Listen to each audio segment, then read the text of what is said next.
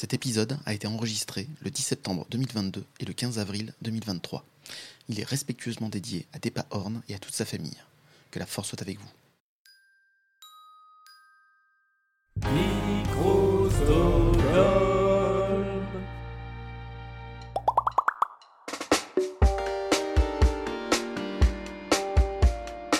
Bonjour et bienvenue dans Bouillon de Bulle, l'émission dans laquelle, avec des invités exceptionnels, nous vous parlons d'un thème qui nous tient à cœur. Et en ce 4 mai, il nous semblait évident de vous parler d'une franchise qui nous a marqué, une saga dont les différentes itérations ne cessent de nous emmener à travers les étoiles, dans la nuit pâle, loin du soleil. Oui, aujourd'hui nous allons vous parler de Star Trek, série créée par Jane Roddenberry en 1966. Hein? Quoi? Quoi, c'est pas ça? Ah non, non, mais euh, vous êtes relou de changer le thème encore. euh. En plus, j'avais préparé ma meilleure imitation visuelle de Spock avec mon légendaire levé de sourcil lourd de circonspection. Oui, vous n'avez pas l'image. Les chroniqueurs, oui. Et c'était magnifique. Merci, vous êtes bien aimable. Bon, allez, ok. Vous me forcez la main. En ce Star Wars Day, nous allons vous présenter quatre œuvres inspirées par la légendaire saga de George Lucas. Pour m'accompagner à travers cette galaxie lointaine, très lointaine, j'ai recruté le meilleur équipage qui soit, mais laissez-moi vous les présenter. Pour nous faire traverser des champs d'astéroïdes sans la moindre égratignure, j'avais besoin de la meilleure pilote de l'univers. Celle qui a tout appris à l'escadron Rogue. Vous l'aurez reconnu, ses failles de geek en série, Comic Discovery, on a supprimé les rushs, rédactrice chez les réfractaires, et sociétaire d'un tout nouveau podcast dont peut-être on parlera euh, à la fin de l'émission. Hein? Oui, si vous voulez. Bonjour tout le monde. je sais Bonjour, pas Faye. si je suis une bonne pilote. hein. C'est peut-être plus dans le côté Spaceball, tu vois, avec. Enfin, des références cinématographiques importantes. Merci, Faye. Mais de rien. Pour nous mener discrètement d'astroport en astroport, et ce en moins de 12 parsecs, qui de mieux que le contrebandier le plus redouté de la bordure extérieure, le capitaine Willem Horn du podcast Hyperdrive, Zone 52 et rédacteur dans le magazine Geek. Bonjour Willem. Salutations citoyennes et citoyens. Je sais pas si discrètement est le terme approprié. Mais effectivement, c'est mon boulot. Enfin, tes atterrissages et tes décollages laissent toujours une marque indélébile dans les esprits en tout cas. Ah, on forge sa légende comme on peut. Hein. Absolument. Pour nous protéger des chasseurs TIE et autres corvettes Raider, nous avions besoin d'un homme qui ne rate jamais sa cible, un véritable tireur d'élite dont la précision est légendaire, l'artilleur Loïc du podcast De Case en Case, et un futur podcast aussi dont on pourra peut-être parler dans le futur, de- à la fin de l'émission? Peut-être. Peut-être. Je suis même pas au courant du futur podcast, mais euh... c'est bien. Espèce de cingouin. Ah, si, Bref. ah, non, c'est Ah, bon, mais ça y est, c'est revenu. Merci, vous C'est êtes bien bon, aimable. Ah, très corporate le Ouais. gars. Merci. Mais merci, euh, merci de l'invitation, c'est c'est très cool. Merci à toi d'être venu. Un vaisseau sans entretien n'irait pas bien loin. Euh, si ce tas de boue arrive à s'extraire de l'attraction des pires trous noirs de la galaxie, c'est bien grâce à lui. L'homme aux doigts de fée, celui qui chuchote au capteur sensoriel des unités centrales, l'astromécano Greg. Bonjour Greg. Bonjour à tous. Et merci de participer à ton tout premier podcast avec moi. Enfin, on a appris tout à l'heure que c'était trois, mais c'est pas grave, on va dire que c'est le premier quand même. Oui, hein, c'est ça le fait premier plaisir. qui hein. J'aime bien être le premier dans ta vie. Oh. Bonjour à tous et merci de venir participer à cette émission. Madame, messieurs, êtes-vous prêts pour explorer ce vaste univers? Nous Toujours. sommes prêts. Alors, Absolument. eh ben, tant mieux, c'est parti. Alors installez-vous dans votre cockpit, faites chauffer les moteurs et laissez R2D2 calculer le meilleur itinéraire. Et c'est parti, vitesse lumière. Je n'ai fait que des effets comme ça, vous allez vous régaler. Euh, On s'y croirait. hein. c'est incroyable. Euh, je suis dans le vaisseau là. C'est fou. Et je me fais rire tout seul, c'est amusant. Avant de passer à la présentation des œuvres qui vous ont marqué, j'aimerais savoir qu'est-ce que représente Star Wars pour vous? On va commencer par Faille.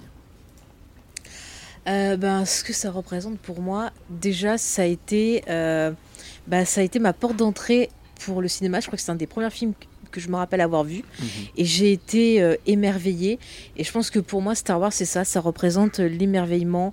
Ça me rappelle tous les bons moments de mon enfance. Mhm. Euh, ça me rappelle aussi un- quelque chose de réconfortant. Quand ça va pas bien, je vais vers Star Wars. Il y y a vraiment, tu vois, euh, deux univers hyper importants. Mhm.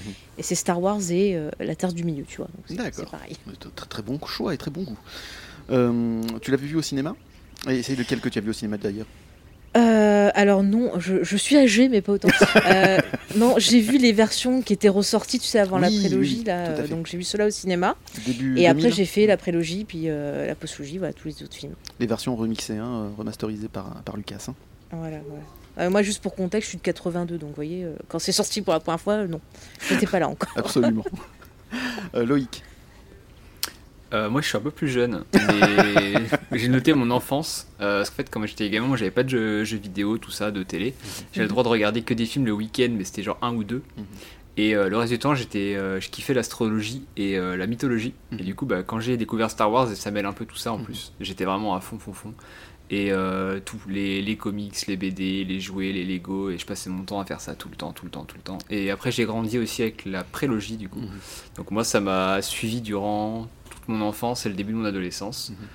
Et après, bah, j'ai euh, j'ai subi, comme tout le monde, la postlogie euh, à l'âge adulte. Euh, vu que tu es jeune, tu as eu les Lego Star Wars déjà créés ou tu te les inventais toi-même avec les pièces que tu avais Parce que moi, c'est ce que j'ai fait. moi, je les petit, avais hein. déjà créés. Mon premier, je me rappelle, c'était le chasseur de jaune de Naboo de l'épisode 1. Mhm. Des... Alors, il a dû sortir avant ma naissance, je pense, parce Mhm. que la boîte était super vieille. C'était mon cousin qui me l'avait filé. Et ça, c'était mon premier Lego Star Wars. Voilà. Ok. Greg?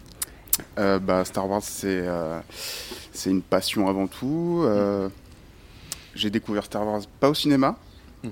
pas au cinéma. J'ai découvert Star Wars avec les VHS euh, des éditions remasterisées justement. Mhm. Donc la, V- la boîte VHS. Alors, la euh, VHS, pour les jeunes auditeurs qui VHS, nous écoutent, oui. qu'est-ce que c'est, s'il te plaît? C'est une euh, cassette vidéo. C'est l'ancêtre du Blu-ray qui est lui-même le, euh, le- le, le- le précurseur, le du précurseur DVD, du DVD. et voilà, c'était avant tout ça, avant la technologie. Merci de cette présentation. Et ton, euh, ton pro- euh, enfin, on va, y revenir- on va y venir après. Je, je commence à griller les, Il- les- les questions. Je m'excuse, Oui. mais il a pas cité le laserdisc aussi. Oui, tout Non, à fait. j'étais pas. pas né, je crois, pour le Laserdisc. C'était en quelle année ça? 90, si je me trompe. pas. 98, moi, j'avais 3 ans. En effet. Euh, et capitaine, pour vous, qu'est-ce que représente Star Wars? Bah, je vois qu'on est à peu près tous de la même génération, donc euh, je pense qu'on a tous rencontré Star Wars à peu près de la même façon. Euh, pour moi, Star Wars, c'était le premier choc de divertissement Mhm. à l'américaine, à la hollywoodienne. C'était vraiment la grande claque, euh, Mhm. la grande claque cinématographique et surtout télévisuelle parce que bah, moi je l'ai vu à la télé avant Mhm. même que ça sorte, que le- les remasters sortent au cinéma, ça passait, ça passait à la télévision. hein. C'était là qu'on les chopait. Euh, avec une VHS où il manquait les 10 premières minutes parce qu'on savait pas trop ce que c'était. On a vu la scène d'ouverture, on a trouvé ça dingue, on est parti chercher une VHS, du coup il manque, euh, Mhm. il manque euh, l'attaque de Hot euh, sur ton Empire contre-attaque. vois. et, et après c'est aussi un choc de cinéma puisque bah, après euh, tu grandis, euh, tu mûris, euh, tu t'intéresses un petit peu plus à l'envers du décor, tu, tu découvres l'aventure incroyable qu'a été ce projet Star Wars pour, euh, pour son auteur, hein. c'est c'est avant tout un film d'auteur, hein. Euh, même voilà, qu'on le veuille ou pas. Et, euh, et ensuite, voilà, il y a quelque chose qui t'accompagne toute ta vie parce que ta relation évolue énormément. Et c'est quelque chose qui. C'est pas un délire de gamin. Mhm. C'est pas, euh, c'est pas les Tortues Ninja que j'adore, mais Mhm. qui est un délire de gamin. C'est quelque chose qui est tout autant un délire d'adulte parce que tu vas y trouver d'autres choses Mhm. que tu n'avais pas forcément perçues avant. Ça. Et c'est ça qui est, qui est assez incroyable avec cette saga. Euh, quel a été votre tout premier souvenir Star Wars? Est-ce que c'est une scène? Est-ce que c'est un comics? Est-ce que voilà Faille. Euh, alors moi, euh, ce qui m'a marqué, c'est euh, l'arrivée de Darth Vader dans le, le Tentative 4, là au début. Mhm. On le voit comme ça arriver, il est hyper impressionnant. Et j'étais à la fois pareil, fascinée Mhm. et terrifiée par ce personnage. C'était genre, oh, mais il est trop la classe, oh, mais il me fait peur, regarde, il, va- il- il tue quelqu'un, tu vois, il étrangle et tout. Mais j'étais à fond. Et c'est toujours, quand je pense Star Wars, c'est toujours cette scène-là qui me vient en premier à l'esprit. Après, c'est Leia, bien sûr. Mhm. Mais en premier, c'est cette scène-là. Avec ce casque si impressionnant quand on est petit. Ah hein. oui. Mhm. Loïc. Ben, moi, c'est le générique. Le Star Wars en jaune, Ah euh, plein écran, euh, avec le, la musique qui part. Euh, parce que bah, je pense que mon tout premier souvenir Star Wars, ça doit être un vinyle de la bande-son que mes parents avaient. Mhm. Donc les vinyles, c'est les ancêtres des CD qui sont l'ancêtre de Spotify pour les plus jeunes, même si je reste euh, jeune aussi. Et, euh, et en fait, on avait la musique du vinyle à fond. Et moi, j'avais jamais vu les films. Pour moi, le vinyle, c'était celui avec le Star Wars qui était jaune, avec Mm. le fond jaune. Ah et il y avait euh, le, le nom des, du compositeur en dessous qui descendait comme le générique, Mhm. avec les étoiles autour. Bon, c'est ce vinyle-là que j'ai, que j'avais, pardon. Et, euh, et en fait, euh, bah, la première fois où j'ai lancé le film, c'était le quatrième. Et là, le, le début avec les, tous les instruments qui partent en même temps, et ça a été euh, le choc, quoi. Greg. Euh, bah moi, voilà, c'était les VHS que, que- Et il n'y a pas une scène là de suite? Voilà. Un truc qui t'a vraiment La- marqué. l'attaque de Hot, je pense, Mm. l'Empire contre-attaque, qui est vraiment impressionnante quand t'es gamin, tu vois ça. Bon, il y avait déjà, je pense, sur les éditions que j'ai vues, il y avait déjà des rajouts d'effets spéciaux. Ah oui Mm. Je, Bah oui, mm, je possible. crois, ouais, sur oui, les. si c'est l'édition Ah oui. spéciale. Ouais, ouais, tout c'était l'édition Mm. spéciale, donc. Mais bon, je- après j'ai vu euh, les versions originales, euh, mais c'était vraiment impressionnant euh, quand on est gamin de voir ça. Bon, moi j'ai vu ça sur un petit écran cathodique. Avant de commencer, par, avant de passer la parole au capitaine, est-ce que vous avez tous regardé Star Wars dans l'ordre? Ah oui. Dans l'ordre chronologique Dans l'ordre chronologique, oui. oui. 4, 5, 6. Non, ça c'est pas chronologique. Ah, oui, pardon, excuse-moi. L'ordre de sortie. En même temps, moi j'avais pas le choix. Quand j'ai découvert, il n'y avait pas encore. Euh, non, ouais, moi je les ai vus dans l'ordre de sortie. Ouais. D'accord. À Même pas tour. moi. Non, toi, Non, pareil. Ok. Ah, quand tu découvres la télé, tu découvres avec celui qui passe. C'est ça, exactement. Et c'est pas forcément le, le premier, c'est pas forcément. Et donc, capitaine, c'était lequel du coup? Moi, c'était le retour du Jedi. Ah, bon, Ah on oui. commence par la fin. C'est très bien. Donc, euh, je peux te dire que mon premier souvenir de Star Wars, c'est évidemment le palais de Jabba, quoi. Mhm.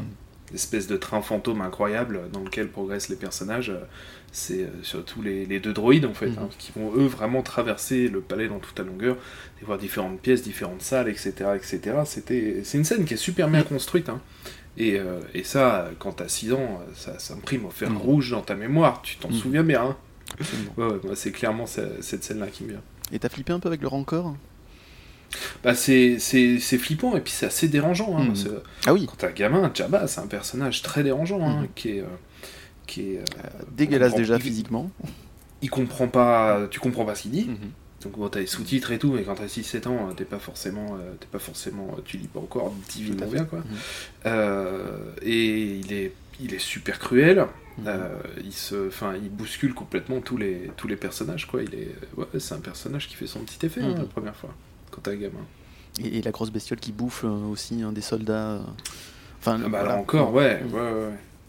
Ouais, là encore, si, impressionnant. Ouais. Ouais, Et puis la façon dont, euh, surtout avec Luc, face au encore, là c'est une scène quand t'es gamin, t'es waouh, ça démarre fort. Absolument. Et voilà, savoir ce ne sont que des beaux souvenirs, la plupart du temps du moins. Hein Euh, quel est votre personnage préféré de tout ce que vous avez pu voir, lire ou entendre? Parce qu'il y a aussi de d'excellentes fictions sonores, n'est-ce pas, capitaine?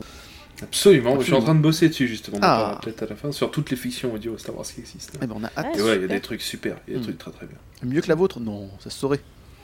Je sais pas, je sais pas. mais c'est très bien. Il y a des vieux audiodramas qui sont vachement cool. Oui. Ouais, et puis euh, surtout euh, tout ce qui est euh, anglophone, il y a des Mhm. trucs vraiment de malade. Quoi. Ouais. Alors, de tout ce que vous avez vu, lu ou entendu, quel est votre personnage favori de toute la saga Star Wars Faille. Alors j'en ai deux ex aequo, je suis désolée, Ah, j'arrive cool. pas à les départager. C'est Leia et Ahsoka. Parce Mhm. que j'adore. Leia, ça a été vraiment mon héroïne. C'est, c'est, je, vous pouvez pas savoir l'impact qu'elle a eu sur moi, l'inspiration qu'elle a eu sur Mhm. moi. Et Ahsoka, je trouve que c'est une digne descendante. Elle est hyper touchante, elle est forte. Et ce que j'aime, c'est que hum, elle a un peu mon, ma vision de l'ordre Jedi. Elle n'hésite pas à remettre en question, à voir qu'il y a des choses qui vont pas. Et alors quand je l'ai découvert, j'ai dit. Mais oui, mais oui, j'étais debout, genre t'as trop raison ma fille. Donc voilà, je l'adore. Et d'ailleurs, est-ce que tu as aimé euh, la version euh, Leia très jeune dans la série Obi-Wan?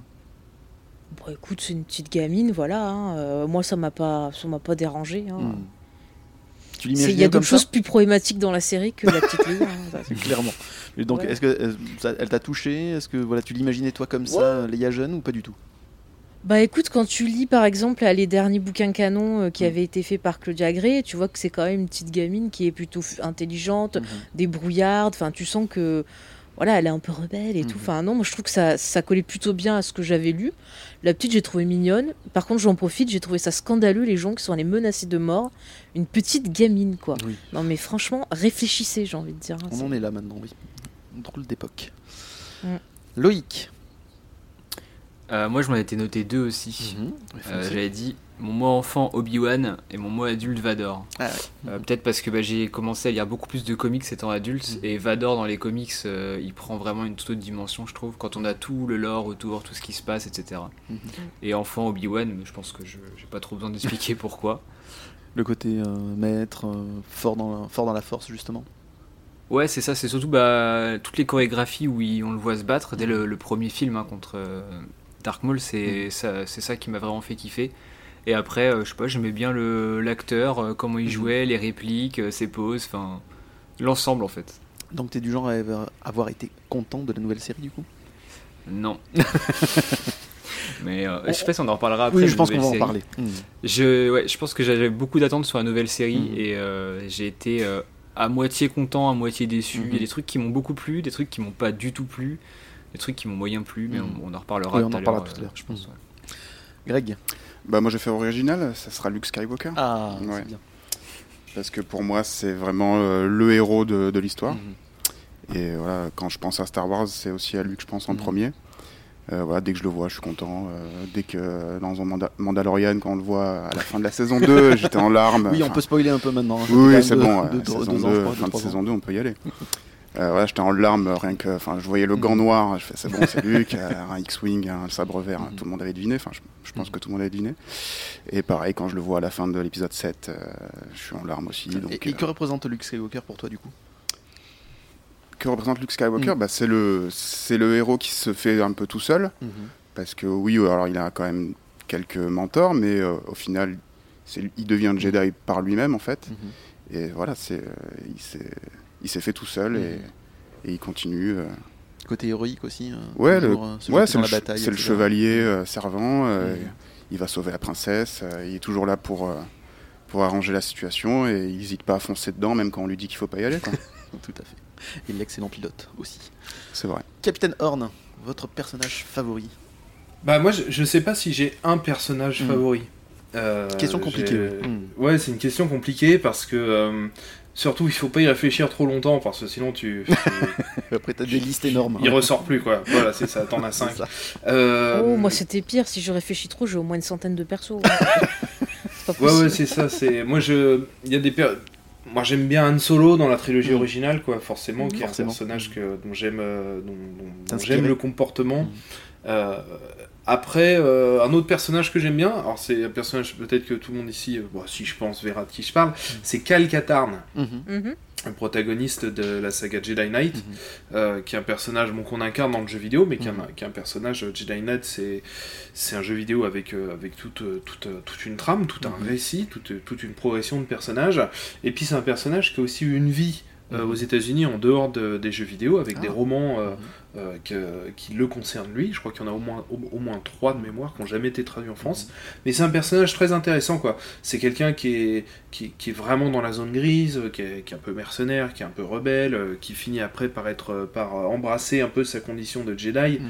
qu'il rejette à la base, Mhm. contrairement à, à Luke. Et donc euh, je trouve que c'est un personnage euh, très intéressant. Voilà. Mais bon, c'est un personnage auquel je suis très attaché. Voilà. Mais, mais sinon, des personnages préférés dans Star Wars, il y en a tellement que Mhm. c'est pas, évident comme question. Et euh, Kyle Katarn était aussi un peu contrebandier aussi, si je me trompe pas. Ouais, bon, il était un peu tout ce qui rapportait de l'argent, hein, euh, quand tu creuses un petit peu. hein. Contrebandier, mercenaire, euh, voilà, quelqu'un qui, qui, qui trace sa petite route, hein, qui pourrait lui reprocher. Tout se recoupe, tout se recoupe. Euh, avant de passer à la présentation de vos chroniques, on fait une petite pause musicale avec Daddy Song de Scream Team. Je mettrai évidemment le lien de la vidéo sur euh, les réseaux sociaux.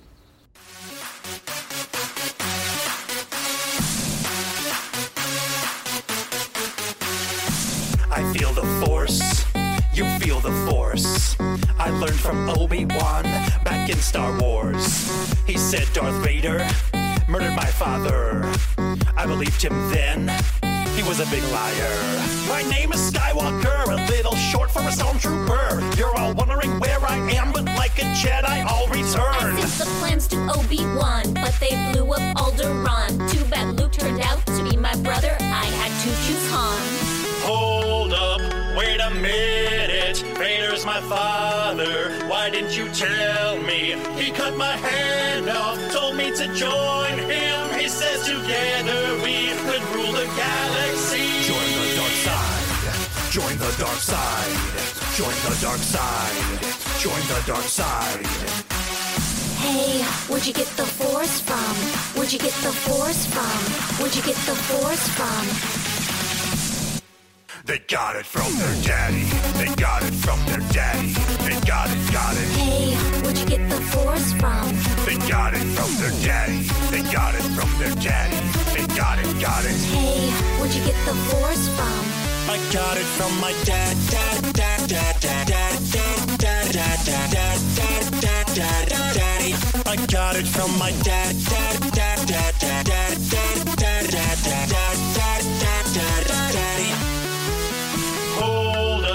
wait a minute. Leia's my sister. Why didn't you tell me before I kissed her in front of Solo?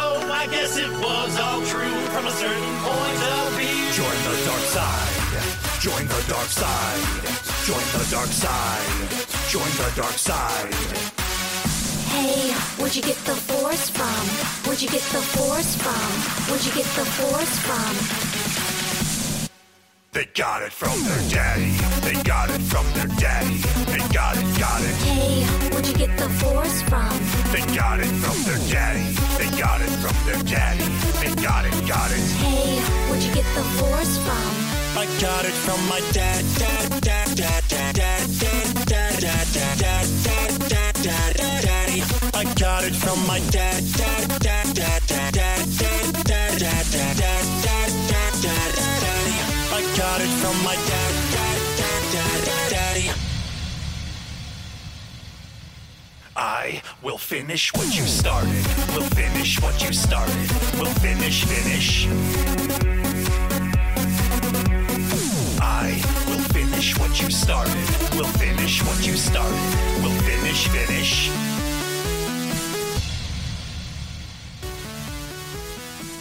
Et nous, nous voilà de retour après cette magnifique musique. J'espère que vous êtes régalés tous en l'écoutant. Cachez votre joie. Ah oui, ah oui, moi je- Ça va, ouais, le coup. j'ai adoré. Moi. C'est ma sonnerie. Merci beaucoup. Vous êtes des, des invités fabuleux. Merci. Bon, après ce tout premier tour de table, on peut passer maintenant à vos chroniques. Alors, de quelles œuvres issues de l'univers Star Wars allez-vous nous parler? Faye, tu veux bien commencer? Euh, oui, oui. Bah écoutez, euh, j'ai choisi de prendre une œuvre qui fait partie du nouveau canon, euh, que j'ai beaucoup, beaucoup aimé. Il s'agit de la série Star Wars Rebels. Mhm. Donc cette série, elle est composée de quatre saisons. Mhm. Elle a été créée entre autres par l'excellent Dave Filoni, voilà, que Mhm. j'aime beaucoup. Mais il n'y a pas que lui, il y a aussi Simon Kimberg avec lui. Mhm. Et euh, pour présenter, euh, ouais, allez, pour présenter vite fait un petit pitch, euh, on va suivre donc euh, une équipe qui est menée par Hera. Et donc avec elle, elle a toute, voilà, toute une équipe, ils font des livraisons, des trucs comme ça, je ne veux pas trop vous, vous en dire davantage. Et un jour, ils vont rencontrer un jeune garçon voilà, qui a l'air d'avoir un don pour la force. Mhm.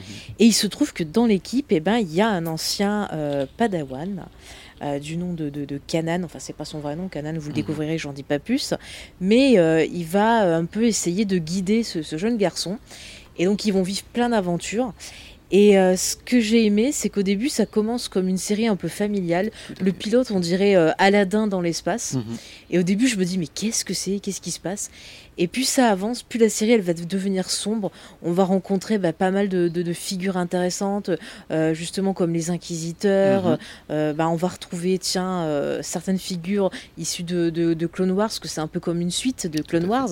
Ça se situe avant l'épisode 4 et après l'épisode 3. Mhm. Et bon voilà, et puis on va en savoir un peu plus sur la force. On va avoir des éléments qui vont être réintroduits, qui viennent ben, du, du, du légende, comme euh, un certain grand vilain. Vous voyez, moi j'essaie de pas trop, pas trop spoiler, parce que quand même il faut laisser la découverte. Mais j'ai adoré euh, cette série, j'ai adoré le ton, euh, j'ai adoré quand il parlait de la force, il y avait vraiment ce Mm. côté un peu philosophique, presque limite parfois art martial. Mhm. Il y a certains épisodes dans l'entraînement où quand Kanan doit voilà affronter une certaine difficulté, euh, il y a un côté très art martial. Et puis il y a des scènes qui sont euh, dantesques, euh, notamment ben, une rencontre entre Ahsoka et un, un personnage culte Mhm. euh, qui est euh, qui est hyper euh, hyper cool. Et je trouve d'ailleurs que la série Obi-Wan Kenobi a un peu Mhm. plagié, je trouve, Absolument. cette, cette fameuse scène qui est le final de la saison 2. Mhm. Euh, voilà, non, mais il y a vraiment beaucoup de, beaucoup de choses impressionnantes. Et puis le casting euh, de cette série, le casting vocal est super. Déjà, moi, je vais mettre en avant le travail de Freddie Prinze Jr., qui joue le rôle de, de Kanan, mais qui est. euh, oh il y a des épisodes où il m'a touché. La fin de la série, j'ai fini en larmes, enfin, tellement il est juste dans son jeu. Et pourtant, bah, c'est vrai que si vous le connaissez pas trop, c'est un acteur qu'on a pu voir dans des comédies romantiques, vous avez pu le voir dans Scooby-Doo. C'est vrai que, mais le gars, il est hyper intéressant, hyper touchant. Oublie Euh, l'été dernier aussi, non, je crois. Ouais. Qu'est-ce que tu dis? Oublie l'été dernier. Euh, souviens-toi, Souviens-toi Souviens-toi l'été l'été dernier, dernier oui, aussi, aussi. voilà, ouais. Mais c'est un gars, en fait, c'est un gros gros fan de pop culture. Il a un podcast, il fait plein de trucs à côté. ah, Et euh, il est, euh, enfin, il est là hyper sympa, hyper impliqué. Et donc, c'est dans la vie le mari de Sarah Michelle Gellar, Absolument. qui a aussi euh, ben, joué un personnage dans Ah, la ah. série. Elle fait une inquisitrice et j'avais beaucoup aimé aussi son, son interprétation. Après, j'adore aussi euh, Tia Sirkar qui joue Sabine, Mhm. donc qui est une Mandalorienne. Et euh, pareil, elle est excellente. Et là, elle, vous pouvez la voir dans la série The Good Place. Elle fait un petit rôle et elle est très très drôle. Euh, entre parenthèses. Après, bon voilà, il y a d'autres d'autres gens. On peut citer aussi, il y a Defiloni qui fait une voix, il fait le robot Chopper. Je sais pas si vous le saviez. Ah non. Euh, Ouais, voilà. Enfin, il y a vraiment un super casting. On a Cathy Sakoff euh, qui revient, qui reprend son rôle de Bo-Katan. On a quand même euh, Lars Nicholson, euh, on voit qu'il joue un certain personnage, mais il fait ça très très bien. Enfin, je trouve que tout le casting, il est à fond. Euh, dans la première saison, vous avez Jason Isaac pour les fans d'Harry Potter. Il faisait le papa de Drago Malfoy, Mhm. qui qui joue un inquisiteur qui est d'ailleurs, je crois que c'est le même personnage qu'il y a dans dans Obi-Wan. hein. Mhm. D'ailleurs, ils auraient dû reprendre le même Le acteur. grand entre inquisiteur, parenthèses. Mhm. Ouais, ouais. Et il est très très juste. Enfin, je trouve que la, la série, elle est vraiment excellente. Comme les productions de Dave Filoni, ça part tout doucement. Vous Mhm. dites, oh, c'est long, c'est long. Et quand ça pète, ça vous emmène vraiment très très loin. Et je trouve que c'est euh, une des choses les plus réussies du, du- du canon. Ça permet en plus de réunir eh ben, les enfants et les parents. Donc euh, c'est très très euh, ouais non c'est très générationnel. Enfin je trouve qu'on a l'essence de Star Wars dans cette série animée. Voilà, j'ai- essayé de pas être trop longue. Ah non, mais tu, tu l'as très très bien résumé. Euh, Loïc, quelle a été ta relation avec la série Rebels? Récente? Oui. J'avais commencé il y a très longtemps. Enfin, quand ça passait sur. euh, je crois que c'est M6 qui avait les droits, fut un temps. Mhm. Euh, W9, c'est un des deux, Il y avait je crois France France 4, 4, non qui avait Ouais. les droits aussi. France 4 bah alors ça doit être France 4 où moi j'avais vu le début et le début comme tu dis c'était lent et à ce moment-là euh, je me suis arrêté au malheureusement aux graphismes qui sont pas Ouais c'est un peu. euh, faut s'y habituer ouais, au début Mais surtout quand tu passes de Clone Wars quoi. qui s'était amélioré au fur et à mesure des saisons pour arriver à un truc ça, fluide ça. et on s'était fait au- on s'était fait au personnage un peu anguleux etc. Là on repasse Mm. à une animation un peu moins fluide je trouve un peu plus Mm. qui fait un peu Le plus pire gamin, c'est qui fait un peu plus cheveux. gamin. tu sais, ça fait plastique. C'est ça. ouais ça fait Playmobil Voilà. un peu ouais Mm. et même les décors je trouvais qu'ils bon C'est un ça, peu ça vide, dépend des planètes mais celle euh, la planète principale euh, donc j'ai complètement oublié le nom là actuellement Lothal. où ils sont tout Oui, le temps là Lothal. qui, est- Mm. qui fait très savane Mm. Avec les. ah, Lothal. zut, Comment elle s'appelle c'est voilà. ça. Et ben, je trouve que le- les décors, malheureusement, font Mm. très cheap. Après, euh, à force d'avoir regardé la. Enfin, je me suis. Comme tu l'as dit, je suis rentré dedans. Au bout d'un moment, euh, saison 2, j'étais à fond et je, je regardais 5-6 épisodes par jour, euh, tellement j'étais dedans. Je crois que j'ai regardé l'intégralité de la série en deux semaines, euh, avant l'été. Et euh, j'étais vraiment, vraiment à fond. Sur- je pense que c'est le personnage de Kanan, moi, qui m'a le plus transporté. Mm. Euh, sûrement, bah, comme tu l'as dit, son, son côté euh, euh, lié aux arts martiaux, Mm. lié aux arts Jedi, le fait qu'il. Un petit peu à l'image de Luke, il va se former tout seul, Mm. parce qu'il n'a pas fini sa formation et il va, avec ses expériences, devenir, euh, pourquoi pas, un vrai, un vrai Jedi, enfin, ce que, ce que nous, on se fait comme idée d'être Mm. un Jedi. Le côté très religieux aussi, avec euh, les, les mythes, il y a toute une partie euh, très mythologique que moi j'aime beaucoup dans, dans Rebels. Mhm. Et euh, bah, tout le casting de personnages, ils viennent de partout. Enfin, c'est, il y a plein de, de, de races de personnages différentes qui ont tous leur lore, qui ont tous des, des liens entre eux. Et j'ai beaucoup aimé la musique aussi, j'ai Mhm. beaucoup aimé. Tout Ouais. Et euh, Alors, globalement, musique, je passe je- un moment. Je me permets, la- j'ai noté, c'est Kevin Kinner la musique. Ok. Eh bien on vous Bah, le je l'avais conseille. Greg, Oui, bah pareil, j'avais découvert sur France 4 euh, en voyant quelques épisodes, dans, euh, sûrement dans le désordre, parce que oui, à la télé, bon, télé voilà. française merci. Merci. Ah oui, voilà. c'est sûr. C'est un plaisir. Et euh, ouais, je regardais ça euh, du coin de l'œil, euh, puis finalement, bon, bah, je me suis mis à le regarder d'une manière pas très légale, mais parce qu'à l'époque, il n'y avait pas Disney+, ça n'existait pas. Hein, c'est- Absolument. Regarder, Il fallait se débrouiller pour trouver. il fallait hein. se débrouiller, voilà, tonton américain. Ouais, ou attendre les sorties DVD. C'est ça. Oui, aussi on pouvait, oui, attendre. Ah, voilà, mais ouais, c'est- les, séries animées Star Wars, c'est toujours un peu dur au début. Mhm. C'est vrai. Première saison, en général, je trouve ça un peu gnangnan, un peu gamin, et puis ça part après. euh, dès la saison 2, en général, ça part Mm. bien. euh, le, le lore s'étoffe et euh, la qualité des épisodes euh, s'améliore. Donc, euh, ouais, Rebels, très bien. Capitaine? Euh, écoute, moi je sais plus comment j'ai découvert euh, Star Wars Rebels à l'époque. Mhm. Ce qui est sûr, c'est qu'une nouvelle série animée euh, Star Wars qui prend la suite de The Clone Wars, tout en proposant euh, ce qui reste aujourd'hui l'époque euh, l'époque préférée des fans, hein, c'est-à-dire avant, pendant, et puis euh, le- le- l'Empire. Mhm. Ça, c'est forcément un truc que tu débrouilles toujours pour aller voir. Mhm. Je me demande si c'est pas Disneyland Paris la première fois que j'ai j'ai Ah. vu. Ouais, qu'ils projetaient à Discoveryland dans le. Ah, je me souviens plus de, je me souviens plus de la salle. Il y a, il y a une, il y a une grande salle, euh, il y a une grande salle, un peu salle de cinéma, quoi, euh, dans laquelle ils projetaient euh, avant des cartoons, euh, des vieux cartoons Disney. Et là, ils avaient projeté un ou deux, un ou deux épisodes de, de Star Wars Rebels. Je crois que c'est comme ça la première fois que je l'ai vu. Écoute, moi, je, je- j'ai plus d'attachement à, à The Clone Wars Mhm. qu'à Star Wars Rebels. Euh, pour, pour, tout un tas de, pour tout un tas de raisons, hein, et puis simplement le fait aussi que c'est une relation de plus longue date, avec Mhm. plus de contenu, etc. etc. Euh, par contre, ce que je garde de Star Wars Rebels, c'est la capacité de Dave Filoni euh, d'emmener Star Wars à un niveau supérieur de science-fiction, Oui. euh, où on part vraiment dans euh, des, des récits euh, métaphysiques, euh, des récits euh, qui, vont, qui vont te parler vraiment de, de- de toutes les voies que peuvent ouvrir en termes d'espace et de temps, la force, etc. Euh, et ça, c'est nouveau Mhm. dans Star Wars. hein. Ça n'a Mhm. jamais été trop traité comme ça, y compris dans, dans Feu l'univers étendu. Par peut-être un peu avec les sorcières de Datomir et encore, hein. franchement ça a été assez peu développé. Dave Filoni l'a fait, c'est ambitieux, osé, particulièrement avec un fandom qui, Mm. est, euh, qui est quand même très, très exigeant sur ce qu'on fait. euh, Et agressif. Ah ouais. Ouais. Exigeant, je pense que c'est c'est toujours bien de l'être, agressif évidemment que non. On est d'accord. Euh, mais euh, voilà, je trouve que ça a été, euh, ça a été très bien amené, très bien Mm. amené. Voilà. Voilà. Et ça, c'est, il faut reconnaître l'audace de la série à ce niveau-là. On, on spoil un petit peu. Quelle est votre scène favorite dans euh, Rebels? Bon, la mort de Kanan Jarrus, euh, Mm. je pense que c'est quand même le, la scène que, que tout le monde retient. Mhm. Faille Moi, c'est vraiment euh, tout le passage qui fait la suite euh, à Mortis, où vraiment tu as l'histoire de nouveau avec le père, la fille, le fils, tu sais, qui Mhm. rentre dans la grotte justement Oui, avec les oui, différents très touchant. passages. Mhm. Absolument. Mm. Ça, je- je- ça me passionne cet arc-là dans, dans Clone Wars, euh, donc j'ai trop contente de le retrouver. Loïc La mort de Kanan aussi. hein. Ah, c'était, il y avait tout, la musique, euh, la- le choix des, des différents plans. Horrible. Euh, Malheureusement, sa coupe Pleurer. de cheveux euh, moins fan à Oui. ce moment-là. il aurait mérité euh, un meilleur euh, physique, dirons-nous. Mais euh, ouais, la mort, je la trouve euh, magnifique. Mhm. Attendue, honnêtement. Fin de saison 2, j'étais en mode bon, il finira pas la série. Mhm.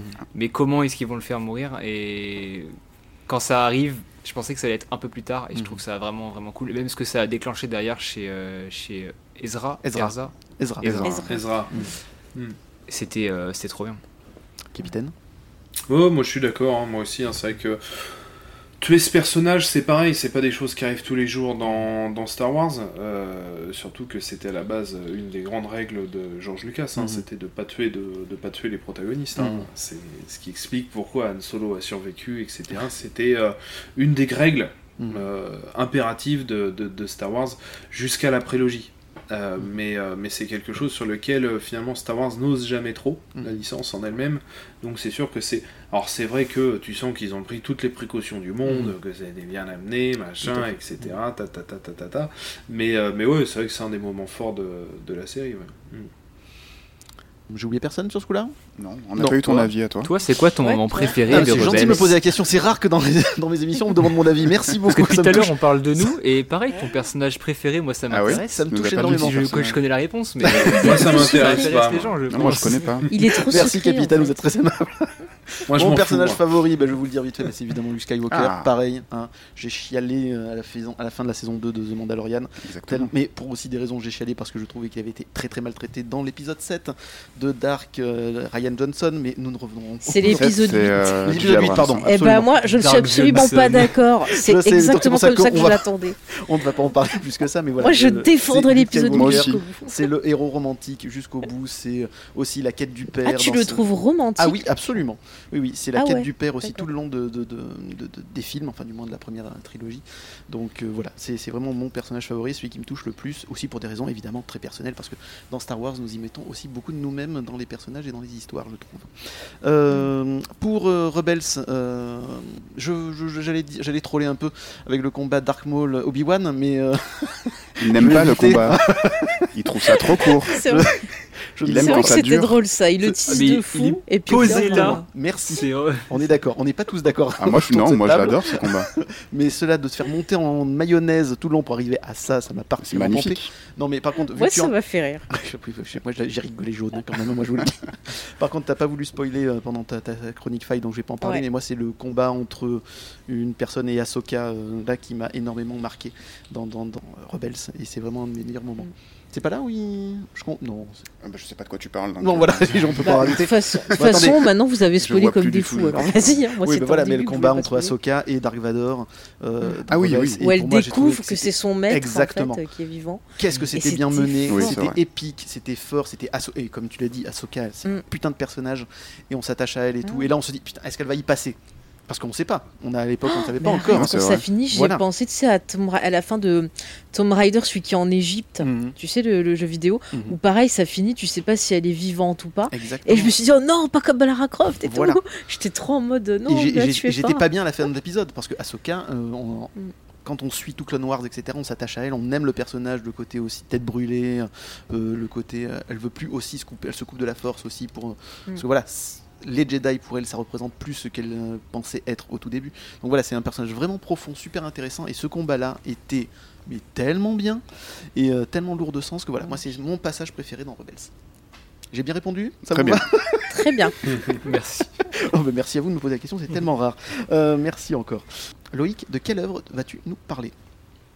Euh, moi j'ai choisi la série de comics Star Wars Dark Vador, le Seigneur Noir des Sith, donc écrit par euh, Charles Soule, que j'adore, et dessiné par Giuseppe Camuncoli, euh, qui a fait d'autres comics Star Wars d'ailleurs de mémoire. Des fois je vois son nom repasser quand je lis les, anthologies qui ressortent actuellement de chez Panini. Donc c'est une série en 4 tomes qui va se passer directement après l'épisode 3, même directement après la scène du, de la création de Dark Vador sur la, la- la planche euh, de médecine, là, Mhm. où il se relève et, euh, et il crie euh, non très fort là. En apprenant la mort de Padmé. Et euh, ouais, c'est ça. En apprenant la mort de, de Padmé, ça va suivre donc tout son, tout son cheminement jusqu'à euh, la construction de sa forteresse sur Mustafar. Mhm. Donc forteresse qu'on revoit dans Clone... non, dans Rebels, Dans c'est sûr.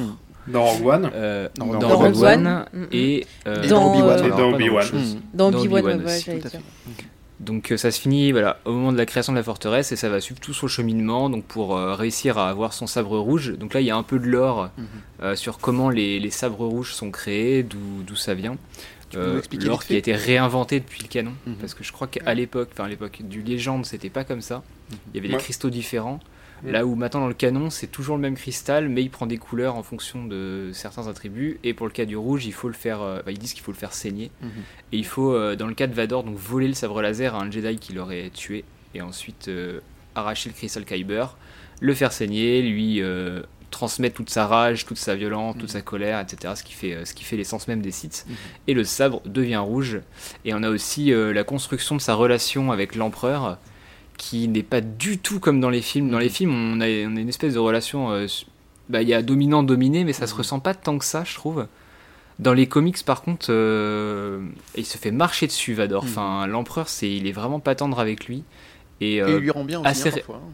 ah ouais, mais les deux, ils se, enfin, ça sent qu'ils se, c'est pas qu'ils s'aiment pas, mais Vador lui en veut de, de lui avoir euh, fait faire ce qu'il a fait dans Mhm. le 3 et du coup avoir per- perdu Padmé. Et l'empereur euh, lui, lui a envie d'avoir un sous-fifre totalement euh, aveuglé et euh, à 100% euh, à, à ses pieds en fait, ce qui n'est pas le cas de Vador parce Mhm. qu'il reste encore un petit peu de, de Anakin, bah, comme dans les films. hein. Mhm. Mais il reste encore un petit peu de Anakin dans, dans Vador et euh, Moi, moi, j'avais l'impression aussi, cette relation, c'est que le- l'empereur aussi a peur de Vador. C'est-à-dire que dans l'ordre des Sith, à chaque fois, le, le disciple doit tuer le maître, etc. Et que j'ai l'impression que aussi il craint. Il craint Vador et c'est pour ça qu'il y a cette relation aussi très très tendue entre les deux. Ouais, il essaie de le tuer plusieurs fois dans, le, dans les quatre tomes.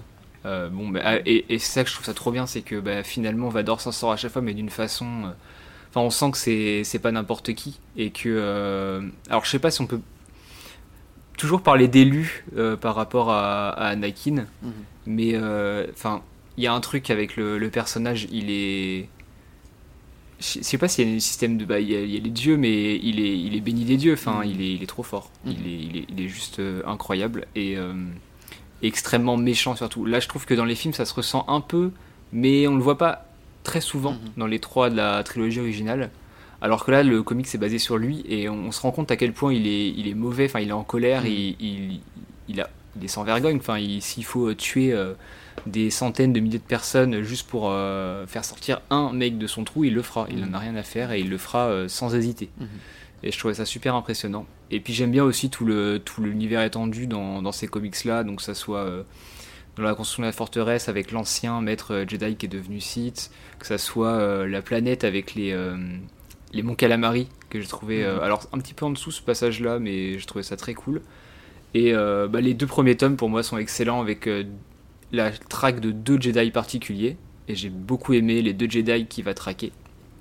Euh, sans trop spoiler euh, pour, euh, par rapport à ça, mais j'ai beaucoup aimé ces deux trucs-là. Et puis après, bah, il y a les Inquisiteurs. Donc c'est aussi pour ça que la série One, je l'attendais. C'est que moi, j'ai connu les Inquisiteurs via ce comics-là. Mhm. Je les ai ensuite revus dans Rebels. Je les ai ensuite, enfin, je les ai aussi connus dans le jeu vidéo Jedi Fallen Order. Absolument. Et donc ça a fait monter la sauce pour la série, quoi.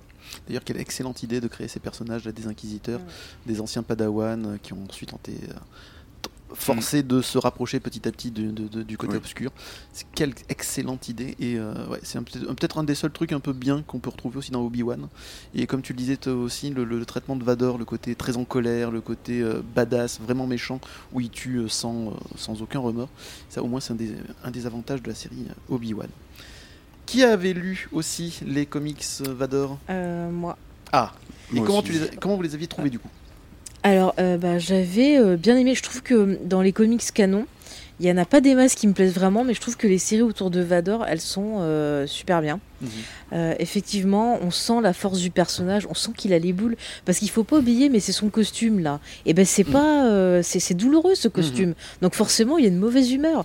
Euh, vous avez aussi un roman qui s'appelle, je crois, euh, Lord of the Sith ou un truc comme ça, il me semble Oui. le bouquin, où pareil, on voit un peu les, les petits matchs là qui s'envoient avec Palpatine, on voit la douleur du costume et tout. Donc c'est un perso qui est en colère, qui est en souffrance euh, mentale et physique. Oui, il est pas très content et ça se voit. Et je trouve que c'est super cool. En plus, on a vraiment euh, la psychologie du personnage qui est approfondie. Et c'est vrai que les petits textes comme ça, moi, ça me permet de trouver ce qui me manquait dans l'épisode 3. Parce que je, je- je ne suis pas du tout fan de l'épisode 3. Et euh, Pardon. en fait, les petits trucs qui ont été faits à côté, pour moi, ont rajouté un aspect dramatique qui Mhm. m'avait manqué dans le film. Mhm. Donc c'est pour ça que je suis, ouais, j'avais vraiment bien apprécié ces BD. Capitaine? Euh, alors, moi, il me semble, mais je vais pas dire de conneries parce que je, je les ai pas en, en relié, mais il me semble qu'ils étaient, qu'ils étaient, euh, qu'ils faisaient partie des premiers récits publiés en kiosque par Oui. Panini Comics quand ils ont récupéré le contrat. Ouais, Le C'est 2017. Star pas Wars. alors c'est pas cette série euh, là dont, dont on parle, mais euh, oui effectivement euh, dans les premières sorties il y avait Star Wars et une série euh, sur Vador. euh, sur Vador. ouais. Écrite, écrite par Soul, de mémoire. Mm. Bon, c'est peut-être Ouais. pas celle-là, du coup, C'était pas avec la Roca la lu. première. Euh, ouais, il y avait la Roca, ouais. Ouais, Ouais. ça, je m'en souviens bien. Euh, mais je sais que le traitement de Dark Vador était est intéressant hein, dans, le nouveau canon et par Charles Soule et les, nouveaux auteurs qui bossent euh, sur Star Wars. Le, traitement de Vador est intéressant, même si du coup c'est la limite un peu du canon euh, Star Wars, c'est que la réécriture de certains aspects brouille un peu. en fait, on va avoir un, comics qui, dans quelque chose d'assez anecdotique sur le moment, va complètement chambouler euh, toutes les certitudes qu'on avait, réécrire le canon, etc.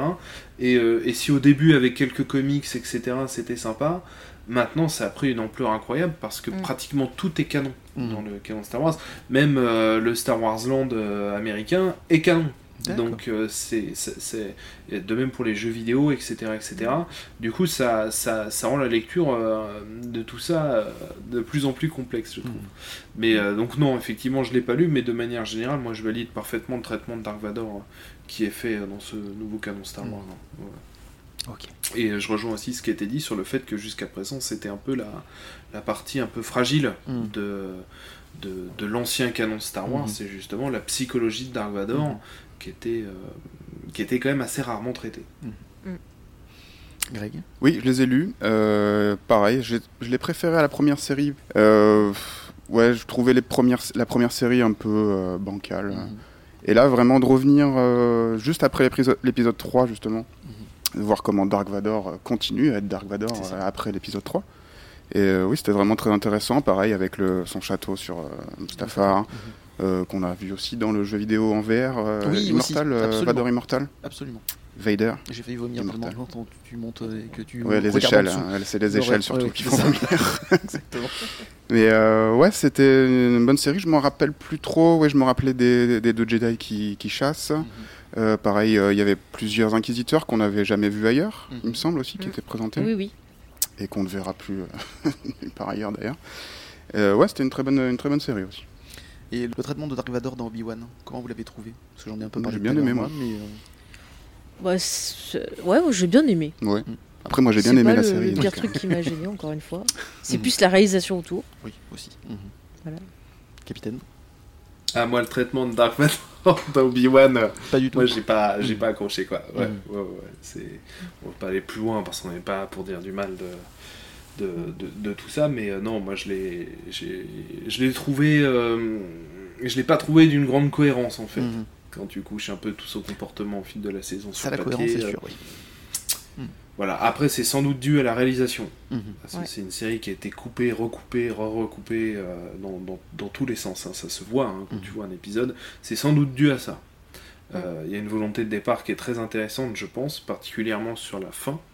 Mais euh, du coup, le, le traitement qui a précédé dans les épisodes euh, d'avant fait que cette fin. euh, je- voilà. Donc, non, moi, pas, pas tellement. Ce sera pas mon, mon meilleur Dark Vador. Loïc? Euh, je suis d'accord avec, euh, avec le capitaine. Euh, le, le début de la série euh, lui rend pas trop hommage, je trouve. Et il me paraissait très euh, insignifiant dans la série. Je sais pas pourquoi. Ah ouais. Euh, il me paraissait petit, un peu, euh, un peu cheap, euh, un peu faible, un peu faiblard. Ouais, il savait pas trop où il allait. C'est une impression personnelle, hein, mais ça, ça me paraissait un peu comme ça. À la fin, j'ai commencé à retrouver un Vador que moi je connaissais plus. bah après, je lis beaucoup, beaucoup de les, enfin, les comics, donc moi j'associe surtout Vador aux comics plus que plus qu'aux films. Et je commençais à le retrouver, mais je commençais juste. C'est c'est le problème. Et euh, il y a une scène, euh, je crois que c'est la moitié de la série avec une histoire de flamme. Oh, purée. Et Pardon. Oui, oui d'accord. à ce moment-là, j'avoue que j'ai soufflé un peu fort euh, en voyant la façon dont ils ont traité le personnage. Maintenant, comme on l'a dit juste avant, je pense que c'est surtout un problème de réalisation et d'écriture plus que du personnage en lui-même. Euh, le jeu de l'acteur et tout, bon, après il est masqué donc on voit pas tout, mais même ses mimiques, tout ça, euh, très bien. Il a un pack qui est très lourd, Mhm. mais en- je sais pas, il manque. euh, je t'ai dit, il fait, ouais, il fait un peu, euh, un peu faiblard quoi tout le long de la série, donc euh, moins fan. Mais euh, je me permets, euh, dans la série, ce qui était intéressant, c'est qu'il y avait un parallèle entre les deux, ces deux personnages qui sont atteints euh, de, de- de traumatisme. Mhm. Et euh, on aurait pu voir deux façons de Mm. gérer ça. Et au final, eh ben, on n'a pas vraiment d'avancée, ça c'est pas vraiment hyper bien traité. Mhm. Et je trouve ça dommage, parce qu'on aurait pu avoir d'un côté un qui s'en sort à peu près et un qui s'effondre totalement. Donc, il, il mériterait une série à lui? Oui. Ah oui, je pense que ça, serait- ça aurait été plus intéressant que Obi-Wan. Moi j'étais Mm. vraiment dubitatif, je, je voyais pas ce qu'on pouvait raconter sur Obi-Wan, mais euh, sur Vador on le voit, regarde avec les comics, Mhm. avec des romans, il y a des choses à dire dessus. Après, le problème, c'est que ça a déjà été beaucoup traité en roman Oui. et en comics, Mhm. donc euh, est-ce qu'ils peuvent faire un Bah, truc d'original adapter Ils peuvent adapter faut aussi, ce mais ouais, traité. c'est pas ce trop bien traité et bien adapté. Si Voilà. c'est si pour péter ton jouet. euh, Oui, voilà. Ah oui, c'est sûr. Mais euh, Bah, il faut que Dave Filoni s'en occupe. c'est ça. Ouais. Il faut qu'il reprenne tout. De toute façon. Je pense qu'il faudrait réadapter euh, un comics particulier ou Mm. s'inspirer très fortement d'un comics qui aurait bien marché et avoir une coécriture entre Filoni et Soul ou Frigo- euh, Filoni et Greg Pak Mm. par exemple, qui Ouais. sont, je trouve, de bons auteurs. Mais à, à voir. Eh ben, excellent sujet. Vous traiteriez donc de quel comics ou quel roman de Dark Vador? Mm. Ah oui, Ah bah, Bah, moi, je- moi ceux-là, hein. ceux-là, je Ouais, pense les- qu'ils sont. Enfin, le, le début, un mix entre le début de cette série et la fin avec son château sur Mustafar. Mhm. Donc, un- une partie track des Jedi, notamment, je pense à la purge Jedi, qui Ouais, la purge, maintenant c'est Legend, mais c'était Ouais. très très cool la purge. Jedi. Ce, ce côté-là, et après le côté. euh, quand il s'enfonce dans la force, euh, bah, quand il crée son, son château, il y a beaucoup de scènes où il est dans le côté obscur, où on le voit matérialisé comme une espèce de, de fantôme, euh, où il n'y a plus ses membres. Euh, J'aurais bien aimé avoir un mix de ça justement avec euh, bah, com- comment créer un icône, tout- enfin c'est comment créer un la peur euh, dans, dans toutes les galaxies.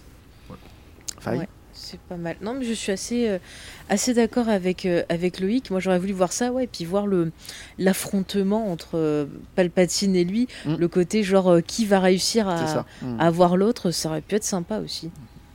Capitaine. Même on connaît déjà la fin. Oui, c'est aussi le problème de Biwan. Hein. Mais bon, c'est déjà, bien aussi des fois comme je dis, c'est pas la fin qui est intéressant, c'est le voyage, c'est comment on y arrive. Mhm. Et euh, moi, ça, voilà, j'aime bien tous les trucs un peu psychologiques, un peu voilà, euh, guerre des nerfs et tout. Ça m'aurait bien plu.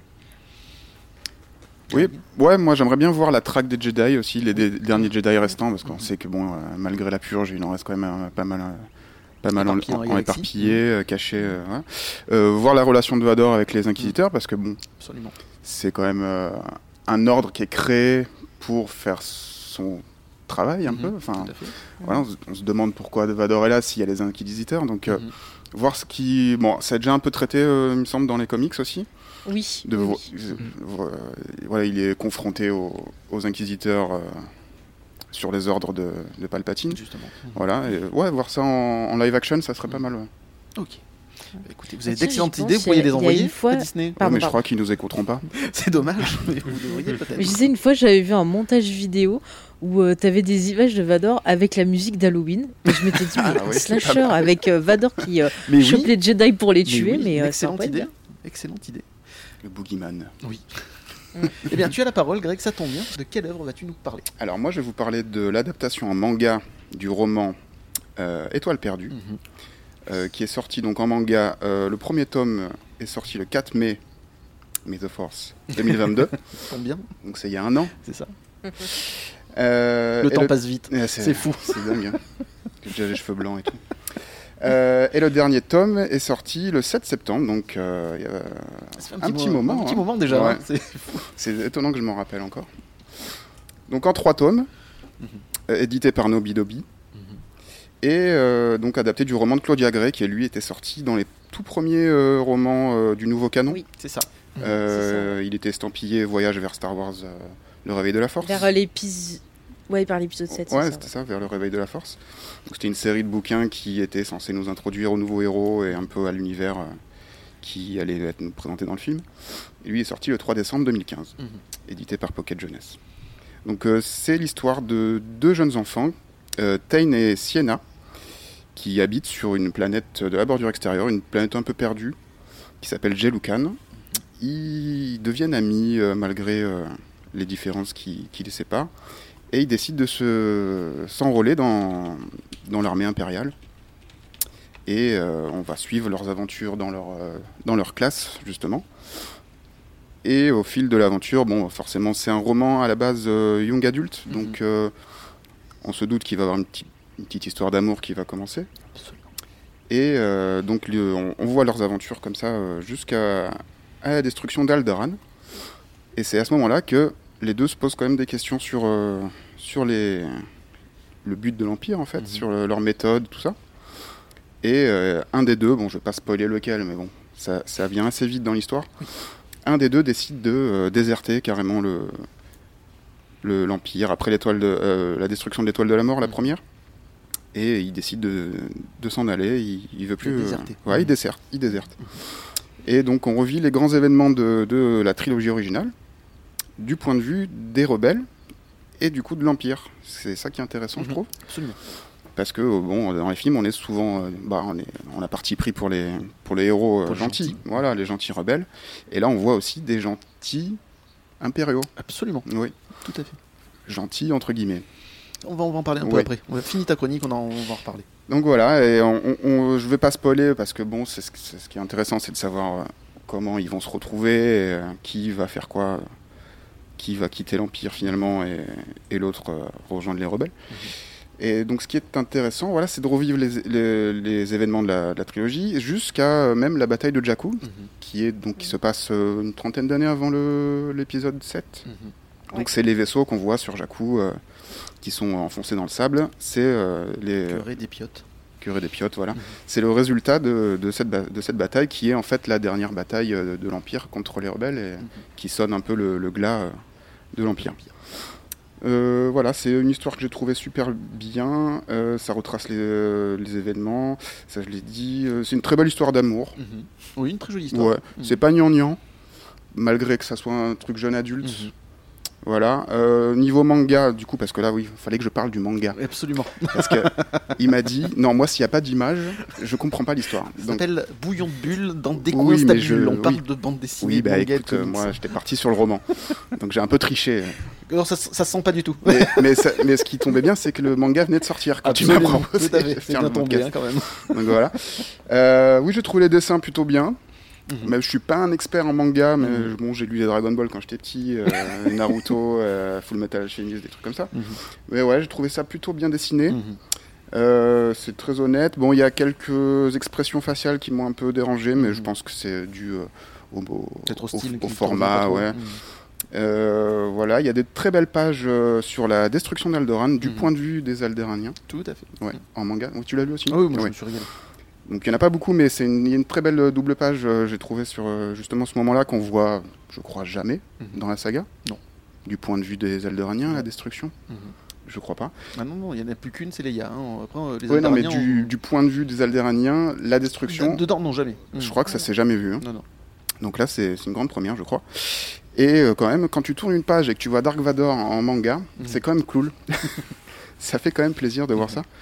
Et euh, voilà, je trouvais. Alors là, c'est plus euh, la critique du roman parce que la fin, je trouve un peu trop. Alors, la fin est un peu trop précipitée, je trouve, dans le manga Mhm. par rapport au roman. Et euh, la fin du roman nous laisse vraiment sur notre fin. On a envie de savoir Absolument. qu'est-ce qui leur arrive ensuite. Et voilà, donc moi, ce, qui, ce que je voudrais, c'est revoir ces personnages dans un autre roman, dans un- une, une autre adaptation, ou je sais pas. Ou ou- même dans la série, hein, Ouais, qui sont, qui Mais il va y avoir une Ouais, suite, dans une- je crois que ça a été annoncé. Ben, Oh. Ça a été an- annoncé Ouais. euh, officiellement Bah tant mieux. Oui, il me semble, euh, j'ai vu passer ça là- sur internet. Mm. Claudia Gray est très occupée sur la, la comment ça s'appelle? La Haute République Mhm. en ce moment. Ouais. Euh, donc euh, oui, bah, j'aimerais vraiment revoir ces, ces personnages, voir ce qui leur arrive ensuite, et euh, ou euh, une nouvelle adaptation, euh, pourquoi pas en animé, Mhm. vu que euh, maintenant c'est euh, ça a été adapté en manga, le voir ça en animé, je trouve que ça serait super cool. Ils avaient fait euh, sur euh, Star Wars Kids, la chaîne YouTube, Mhm. ils avaient un peu des, des résumés des, des, des films, ils suivaient un personnage et c'était un peu un style animé euh, japonais. Mhm. Je trouvais ça super bien. Et ouais, voir ça en, en animé, ça serait cool. Et euh, c'est à conseiller aux nouveaux lecteurs. Mhm.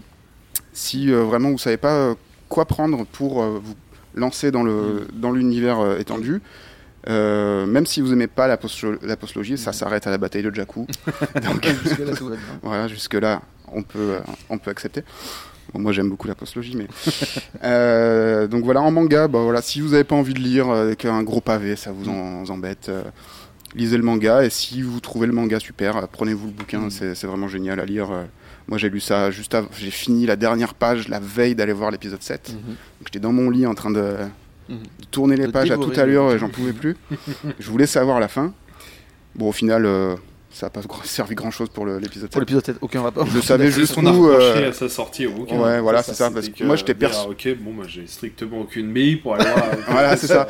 Ben, C'était un peu l'arnaque des voyages vers Star Wars. C'est parce que 7. ça parle de Jakku, c'est pour ça. Ça, Oui, voilà, je savais d'où venaient les vaisseaux C'est ça. qui sont écrasés dans le sable. Mais c'est vraiment un super bouquin que, que je conseille à tous, vraiment. Si vous voulez vous lancer dans l'univers étendu, vous pouvez y aller les yeux fermés. Eh ben, merci beaucoup, Greg. Je t'en prie. Alors, qui a lu euh, le manga euh, Étoile perdue et même qui a lu le roman parce qu'on va en reparler aussi. Hein. J'ai lu les deux, Ah, tout lire. qu'est-ce que t'en as pensé, Alors, j'adore le roman, j'adore Mm. Claudia Gray, c'est mon autrice préférée sur euh, le canon euh, pour l'instant. Et vraiment, j'ai adoré ça. J'ai adoré justement qu'on qu'on ait le point de vue Mm. des personnes qui sont dans l'Empire. Parce que c'est vrai qu'on a tendance à dire. Ah, c'est tous des pourris, c'est Mhm. tous des vendus. Mais en fait, on voit que c'est beaucoup plus compliqué que ça. Mhm. Et que bah, il faut pas dire soit c'est blanc, soit c'est noir. Il y a toujours des zones d'ombre. Mhm. Donc, je trouve ça chouette. Les persos, ils sont plutôt attachants. Mhm. Euh, Il y a parfois, voilà, on va être un peu dégoûté de certaines décisions, euh, voilà, des choses comme ça. Euh, Il y a des, des scènes, je trouve, euh, bah, très spectaculaires. Enfin, moi, dans ma tête, en tout cas, je voyais ça Oui. très spectaculaire. Euh, par contre, le manga, euh, effectivement, je trouve qu'au niveau de l'adaptation, c'est pas pas tout à fait ça. Il y a des choses qui me manquent. Mhm. Et les dessins, bon, c'est correct, mais c'est pas non plus euh, C'est- GG, quoi. hein. C'est très résumé ouais, très- par rapport au livre. Ouais, Mm. ouais. C'est pas. Ça m'a fait penser à des euh, des mangas, tu vois, que tu sors pour adapter genre une série animée. Je me rappelle, j'avais des mangas de Vision d'Escaflon. T'avais plusieurs euh, styles et moi j'avais ce style euh, Mhm. shonen et ils étaient très moches, ça avait Mhm. rien à voir. Et j'ai l'impression que c'est ça, c'est les trucs qu'on te sort pour euh, bah voilà pour avoir la licence un peu autrement. Mhm. Donc ça m'a pas non plus emballé, mais c'est vrai que si quelqu'un veut découvrir du Star Wars, qui est plus habitué à lire des BD, à lire des mangas, des choses comme ça, effectivement, je vais le conseiller pour découvrir, mais je vais quand même fortement conseiller tous les livres écrits par Claudia Gray, parce que c'est formidable. C'est une des meilleures autrices euh, actuellement ouais, dans, Ah oui, dans le oui, nouvel univers. Et c'est c'est young adulte, mais euh, les gamins, les ados, Ah, ils tout trouvent le monde leur y compte, et les adultes aussi. hein, quand on aime Star Ah Wars. oui, parce qu'il y a quand même des bon, choses un peu sombres Oui, Tout à vrai. fait. Hmm. Loïc Moi, j'ai lu que le manga et j'ai fini le tome 3 il y a deux heures. Enfin, pardon, Non, il y a six mois, six mois et deux heures. heures, mois exactement. Voilà. Ne révélons pas la Euh, magie de l'enregistrement. J'ai j'ai bien aimé. Moi ça, me- moi, ça me manquait d'avoir un. Parce que moi, je suis un très, très, très, très gros lecteur de manga. Et euh, ça me manquait. Enfin, ça me manquait. J'avais J'ai vraiment envie d'avoir du Star Wars en manga. Mm. Euh, parce que, en fait, euh, le, le côté comique, j'aime bien. Mais à chaque fois, il y a des trucs. euh, bon, c'est un peu longuet par moment, etc. Et moi, j'aime beaucoup le rythme de lecture d'un manga. Mhm. Euh, tu te poses en 30 minutes, t'as lu ton truc, euh, t'as vécu plein de machins, ça va, c'est super feuilletonnant, super rapide, c'est très divertissant, euh, sans forcément pousser le, le- le truc assez loin. Donc j'ai bien aimé globalement. Je trouve que ça va un peu vite par moment. Mhm. Alors ça confirme ce que vous dites par rapport au roman. Je trouve que ouais, il y, a- il y a des trucs qui sont un peu squeezés. La fin, j'ai eu un gros point d'interrogation. Euh, ne sachant pas que c'était fait pour la sortie du set Mhm. avec Jakku, Euh, donc j'ai eu la bataille tout ça, et je pensais qu'on ça allait conclure l'histoire, mais la fin est pseudo ouverte. Et euh, j'étais je me suis dit bah pourquoi il y a marqué fin? Et je pensais qu'il y y allait avoir une suite. Mhm. un, un roman 2 euh, Mhm. je sais pas une autre adaptation du manga ou que ça allait mener vers une série que c'était un préquel à une série ou quelque chose que j'aurais loupé en fait. Ça aurait pu être possible. Et c'était pas le cas Sinon, en termes de dessin, j'ai beaucoup aimé la double page sur Alderaan, Mhm. euh, incroyable. Quand je l'ai tourné, je m'y attendais pas, et quand je l'ai tourné, j'étais en mode ah c'est beau, et la page après, je suis en mode ah bah là c'est moins beau. C'est beau. Et euh, pour le coup, ça m'a, j'ai trouvé ça cool d'avoir la vision des des habitants, en Mhm. fait, de voir euh, dans le ciel euh, l'étoile de la mort arriver et ce qui en a suivi, et j'ai trouvé ça un peu choquant aussi, Mhm. dans le sens où on n'avait jamais eu cette vision-là pour nous. Bah, moi j'avais la vision de l'épisode 4, où Mhm. je voyais euh, la petite planète. Oui, ça, euh, boum. Voilà, en hmm. effet spécial euh, explosé. Et Mhm. puis, euh, il n'y avait pas trop d'attache avec le peuple. Et là, juste en une case, j'ai eu un peu plus d'attache Mhm. envers, euh, envers tout ça. Même la série Obi-Wan avec euh, du coup les, les parents de Leia m'ont permis de m'attacher un Mhm. peu plus Tout à fait. à ce peuple qui avant bah, pour moi c'était un peu anecdotique Euh, ok ils faisaient péter une planète ok c'était triste pour Leia mais pff, j'avais jamais vu un Mhm. seul de leurs habitants euh, On les connaissait hormis, euh, c'est ça. hormis prélogie, voilà, c'est ça, mais ça sortait un peu de nul- Pour moi, ça sortait un peu de nulle part. Et Mhm. là, ça me permet d'approfondir un peu plus. Très bonne porte d'entrée, je pense à Star Wars en manga. Mhm. J'attends de voir ce qu'ils vont faire. Là, ils ont annoncé la série autres. Leia par Ouais. Claudia Gray. Mhm. Alors, je, sais- je, je pense que c'est adapté à un roman. C'est un roman aussi, Oui. ouais. Et le roman est excellent. Il est très bien Et il aussi. est ouais. excellent. Bon, bah, Ouais. j'espère que le, enfin, le, le dessinateur du manga, je, je trouve qu'il dessine plutôt bien. Donc, Oui, j'attends je- avec la, la sortie. J'ai pas dit son nom d'ailleurs euh, au dessinateur, c'est Yusaku Komiyama. Mhm. Mm. Ouais, je vous ai trouvé un peu difficile sur les dessins parce que pour Moi, je un manga euh, Star Wars c'est très très bien comparé à mon goût en tout cas comparé au manga euh, Haute République là qui est sorti euh, il y a pas si longtemps que ça non plus Oui, c'est un. Ah oui, d'accord, Je oui, trouve c'est vrai, c'est vrai, j'avais a quand pas même un celui-là. glow up assez Ouais. impressionnant et Plus épuré, Ouais. je pense. Haute République, il- le, le dessinateur, il est vraiment allé à fond, même dans les décors et dans les détails des Ah, vêtements, etc. ça Donc c'est Oh. très euh, brouillon. Tu vois, il y a plein ah oui de c'est traits ça partout. exactement j'ai trouvé ça mais moi je trouvais ça fade Là, alors que celui-là je me suis vraiment senti euh, attiré par les personnages par le décor par les par les, les- les- qu'on appelle ça les vaisseaux aussi hein, qui sont très très Oui. bien faits donc voilà c'est pour ça que je vous ai trouvé un chouïa difficile mais bon après chacun ses goûts vous avez raison hein. mais voilà non, moi j'étais vraiment surpris par la qualité en tout cas du dessin euh, je m'attendais vraiment pas à ça Euh, ayant lu juste avant euh, la Haute République justement le, le- le premier manga là, qui était sorti j'avais été super déçu je m'attaque à Étoile perdue et là ah oui, là, c'est beaucoup mieux. Là, ça me fait, ça me parle. Là, je prends du plaisir, même au niveau graphique. Donc voilà, c'était juste ma, pe- ma petite pierre à l'édifice. Capitaine Ah, moi, j'ai pas lu le manga parce que je suis pas très, je suis pas très manga. Mhm.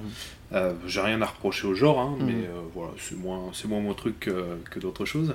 Euh, par contre, j'avais lu le bouquin Mhm. euh, qui avait fait énormément de bruit parce que c'était le tout premier bouquin du nouveau canon Star Wars. Hein. Tout à fait. Il avait fait un- un- beaucoup de bruit à sa sortie, on le trouvait absolument partout, etc. etc. Euh, non, le... c'est plutôt, c'est plutôt bien foutu, j'en garde, j'en, j'en garde un bon souvenir. Euh, le côté young adult parfois est, euh, et parfois peut-être pour, euh, pour quelqu'un qui n'est pas un, un young adulte, un peu, euh, voilà, ça plombe un peu, euh, ça plombe un Mais peu pas depuis si longtemps. La psychologie des personnages parfois te fait. On est sur un truc où euh, on force volontairement le trait des Mm. personnalités des personnages, etc. etc. Il y a un moment où tu te dis, bon d'accord quand même, mais c'est la guerre. hein. Mm. Il y a bien un moment où il va falloir flinguer quelqu'un. quoi. Euh, mais euh, enfin là, je, je grossis, hein, j'exagère. Mais moi, je me souviens de, voilà, de, de, de, de ce ce petit trait là que, Mm. que, que j'avais relevé. Euh, sinon non, c'est plutôt c'est plutôt un récit intéressant et, et plutôt sympa. Quand on va au-delà de la déception qu'on avait à l'époque sur l'idée que finalement ça n'apporte absolument rien aux, aux séries de, Non, de- ouais. de- à, à Star Wars 7, dans le sens où euh, voilà, t'as plein de carcasses de vaisseaux sur Jakku. L'explication qui va derrière, il y a eu une grosse bataille. Voilà, ça. pas, t'avais pas besoin d'en savoir plus que ça finalement. Et je- Pour, euh, donc, euh, donc voilà, là-dessus, il y a eu un- une, belle, euh, une belle pirouette marketing euh, qui, a, qui a bien fonctionné.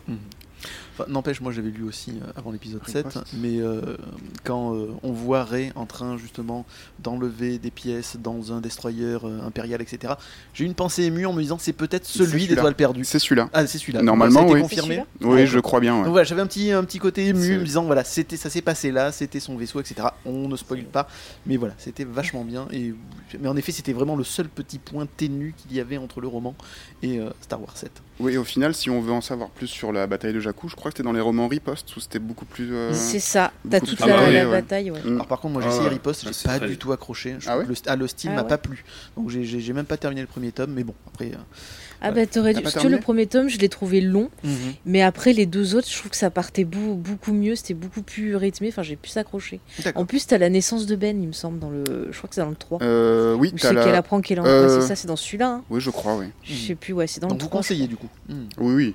Riposte, c'est une très bonne trilogie de livres. ouais. Loïc aussi Ouais, c'était pas Oui, mal. oui. Ok. Eh ben écoutez, on mettra aussi ça sur les réseaux sociaux. Moi je donnerai les références du coup.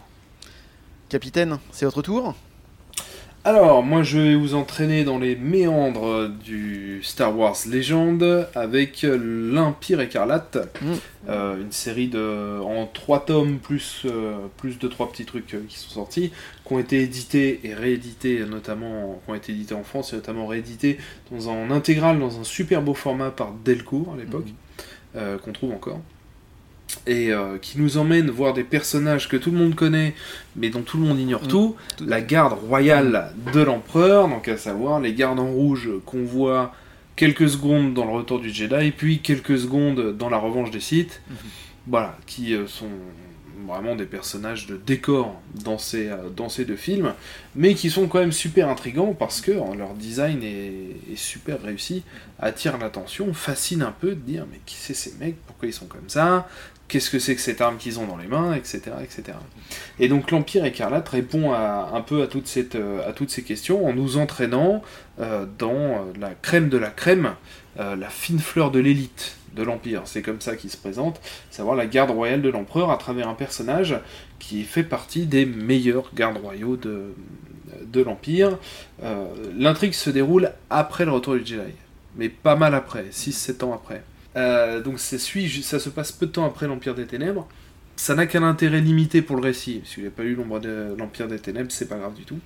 Euh, et donc on suit un personnage qui est un garde, qui a été trahi euh, par l'Empire, on va, mais qui est toujours fidèle à l'Empereur, malgré la mort de l'Empereur. En gros, c'est ça. C'est un gros, un véritable euh, anti-héros dans ce qu'il a de plus pur. C'est que c'est pas quelqu'un de sympa, euh, c'est quelqu'un qui ne le sera jamais. Euh, c'est quelqu'un qui a une cause et qui suivra cette cause-là jusqu'au bout. Et si pour ça il faut s'allier avec la Nouvelle République, euh, il le fera. S'il faut s'allier avec certains anciens membres de l'Empire, on a les vestiges de l'Empire, hein, on a des petits seigneurs de guerre qui se rentrent dedans un peu partout, Mhm. euh, il le fera. Et, et donc voilà, on est sur quelque chose de très très, un personnage très froid, très dur, très, très force spéciale en fait, Mhm. quoi, tout simplement. C'est un comic book qui est intéressant. Alors c'est assez inégal, hein, donc parce que là on, on a les trois tomes. On sait le, le premier tome est très intéressant. Mhm. Euh, ensuite on part sur des intrigues qui sont un petit peu plus politiques. Mhm. On rentre au cœur de, on rentre un peu au cœur des, des manigances politiques des, des vestiges de l'empire. Euh, il est très intéressant parce que le- toute la hiérarchie, toute la construction de l'univers autour de la garde royale est très riche. Mm. et, euh, et très abouti, assez bien foutu. Euh, comment l'empereur entraîne-t-il ceux qui seront ses gardes du corps et les gens les plus proches de lui, qui seront en permanence avec lui, qui, auront même, bah, qui entendront euh, et, et verront une bonne partie de tout ce qui se passe dans, dans son organisation personnelle et professionnelle Comment l'empereur gère ça? C'est super intéressant parce qu'il le gère exactement comme vous êtes en train d'imaginer. Et on a bien évidemment Dark Vador qui est là aussi et qui à la fois veille au grain et en même temps veille à, à ce qu'il n'y ait pas de favori qui, qui se dégage parmi ces personnages-là, etc. Donc c'est euh, c'est super intéressant, on rentre bien dedans, c'est c'est plutôt cool. D'autant plus cool que ces fameux gardes en rouge qu'on voit tout le temps avec une grande cape, sous leur cape, ils ont une armure assez époustouflante Mhm. euh, et des armes bien cool. Euh, donc, euh, donc voilà, c'est très bien. Moi, je vous conseille, n'hésitez pas à feuilleter un peu l'Empire Éca- écarlate. Au moins le premier tome. Vous pouvez lire que le premier tome. hein. A- vous pouvez vous arrêter à la fin du premier tome, qui est une excellente conclusion. Si ça vous plaît, après, vous pouvez continuer. Si vous pouvez vous arrêter là. Donc, c'est écrit par Richardson. Euh, et Stradley, c'est ça, à moins qu'il ne faut pas que je confonde avec le dessinateur, pas que je dise de bêtises. Voilà, c'est écrit voilà, par Richardson et Str- et Stradley, c'est illustré par Paul Goulassi, euh, qui fait des choses pas mal. Qui fait des choses pas mal. Euh, Il y a parfois une ou deux planches qui sont faites un petit peu rapidement, mais euh, de manière générale, ça fonctionne plutôt bien. Et puis, on voit un peu toute la difficulté dans laquelle est plongée la galaxie avec une nouvelle république qui est loin de dominer l'espace Mhm. Des vestiges de l'Empire qui sont encore puissants mais très désorganisés, et donc au milieu de tout ça, des gens qui sont un peu l'ennemi de tout le monde, Euh, et puis aussi euh, des rebelles qui, euh, qui n'ont pas que leur cause. Mhm. Ils ont aussi parfois des envies de vengeance, ils ont parfois aussi des objectifs personnels, parfois ils vont trahir, donc voilà, on est sur un récit très gris, très gris. Il Mhm. n'y a pas vraiment de, de héros au milieu de tout ça. Donc des, c'est pas mal, ça, ça sort un petit peu du lot à ce niveau-là. des problématiques assez originales du coup. Bah ouais, ouais, ouais, des problématiques euh, assez peu traitées finalement. Mhm. Que ce soit dans les comic books ou dans les bouquins. Tout du moins euh, dans, dans, dans ce qui est traduit en France. Il y a beaucoup de choses qui nous échappent. Hein. Euh, on a Oui, tout à bien fait. 30% de tout ce qui est produit qui Mhm. n'est qui n'est pas traduit en français. Mhm. donc, euh, mais dans ce qui est à, tr- à notre disposition, euh, ouais, ouais, c'est c'est intéressant. Ouais, c'est pas mal du tout. Ben, Merci capitaine. Est-ce que vous aviez lu l'Empire écarlate Et qui veut aussi euh, donner son avis? Il y a longtemps, Mhm. euh, j'en ai un bon souvenir, mais alors j'avoue que je me rappelle pas des détails euh, en entier, mais en, en t'écoutant, je pense que je vais me les. me Ouais, les Moi ça m'a donné envie de relire aussi, oui. Ouais. Mm, tout à fait. Loïc? Ouais, moi je les ai lus avant l'été. Mhm. Euh, bah, quand on a commencé à préparer l'émission, Oui, il a mis du temps tu- à se euh, faire cette émission. hein. Ouais, c'est ça. Euh, j'ai tout relu, tout ce que vous avez conseillé, Mm. regarder Rebels, euh, même ce que tu conseilles, à- ce, que, ce dont tu vas nous parler après, j'ai tout relu Mm. aussi. Et euh, alors pour le coup, l'Empire écarlate euh, est dur à trouver à l'heure actuelle. Vu que Delcourt a perdu les droits de Star Wars, Mm. moi je sais que j'ai eu l'intégrale dans ma médiathèque, donc j'ai pu l'avoir tranquille. Maintenant, tout n'est pas perdu vu que Panini et Marvel Mm. sont sur une politique de réédition agressive de tout ce qui a été fait. Ils ressortent en ce moment des, sous format TPB et sous format dur les comics Legends. Et euh, alors, je pense que Écarlate va être dans le prochain comics qu'ils appellent l'Empire, qui reprend tous les récits Legends de l'Empire. Mhm. Donc là, le ré- récemment, on a eu Dark Times, Mhm.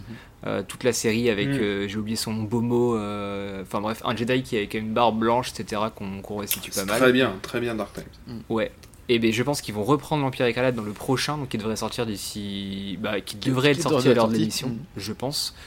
Euh, ça coûte 25 euros, c'est vraiment bien. C'est l'équivalent. Je pense qu'ils vont sortir l'intégrale. Mhm. J'ai bien aimé euh, parce que je trouve que c'est drôle à quel point Star Wars arrive à faire quelque chose avec un truc qu'on voit une demi seconde dans un film. C'est ça. Mm. Euh, un autre exemple, c'est Boba Fett. Alors, pas la, pas la série, mais ce qu'ils ont réussi à en faire dans les Mhm. comics, Mhm. on le voit une fois, il meurt. et, et ils ont réussi à faire euh, un tas de trucs Deux euh, fois sur le personnage. Oui, deux fois, il est dans le 5 et dans le 6. Tout à fait. Et euh, ils ont réussi à faire un- beaucoup de choses avec. Et là, pareil pour, euh, pour celui-là, on voit une, deux fois les, les gardes. Et derrière, ils arrivent à faire Mhm. beaucoup, beaucoup de choses avec. Et ce qui est aussi très, très cool, c'est qu'on n'a pas du tout la vision Star Wars euh, Jedi et Mhm. compagnie, sabre laser, force, etc.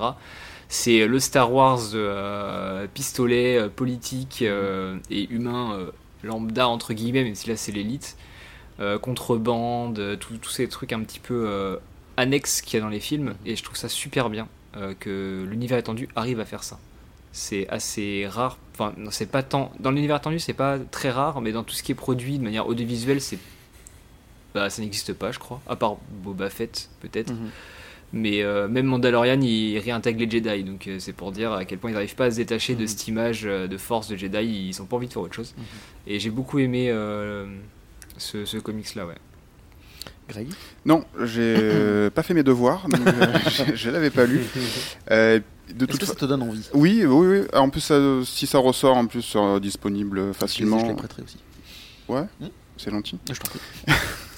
Non, moi, le, le Legend, euh, ce- ma connaissance du Legend se limite à la trilogie de Timothy Zahn, qui était un peu les épisodes 7, 8, 9 euh, Mm. en bouquin, quoi. C'était. euh, comment ça s'appelait? Ah, je- Euh, La croisade noire. La croisade noire du Jedi Fu, ouais. Oui. Voilà. Et des fiches Wikipédia. Donc euh, voilà, c'est le seul truc que je connais de, de l'univers Legend.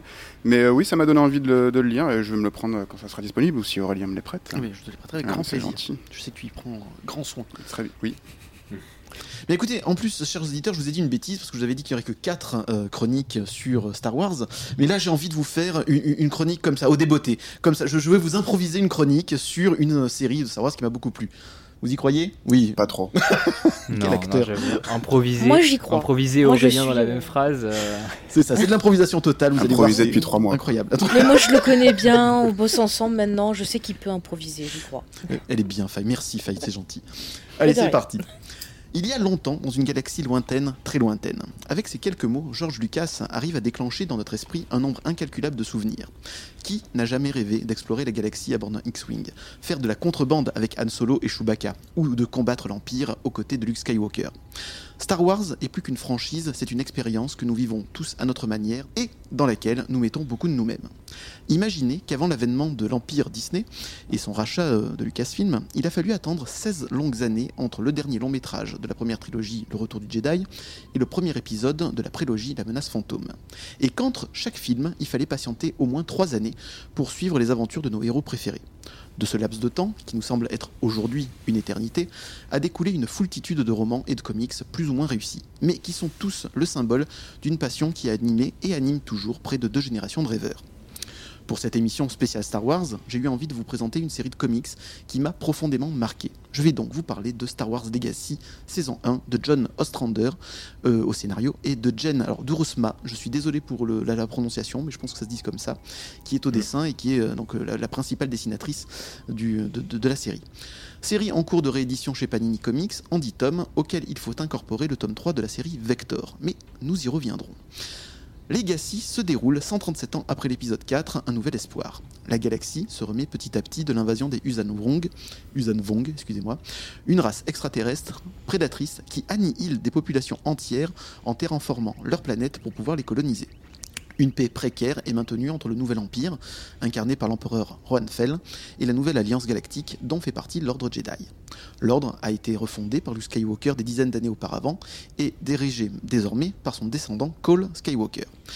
Mais dans l'ombre, un nouvel ordre Sith mené par l'énigmatique Dark Krayt, aidé en secret par des moffs avides de pouvoir, renverse l'empereur légitime Juan Fel et met à feu la galaxie en attaquant en traître le nouveau temple Jedi et en exterminant une grande majorité d'entre eux, dont Cole Skywalker. Mais son fils, le padawan Cad, réussit à se sauver de justesse. Dans cette suite non officielle, nous allons suivre les aventures du dernier des Skywalker. À la différence de son illustre ancêtre, il n'a qu'une seule ambition, vivre sa vie sans se soucier de l'avenir du reste de la galaxie. Mais lorsqu'on se nomme Skywalker, est-ce que l'on peut vraiment choisir sa propre destinée? Je suis pas peu fier de ma phrase. Euh, je ne vous en dirai pas plus pour éviter de divulgacher les multiples intrigues, mais sachez qu'en vous attaquant à cette œuvre épique, vous irez de surprise en surprise et rares seront les chapitres où vous ennuierez. Legacy m'a touché parce que c'est une série qui respecte l'œuvre originale de Lucas en y piochant de nombreux détails et en les insérant de manière cohérente dans un futur relativement éloigné. John Ostrander a une imagination débordante, d'ailleurs c'est lui qui a eu l'excellente idée d'inventer l'ordre des chevaliers euh, impériaux qui utilisent la force, euh, sorte de Jedi aux armures rouges écarlates servant l'empereur. Empereur qui tire lui-même son pouvoir du fait qu'il est l'incarnation physique de la force, tel un roi de droit divin. Il crée aussi une galerie de personnages, tous euh, plus originaux et charismatiques les uns que les autres, pour n'en citer que quelques-uns. Dark Talon, la plus sexy et badass Twi'lek Sith, Morrigan Cord, la mystérieuse agent secret impérial, Dark Krayt et tout son background qui relie à merveille cette série à l'ensemble de la série Star Wars, Euh, c'est c'est un tour de force, et Cat Skywalker. Ce personnage est torturé par le remords de ne pas avoir pu sauver son père, écartelé entre la pression écrasante et séculaire de devoir toujours faire le bien pour sauver la galaxie et son envie légitime de liberté sans penser aux conséquences. Ce personnage déteste son père défunt, qui, par sa mort, l'a abandonné, et l'oblige à embrasser une vie qu'il ne voulait pas et qui se déteste plus encore de ne pas réussir à satisfaire les espoirs que tous ont mis en lui. Présenter ce personnage sous les traits d'un pirate drogué, abandonnant les préceptes Jedi pour flirter régulièrement avec le côté obscur, est tout bonnement génial. Le scénariste fait de lui l'antithèse parfaite du genre idéal qu'était Luke Skywalker. Ajoutez à ça des complots, des intrigues politiques et des combats spatiaux dantesques, et vous aurez ce qui pour moi encore aujourd'hui est ce qui se fait de mieux en matière de fiction issue de l'univers Star Wars. Côté graphique, il faut se faire au trait de la principale dessinatrice Jen Drusma, qui même si ses personnages sont très classe, elle a quand même beaucoup de mal avec le design des, des- des nouveaux vaisseaux spatiaux. Au palmarès du mauvais goût se trouve très haut le nouveau X-Wing, particulièrement dégueulasse. Mais on arrive à passer très vite au-dessus de cela, tellement l'histoire est passionnante. Petit coup de gueule, pour rester poli, au milieu de la série, un événement particulièrement important se déroule dans Legacy, mais il n'est développé que dans la série Vector. Je ne sais pas quel est le crétin qui a trouvé ça judicieux, mais sachez que je lui souhaite de choper une belle fistule anale. Pour conclure, même si vous avez assez euh, de la saga Skywalker, ne passez pas à côté de cette incroyable série qui mériterait mille- fois d'être adaptée et développée à la télévision ou au cinéma, tellement elle fourmille d'excellentes idées. Madame, messieurs, avez-vous lu Star Wars Legacy et qu'en avez-vous pensé? Faille. Alors, je l'ai lu, ouais, il y a longtemps. Euh, j'avais plutôt euh, bien aimé. Effectivement, j'avais bien aimé euh, la psychologie des persos, Mhm. euh, les événements et tout. J'avais bien aimé là, les extraterrestres, là, parce que j'oublie toujours leur nom là. Les, voilà, eux, je trouvais que l'idée, elle était plutôt intéressante. Après, bon, il n'y a pas tout qui est réussi, je Mhm. dirais. Il y a des moments où je me suis un peu ennuyée, Mhm. mais euh, ouais, dans le dans l'univers légende, ça fait partie des, des titres, je pense, incontournables et, et plutôt bons. Mhm. Donc ouais, vraiment très très bon souvenir. Et euh, bah, c'est bien qu'il soit réédité par Panini, franchement, très très bonne idée. Grey. Non, je l'ai pas lu, pas Est-ce que ça t'a donné envie? Euh, oui, oui, mais déjà ça m'intéressait déjà Mhm. avant euh, Legacy. Parce que bon, moi, le- l'univers Legend, comme je pense que j'ai déjà dit euh, plus tôt, euh, je connaissais que la trilogie de Traum, Mhm. que j'avais lu juste avant le rachat de Disney. Et c'est vrai que Legacy, ça m'intéressait parce que je savais que c'était le ce qu'il y avait de plus loin dans Mhm. Star Wars. Donc je me disais, j'avais pas à me taper euh, un truc euh, à T'as pas besoin d'approfondir à côté Voilà. pour pouvoir euh, suivre je, Legacy. connais, je Mm. connaissais un peu euh, les Yuuzhan Vong, pareil, je, je m'y intéressais de loin parce que lire, je sais pas combien de bouquins. C'est ça. Mm. J'ai Pas mal de romans. Ouais, beaucoup de romans à, rattraper, donc ça, ça m'a jamais trop. Enfin, ça m'intéressait sans me donner l'envie de me mettre à lire les, tonnes de bouquins. Mhm. Mais voilà, ce que tu m'en as, ce que tu m'en as dit, ça me donne envie. Tu vas, tu vas me les prêter. Oui, voilà, comme d'habitude. Je sais que tu y prends un grand soin. Loïc. Euh, ouais, j'ai les. Enfin, ouais. J'ai lu le début. J'ai les deux premiers qui m'avaient été offerts par mon frère et j'avais, Mhm. j'ai jamais continué. Ah oui On va savoir pourquoi. Euh, je pense que c'était pas la bonne période au moment où je les Mhm. lisais. Tu vois, c'est comme l'Empire écarlate. Je pense que là, je l'ai lu il y a pas très longtemps. Enfin, quand on avait parlé de l'émission et euh, ça m'a bien plu. Mais si j'avais lu l'Empire écarlate à l'âge à laquelle j'ai lu les... auquel j'ai lu Legacy, je pense Mhm. que ça ne m'aurait pas plu non plus. Mhm. Tu vois. Peut-être trop Donc, éloigné de la série originale, tout ça, un peu trop. Voilà. Ouais, parce qu'à l'époque où ça sortait, moi j'étais encore euh, tout gosse, tu vois, Mhm. donc euh, je voulais du Jedi et. Euh, il y en a un peu, hein, quand même, euh, ouais, il y en a, il y en a un peu, mais euh, le côté vraiment euh, un peu anti-héros du, du héros, enfin du personnage principal. Euh, sur le moment, moi, m'avait, je me rappelle, m'avait un peu euh, rebuté et j'étais plus attiré par euh, Dark Knight Mhm. et euh, sa petite bande Mhm. que par l'histoire de du, du De héros Cad. et Mhm. du coup de Cad dans, dans son vaisseau là qui euh, quand il recrute toutes les personnes au début Mhm. et j'étais plus là-dessus et je pense qu'il y avait un chaînon manquant que j'ai pas eu non plus c'est Mhm. d'où il venait ce personnage là parce qu'on nous dit au début que c'est le, le gamin du gamin de Luke Mhm. sauf que moi j'ai pas eu l'histoire avec euh, c'était euh, Ma- euh, Mara Mara- Jade. Mara, Jade. Mara Jade, ouais. Ouais, c'est ça. Euh, moi, j'avais pas eu ça. Tu vois donc en fait, je suis arrivé là, je comprenais rien de ce qui se Mhm. passait. J'étais en mode, il sort d'où? Qui est son père? Pourquoi il est pas content? Euh, Et c'est pour ça que Dark Knight m'avait un peu plus plu, c'est que bah, la backstory arrive au fur et à ça. mesure. Le- comprends faut, faut pas divulgacher parce que c'est vachement intéressant et c'est un point non, super mais- important. Voilà, et en fait, euh, là où Cad, du coup, avait pas vraiment de. Enfin, on, on revenait pas trop sur lui au début. C'était un peu comme Aki, et je pense que c'est ça, moi, qui m'a sorti du, du récit. Bon, maintenant, ils sont chiants à trouver, mais Panini les ressort en, format, en, TP en TPB. Mhm. Et euh, au pire des cas, moi, je sais que ma médiathèque a tous les euh, Star Wars Legends. euh, y compris les Clone Wars et compagnie, C'est qui bien, maintenant ça. valent Mm. euh, je sais pas combien de milliards d'euros. Donc au pire, je les, je les Ah, emprunte. c'est bon à savoir, ça. Ouais. Et niveau Ouais. sécurité, c'est comment Oh, j'ai, j'ai- ils me connaissent, donc en fait, euh, ils, ils savent où j'habite. quoi. C'est- Capitaine, est-ce que vous aviez lu Legacy? Et qu'en aviez-vous pensé? Ouais. Ouais, bien sûr, j'avais lu Legacy. euh, ça avait fait beaucoup de bruit à l'époque hein, quand Ah ouais c'était sorti. Ouais, parce que déjà, ça fait partie des euh, premières euh, publications euh, Delcourt. Mhm. Donc, il faut savoir que le co- les comic books Star Wars aux États-Unis, il y en a plus de 500. Mhm. Il en sort, je sais pas combien, chaque semaine. Et, et en France, on a euh, le pendant de, de Marvel à l'époque, dans les années 70, euh, fin des, enfin, plus début des années 80 qui s'y était mis, mais on a eu quand même euh, un, grand, un grand trou à un moment, et, et Legacy fait partie des premiers récits publiés par Delcourt avec un format, avec de l'ambition. Mhm. Les formats qu'on connaît aujourd'hui, TPB, cartonné, Mhm. des, des, des beaux objets, quoi. Tout à fait. et, et c'était d'autant plus arrivé avec euh, euh, bah, un contre-pied euh, absolu qui était bah, voilà, le petit-fils de Luke Skywalker. euh, Bah, c'est bah, pas un gentil. C'est ça. voilà, c'est ça. C'est un anti-héros. C'est, peut-être le, l'anti-héros le plus absolu Mm. produit par, par l'univers, enfin, feu l'univers étendu, euh, Mhm. l'univers Legends maintenant de Star Wars. Moi, j'avais adoré, j'avais adoré ce traitement de, de Kate Skywalker, Mhm. qui est un Jedi, mais voilà, qui est, qui a beaucoup de démons, qui a beaucoup de difficultés, euh, qui est pas forcément quelqu'un de bien, Mhm. euh, qui a, qui sert euh, peut-être plus de son blaster que de son sabre pendant pas mal de temps.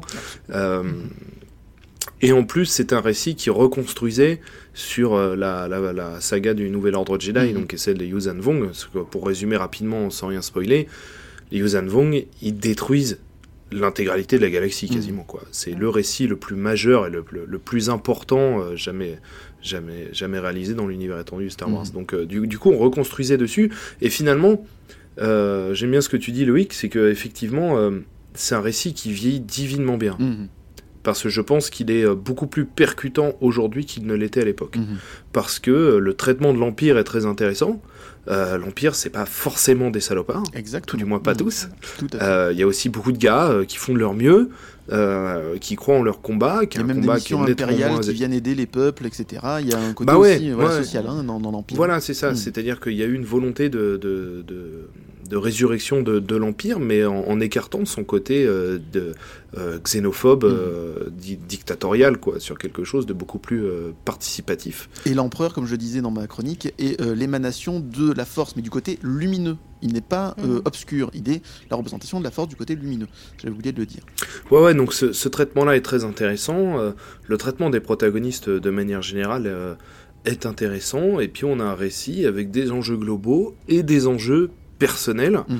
euh, vis-à-vis de Kate Skywalker. euh, qui va euh, qui va évoluer, qui va chasser ses démons, qui va et enfin bon voilà moi je trouve ça vraiment très pertinent et très intéressant Mhm. et et sans enfin voilà avec sans, sans attaque particulière ou quoi que ce soit, hein, Mhm. mais euh, avec un petit peu de recul simplement, quand on voit un peu les propositions qui sont faites justement sur cette période-là, hein, Mhm. puisqu'on n'est pas très loin avec la postlogie, euh, Mhm.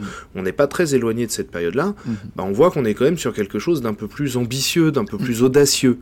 Et puis au final, aujourd'hui, je trouve que c'est euh, ouais, c'est dans l'air du temps, quoi. Donc non, moi j'adore ce récit et moi j'encourage tout le monde à le lire. hein. Ouais. Et psychologiquement, des personnages aussi beaucoup plus aboutis. Aussi, ils vont beaucoup plus loin.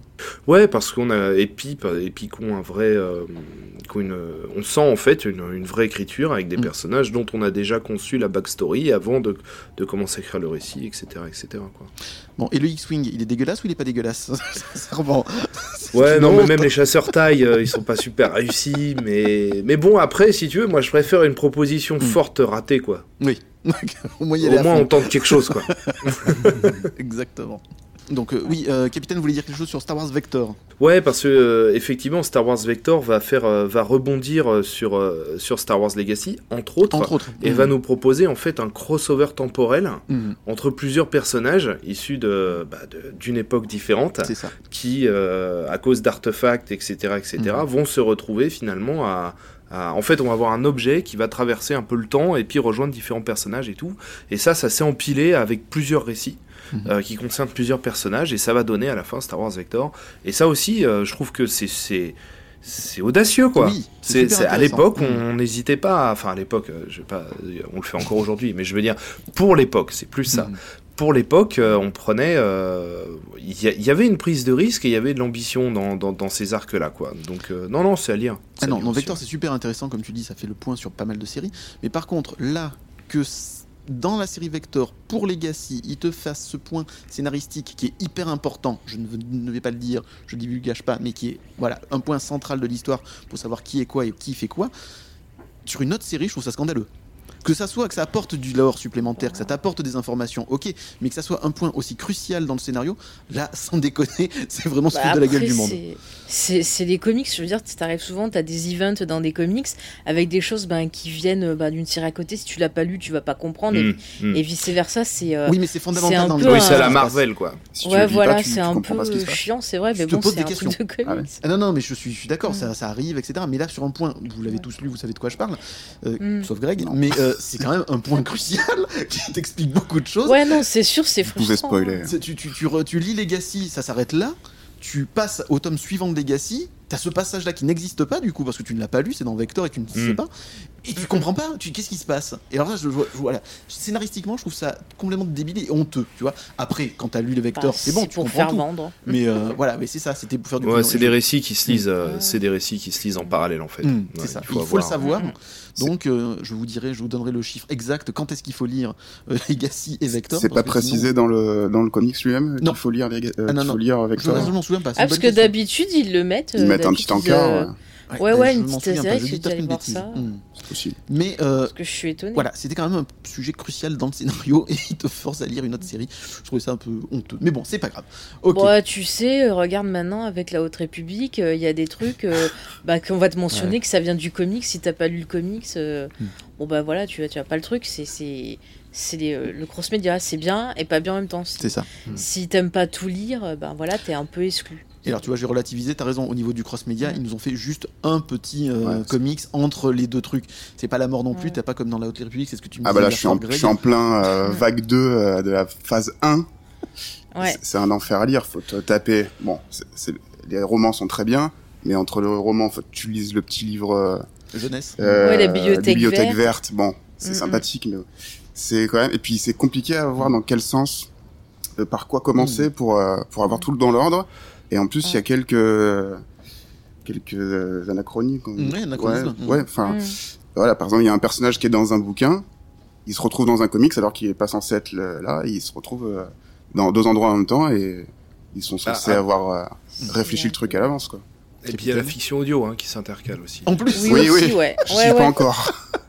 et tout en anglais en plus, elle est pas traduite celle-là. si, si. Ah si Euh, si si, elle Ah. a été Si, traduite. si, elle a été euh, traduite, c'est ouais. plutôt- C'est plutôt bien foutu. euh, C'est Mm. ouais, c'est Pocket qui s'en Ouais. occupait. euh, Non non, euh, par contre on la trouve en français. ouais. Bah, si vous Mhm. avez les liens, je les mettrai aussi sur euh, les réseaux sociaux parce que ça, ça m'intéresse. Mm.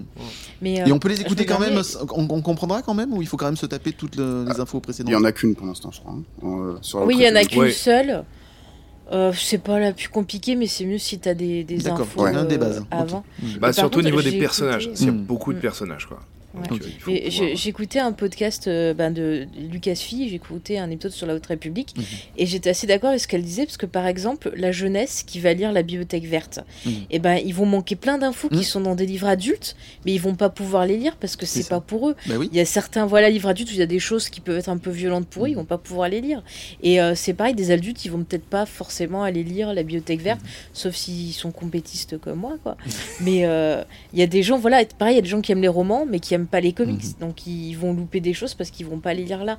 Donc c'est vrai que c'est sympa le cross-média, mais euh, quand ça devient genre euh, essentiel d'avoir euh, tout lu pour comprendre quelque chose, c'est que c'est peut-être mal géré ou qu'il y a un problème. Il faut arriver à trouver un, un équilibre Mhm.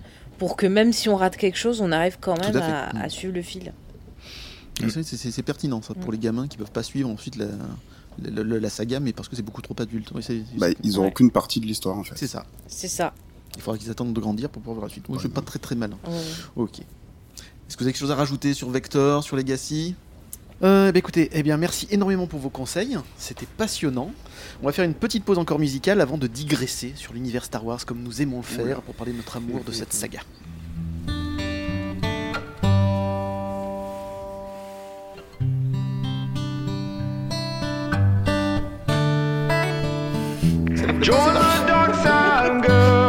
ça, ça, sort de nulle part à chaque ah fois. Ah non, elle est top. Quel rapport avec Star Wars Écoute bien.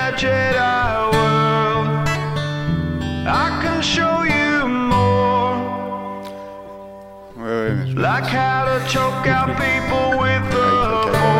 ouais, ouais. ouais.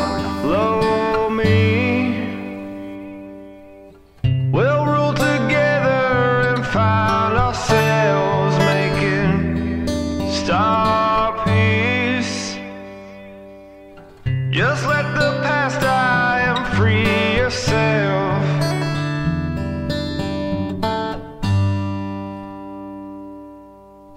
Tell me something, Joy. Is Carlos someone I should avoid? Or could he be turned? His redemption something to be earned. Been trained. Out here on Octo, I find myself looking for you. But all I see is the ghost of Luke.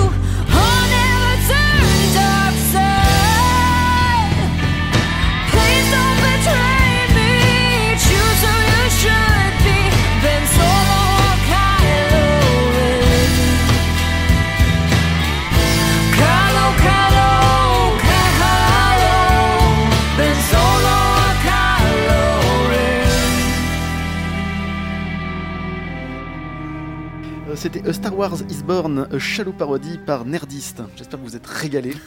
en tout cas, je m'enjaille avec ça. Ouais, je l'avais oublié celle-là. Mais vous êtes pas, vous n'aimez pas la musique, vous n'aimez si. pas la grande musique. Ça, j'avais trouvé ça super. si, si, bien sûr. Bon, allez, maintenant on peut s'y mettre, on va pouvoir digresser allègrement sur l'actualité de Star Wars. Euh, J'aimerais connaître votre avis sur les dernières sorties télé dans l'univers Star Wars. Y en a-t-il une qui vous a vraiment marqué et pourquoi?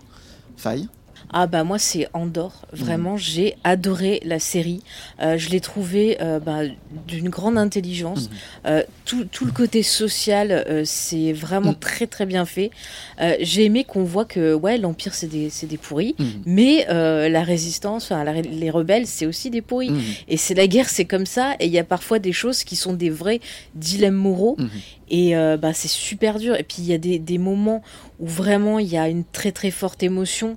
Euh, je pense à un acte dans une prison, j'en dirai pas Mhm. plus. Mais vraiment, euh, ça m'a retourné toute cette partie-là.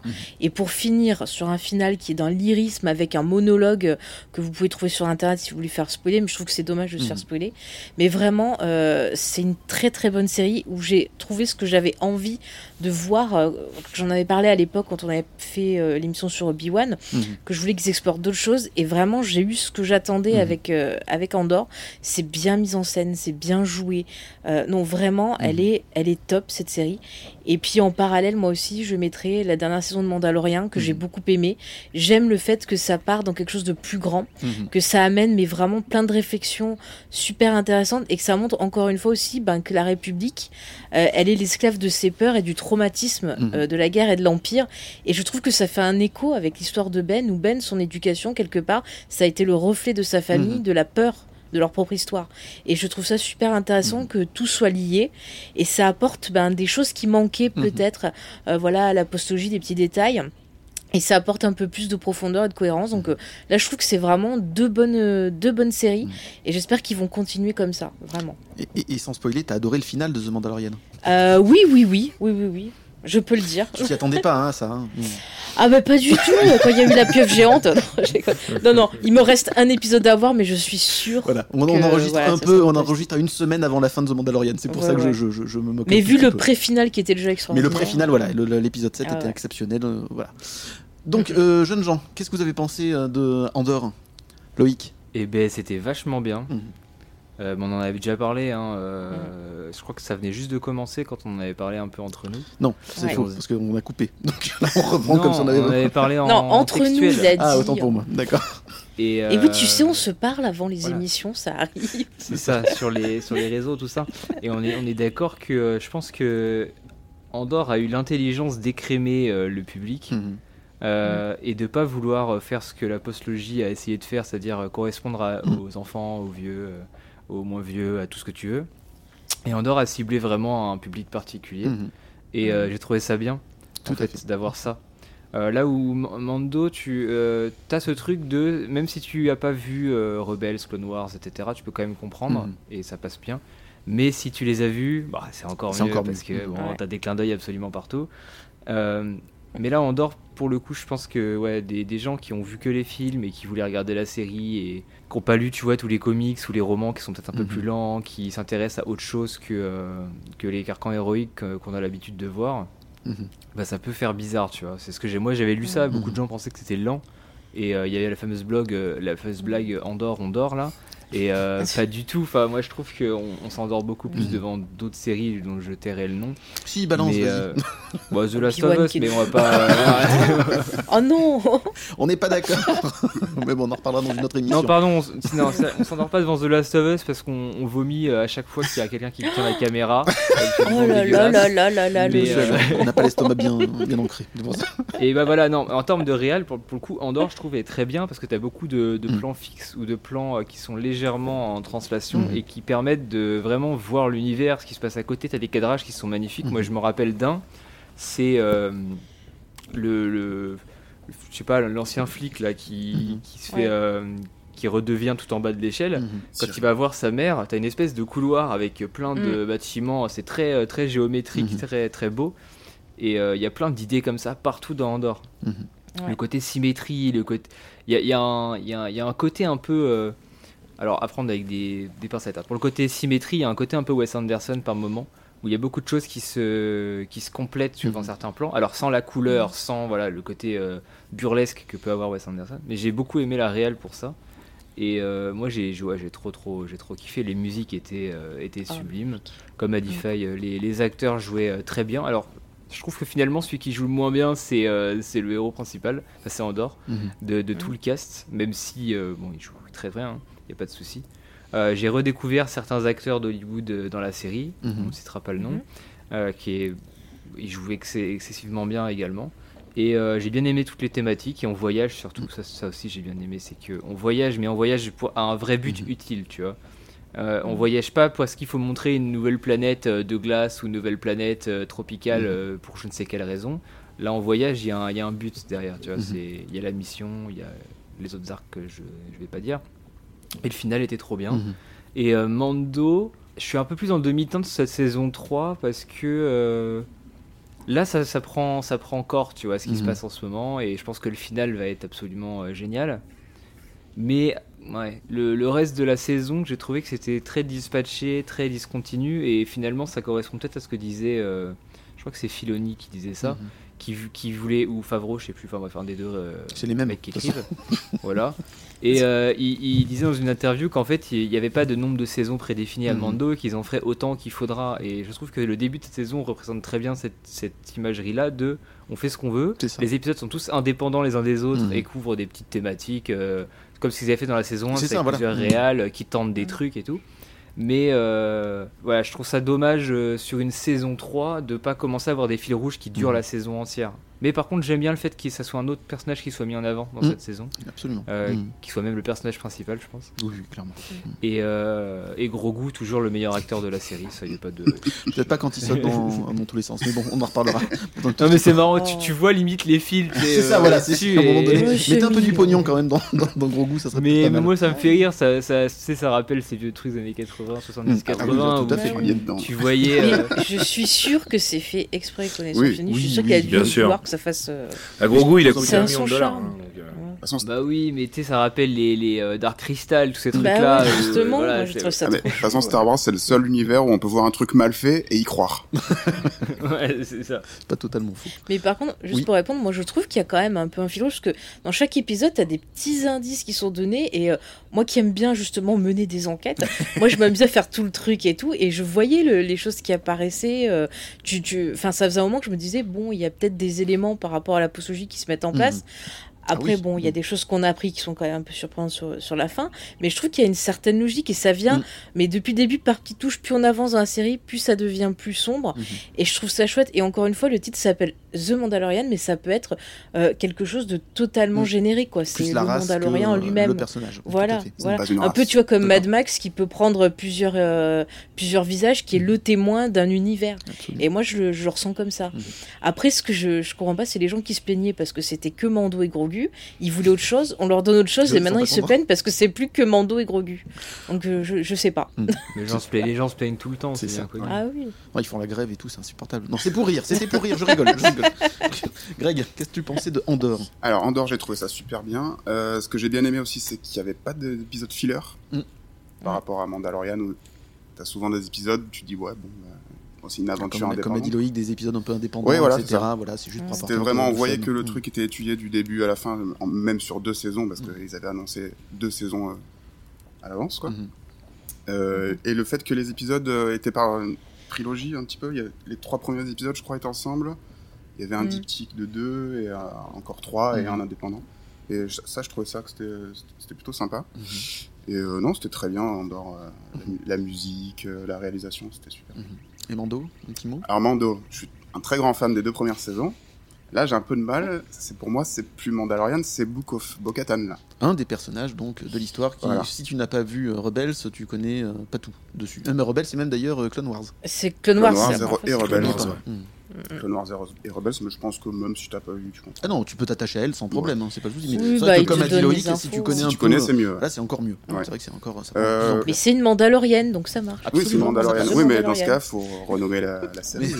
Donc voilà, The on a un. Bah, ils vont rajouter un S, The Mandalorians. Ouais, The Manda- tu rajoutes un S et c'est bon. Exactement. Non, mais après, bon, c'est toujours bien. Je comprends toujours pas pourquoi ils ont fait revenir Grogu aussitôt. Parce qu'il ne sert à rien, pour l'instant, à rien. pas grand chose dans, dans l'histoire. Il Mais est- si, mais bien sûr que si, il sert à vendre les peluches. Oui, oui, mais ça, on est tous d'accord. Mais, Mais non, vous allez voir dans le final, là, Oui. maintenant qu'il a Ouais, ce qu'il peut-être faut. dans le final. C'est ça. Maintenant qu'il est équipé. non, mais on voit bien qu'à chaque épisode, ils s'en débarrassent le plus vite possible. et ils le donnent à, à n'importe qui qui veut bien le garder pour aller faire leurs, leurs, leurs aventures de leur côté. Donc ça, bon, j'ai toujours un peu de mal avec ça, mais sinon, bah, c'est toujours qualitatif. On voit qu'il y a du budget euh, à part sur Grogu. C'est ça. Mais euh, non, non, c'est toujours très bien. et- Mais j'accroche moins que les deux premières saisons où je trouvais ça plus. Il y avait, il y avait moins de trucs qui me sortaient de, du fil rouge, Mhm. j'ai l'impression. D'accord. Capitaine? Ah, pour moi, euh, The Mandalorian, euh, c'est la quintessence de l'héritage de George Lucas, hein, euh, à, vraiment beaucoup de niveaux. quoi. C'est une ode à l'aventure, c'est une ode au euh, c'est une ode à, à, à, à- à toutes ces toutes ces sources d'inspiration dans Mhm. lesquelles puisait George Lucas. Après, c'est Dave Filoni, il a passé euh, près de 10 piges euh, à travailler euh, pratiquement seul la nuit avec George Lucas pour bosser sur Clone Wars. Donc Mhm. c'est de loin celui qui, parmi ceux qui on sont encore actifs, c'est de loin celui qui, qui le connaît le mieux et Mhm. qui, qui connaît le mieux la volonté de ce qu'il voulait faire passer dans ses projets. Et je trouve que The Mandalorian est clairement, clairement à la hauteur de- des enjeux. Et euh, non, moi cette saison 3, je la trouve, je la trouve intéressante. Euh, moi j'ai pour ça même sur les réseaux sociaux que je le fais pas trop, c'est que je j'aime pas trop me prononcer sur Mhm. une série avant qu'elle soit terminée, Mhm. parce que euh, sinon, bon bah voilà, les chaque jugement qu'on porte épisode après épisode, finalement, peut s'invalider avec Mhm. l'épisode d'après. C'est jamais évident. Euh, mais moi, non, moi j'ai- j'aime beaucoup, ce- j'aime beaucoup cette saison 3. Effectivement, on est sur des choses qui sont en train de, qui sont en train de basculer. C'est-à-dire que le Mandalorien euh, commence à arriver dans des événements qui le dépassent. Mhm. Euh, et qui prennent euh, les enjeux, euh, les, les enjeux augmentent, agrandissent, et, et du coup le Mandalorien au milieu de tout ça, il est un petit peu plus petit. Euh, bon après, euh, ça fait aussi euh, bah, un récit où le sort de toute la galaxie ne repose pas sur une personne. Mhm. C'est ce qu'on a pas mal reproché à certaines autres œuvres de, de la franchise. Donc, euh, donc du coup. Voilà, moi, moi j'attends de voir et j'attends d'autant plus de voir avec les annonces récentes qui ont été faites, avec les idées de plusieurs séries qui finalement euh, vont empiler des éléments qui vont Mhm. finir par euh, se, se solder dans un long métrage. Quoi. Donc euh, je pense que si cette annonce a été faite là, il n'est pas impossible que la saison 3 de, de The, de The Mandalorian elle ait été écrite dans cette direction Mhm. aussi. Donc euh, non, moi je, je, suis- je suis vraiment euh, très satisfait de cette série. Euh, Alors attends, je voudrais et- juste refaire un point ouais. sur The Mandalorian. Euh, vous l'avez tous vu, on va pas non plus divulgacher une fois de plus, mais est-ce que grâce à The Mandalorian, et à mon avis certainement grâce à Ahsoka, on en parlera aussi tout à l'heure, euh, Dave Filoni et euh, Favreau vont pas réconcilier les, euh, ceux qui ont détesté la postlogie et ceux qui ont aimé la euh, trilogie originale. Parce que dans ces épisodes-là de The Mandalorian, il y a des petits détails. C'est pas énorme, mais il y a des petits détails qui commencent à faire le lien avec la postlogie et qui vont certainement combler les manques de la postlogie, qu'elle est trop vite, etc. Est-ce que vous avez ressenti ça? Est-ce que vous pensez que ça part là-dessus ou pas du tout? Alors, eh ben, écoute, moi il se trouve que j'ai suivi un peu euh, ben, Twitter pendant la, la Star Wars célébration, j'ai vu un peu différentes réactions Mhm. et j'ai vu qu'il y avait euh, pas mal de gens qui commençaient à être un peu contre euh, Filoni Mhm. euh, en l'accusant de faire les choses dans son coin, de pas travailler avec les autres, d'avoir ben, redconné carrément des éléments de comics, par exemple autour de, de Kanan. Mhm. Et là, sur l'épisode qui est sorti, donc l'avant-dernier épisode de la saison, je regardais les réactions et il y a des gens qui râlaient parce qu'on faisait des liens avec la postlogie et euh, pour eux c'était genre ah mais vous rendez ça canon alors que ben c'est déjà canon. Oui. Que ça vous plaise ou pas, ça fait partie de l'univers. Mhm. Après, si vous aimez pas, bah vous regardez pas, vous allez Mm. dans le légende et puis voilà, ça sert à rien Mm. d'embêter les gens. euh, Parce que j'ai même vu des gens qui étaient contents et qui Mm. se faisaient genre limite euh, rabaisser parce que Comme ah non c'est pas normal que tu sois content quoi. Donc Mm. il y a une espèce d'hystérie. Euh, que je trouve dérangeante. Je veux dire, euh, Star Wars, c'est un vaste univers. Laissez les gens kiffer et laissez-les Mm. après euh, aller découvrir d'autres choses plutôt que ben, de, de les rabaisser et de Mm. les empêcher justement de s'ouvrir aux légendes, aux comics, Mm. aux romans. euh, voilà, il faut, faut laisser. Après, moi, personnellement, des Filoni, euh, je trouve, enfin, moi, j'aime beaucoup son travail Mm. et je trouve qu'il arrive à prendre des éléments du légende, à les remettre dans le canon, à faire des petits hommages et c'est jamais. euh, trop trop appuyé c'est des petits trucs euh, Mhm.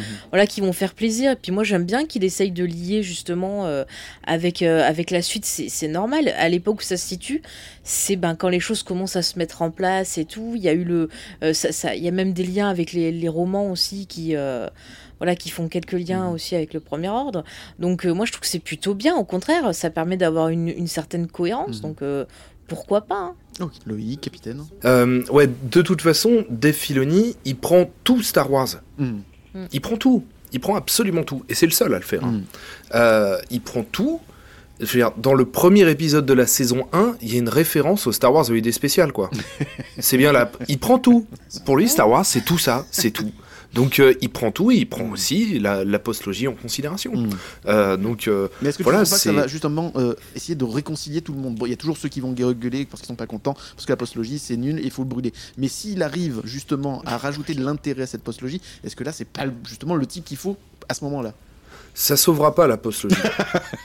Euh, ça, ça- je veux dire, les détracteurs de la postlogie resteront des détracteurs Mhm. de la postlogie. Mais toi, scénaristiquement, Euh, tu penses que ça peut apporter quelque chose ou pas du tout? Bah, scén- scénaristiquement, évidemment que ça peut Mm. apporter quelque chose. C'est certain que ça donne. Et puis ça donne tout bêtement, je veux dire, au-delà du fait d'apporter de l'intérêt euh, à, à la postlogie, bah, ça apporte de l'intérêt à l'univers dans Mm. lequel évolue le Mandalorien, tout Mm. simplement. Parce que finalement, euh, jusqu'à maintenant, la Nouvelle République, c'était deux pilotes de chasseurs. Hein. C'est ça. Mhm. C'est tout ce qu'on avait vu de jusqu'à présent. Donc là, ça ajoute, euh, on, on ajoute un petit peu de densité à l'univers dans lequel évolue le Mandalorien. Donc euh, effectivement, c'est super intéressant. Euh, on va voir ce que ça peut donner euh, un petit peu plus tard. Euh, moi, j'aime bien l'idée que la Nouvelle République fasse un peu euh, pardonne Mhm. euh, finalement au sujet de l'Empire, euh, ce qu'ils ont pu faire dans le Mhm. cadre de, de, de, de ce coup d'État et puis Mhm. qu'il les réintègre. Euh, c'est intéressant pour deux choses. La première, c'est que c'est exactement ce qui s'est passé suite France. à la deuxième guerre mondiale. Et puis la deuxième, c'est qu'effectivement, on plante des graines intéressantes euh, qui, à mon avis, euh, doivent aussi résonner avec ce qui se passe euh, actuellement au niveau politique, Mhm. géopolitique. alors peut-être un petit peu moins en France, mais pas mal aux États-Unis. Mhm. Donc tout ça, non, c'est super intéressant. Est-ce que les détracteurs de la postlogie vont se mettre à aimer la postlogie pour autant? Clairement pas. Faut Mhm. pas se, faut pas se bercer d'illusions là-dessus. Et puis après. Voilà, les réseaux sociaux, euh, de toute façon, euh, ça a toujours été la foire d'empoigne. Hein. On a aussi euh, d'ardents défenseurs de la postlogie, qui aiment pas la saison 3 de The Mandalorian, Mhm. et qui euh, cassent du sucre sur le dos. euh. généralement, quand on emploie le terme philoniverse, euh, on crée, on parle carrément de philoniverse. Le gars, il a fait deux séries, quoi. C'est ça. philoniverse. C'est un, un terme péjoratif. Rarement, ceux qui parlent de philoniverse, généralement, c'est pour en dire du mal derrière. Euh, je pense pas que ce soit un combat beaucoup plus sain que les détracteurs de la postlogie. Mhm. Je pense que si on veut euh, que, enfin, il faut, à mon avis, si on est ouvert, euh, il faut accepter euh, absolument tous les points de vue, quoi. Mhm. Donc, euh, euh, je pense que c'est cette guéguerre, cette guéguerre de, de, de fans qui, qui ont du mal à accepter les, les points de vue des autres. Ça va pas s'arrêter. Mhm. Euh, et avec les dernières annonces euh, faites euh, dans l'ordre du Star Wars euh, Célébration, ça va à mon avis pas mal se raviver. Euh, mais euh, non, je pense que euh, là-dessus il y a, il y a une rupture avec la postlogie, il y a un schisme. Mhm. Et je pense pas qu'on pourra réparer ça. D'accord. Parce que même pour la prélogie dont on dit qu'aujourd'hui tout le monde aime ça, absolument pas. Le schisme il est toujours là. Mhm. Loïc, Greg, vous voulez rajouter quelque chose? Bah, Non, tout a été dit. ouais. Ouais, tout a été dit, mais je trouve ça va bien sûr pas réconcilier les ceux qui n'ont pas aimé la postlogie, ils ils ne l'aimeront pas de toute manière, ça, Mhm. c'est sûr. Mais ça peut euh, les faire la tolérer, je pense. C'est-à-dire que le plus gros défaut de la postlogie, c'est qu'on y- arrive avec 30 ans de trous euh, scénaristiques, on sait pas, Mhm. on arrive, il y a une, une nouvelle république, euh, Et on comprend pas. un c'est premier ordre, on sait pas d'où il a, Mhm. euh, il y a rien du tout, même dans le Oui, même dans le défilé, dans le défilé du, du du- du début, alors, il y a oui. pas grand chose d'expliqué. Et euh, ouais, je pense que déjà ça avait déjà commencé dans la saison 1 de Mandalorian, Mhm. je trouve. Il y avait quelques petites, euh, quelques petites références à, à tout ça. Mhm. Et ouais, moi je trouve ça très bien que ça continue et, et j'aime- j'aimerais voilà, que vraiment que ça amène petit à petit à- aux événements qu'on voit dans la postlogie. Que ça rende tout ça logique. Même pour les gens qui ont aimé la postlogie, Mhm. on a besoin de savoir ce qui s'est passé. c'est- très bien qu'ils partent là-dessus et qu'ils annulent pas, enfin qui qui se cachent pas les yeux sur le, sur le- la réception des, de la postlogie pour faire autre chose. Et c'est bien qu'ils continuent sur cette lancée et qu'ils acceptent que ça fasse partie Voilà, de c'est l'univers. ça. C'est une bonne idée. ça. Voilà, C'est- qui- Au moins que ça accepte. Qu'ils assument, qu'ils Plus assument. l'idée de il- ça n'existe plus, faut en refaire trois nouveaux. Ouais, non. euh, Parce qu'il y en avait hein, des gens qui voulaient. Faire une non, non, pétition, on annule, on annule. Ah, mais il y a eu une pétition. Ouais, ouais, il y a eu des pétitions, on annule n'importe 7, quoi. 8, 9 et on Mm. refait autre chose. Mais Ah non, il c'est fait, faut c'est fait, accepter, c'est comme Mm. ça. Bah. Non, mais qu'au moins Mais il y a des gens scénaristiquement, qui les ajouts pas. puissent nous permettre, nous, d'accepter ceux qui n'avont pas aimé la postlogie. Mais Je parle de moi, par exemple. Tolérer. de tolérer et de dire oui bon ça va elle existe parce que maintenant j'ai les informations Voilà. et que je peux comprendre même si je ne suis pas fan de l'époque en tout cas voilà ça, ça serait pas mal en tout cas Mais après, par rapport à la, à la prélogie, euh, le travail qu'a fait euh, Filoni avec euh, Clone Wars, par exemple, euh, moi je sais que perso, j'avais beaucoup du mal, surtout avec l'épisode 3, et ça m'a un peu réconcilié avec ça parce que ça m'a rajouté ce qui m'avait manqué Mhm. en voyant le film.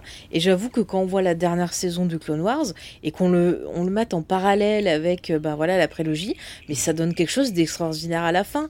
Alors, ouais, ça m'a peut-être pas totalement. Moi, je dirais pas que c'est mes films préférés, le 3, c'est, il reste quand même dans le bas de mon tableau.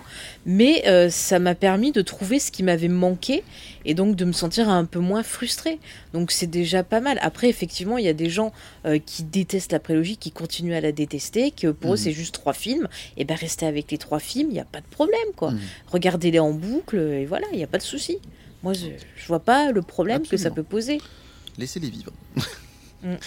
capitaine je t'ai coupé pour euh, ton avis sur Andorre Oui, alors mon, mon avis sur moi j'ai bien aimé Endor. Euh, alors attention, euh, c'est une série que je trouve pas dépourvue de défauts pour autant. hein. Mhm.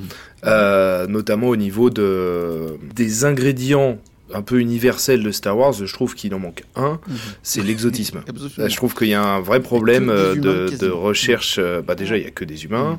Euh, quand il y a des aliens, Euh, ils sont filmés de loin, euh, ils ont euh, un grand imperméable et des gants. Donc en fait, on a juste foutu un masque sur un mec, quoi. On sent en fait qu'il y a un, au niveau de la production, on sent, euh, je, je pense que c'est des contraintes de budget Mm. qui font que même au niveau des décors et tout, on est quand même, on passe tout le final dans une ville en briques, quoi. Euh, donc voilà, je, je trouve que ah, ça, j'ai trouvé ça, j'ai trouvé ça dommage. Mhm. Euh, et c'est un défaut en fait qu'on retrouve aussi dans la série Obi Wan. Mhm. Oui. Euh, donc voilà, on a eu un, quand même un, une- un- un doublé euh, de, de choses. euh, voilà, c'est, euh, on est dans un univers de science-fiction euh, très très terre à terre, quoi. Mhm. Ce qui est ce que ce qui est quelque chose dont j'ai eu beaucoup de mal à me détacher tout du long de, de cette série. Par contre, non, la vraie force d'Endor, c'est l'écriture. Oui. Clairement, il y a un vrai talent d'écriture en fait. Il y a un vrai talent d'écriture. Après, euh, la réalisation est pas inintéressante. C'est une, une réalisation très calme, très posée, très anglaise Mhm. finalement. Euh, et c'est pas mal. Je trouve que juste que voilà, il, leur- il, il leur manquait, il manquait quelques millions pour euh, pour. euh, et ce qui est étonnant parce que c'est des budgets qui sont colossaux. Hein. Mhm. Euh, Endor, c'est une série à très gros budget quoi.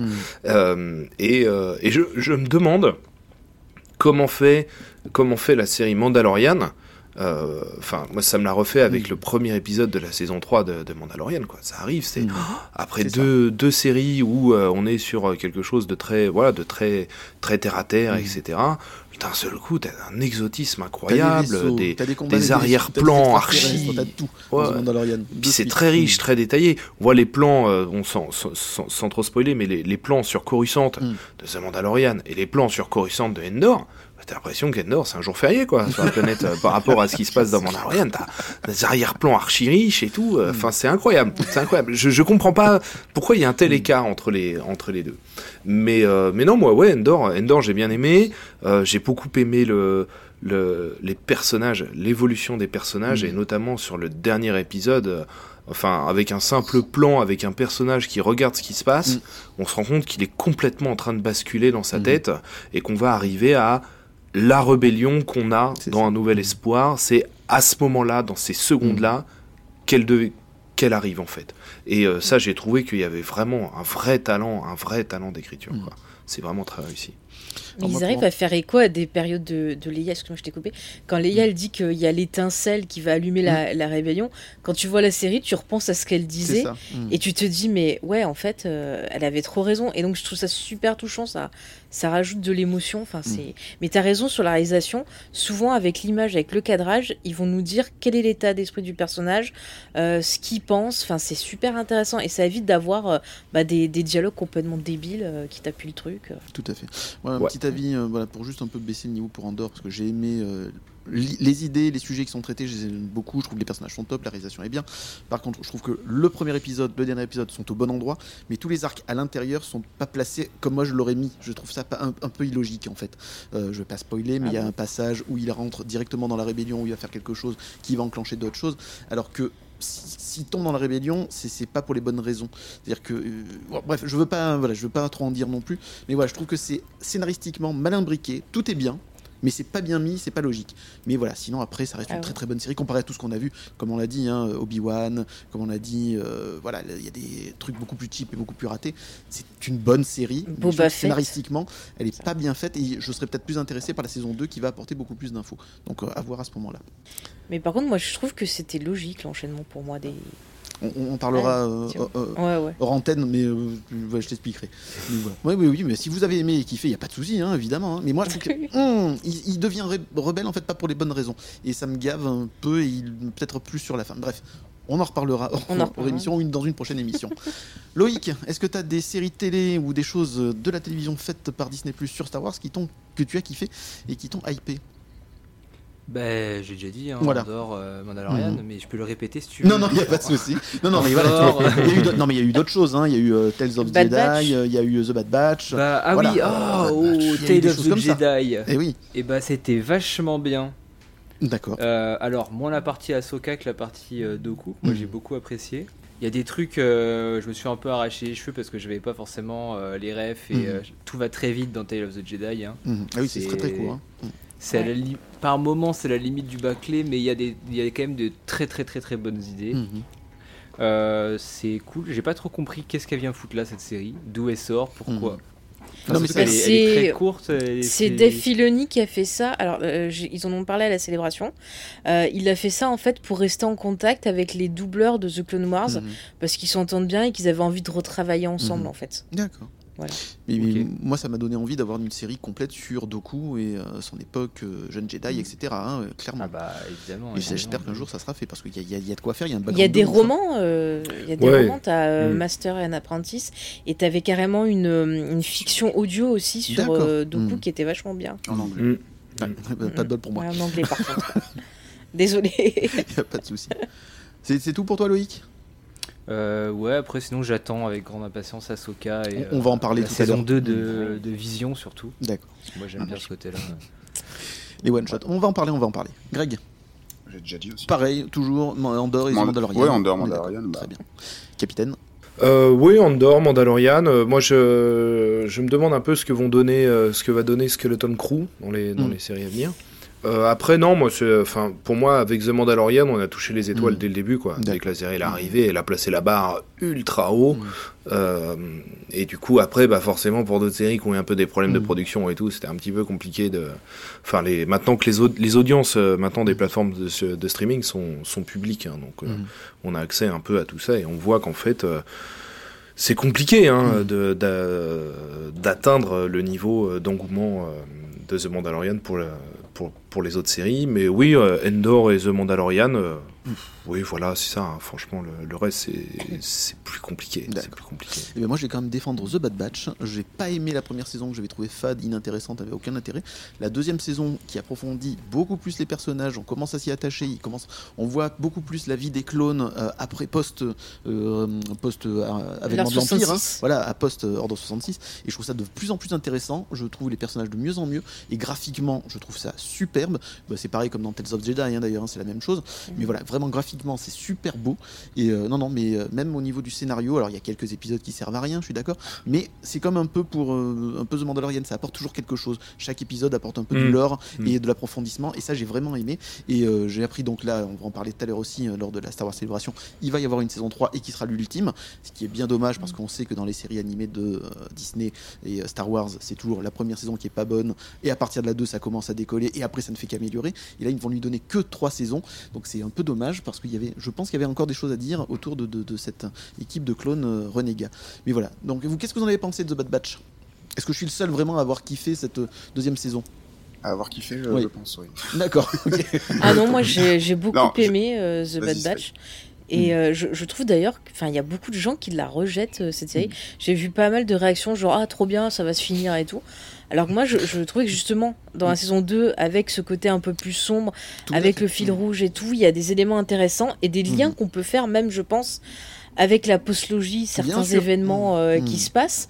Donc c'est plutôt intéressant. Puis moi, j'aime bien les clones, quoi. Enfin, Mm. il y a des, des trucs très positifs. Enfin, moi, j'aime bien quand il y a un peu de politique dans Oui. Star Wars. Mm. Et vraiment, la, la saison 2, c'était c'était top. J'aime bien les côté, euh, persos. euh. s- sans spoiler, mais Hmm. le côté où l'Empire en fait a peur aussi d'une rébellion de clones. Euh, ça, ça, Ouais. ça, j'ai bien aimé. Ça, on n'en parle jamais. On, même moi, j'y avais jamais pensé avant. Et ils en parlent un tout petit Mm, mm. peu comme ça en filigrane dans la série. Et je trouve que c'était une super idée. Donc voilà, excuse-moi, je t'ai coupé. Non, non, mais t'as raison. En plus, c'est vrai qu'on se posait la question, genre, bah tiens, qu'est-ce qui s'est passé après l'an 66 Comment on est arrivé euh, au Stormtrooper et tout? Et donc là, on a des réponses. Mm. Et euh, mais c'est c'est fou, quoi. Enfin, c'est, Mhm. je trouve que c'est c'est intéressant.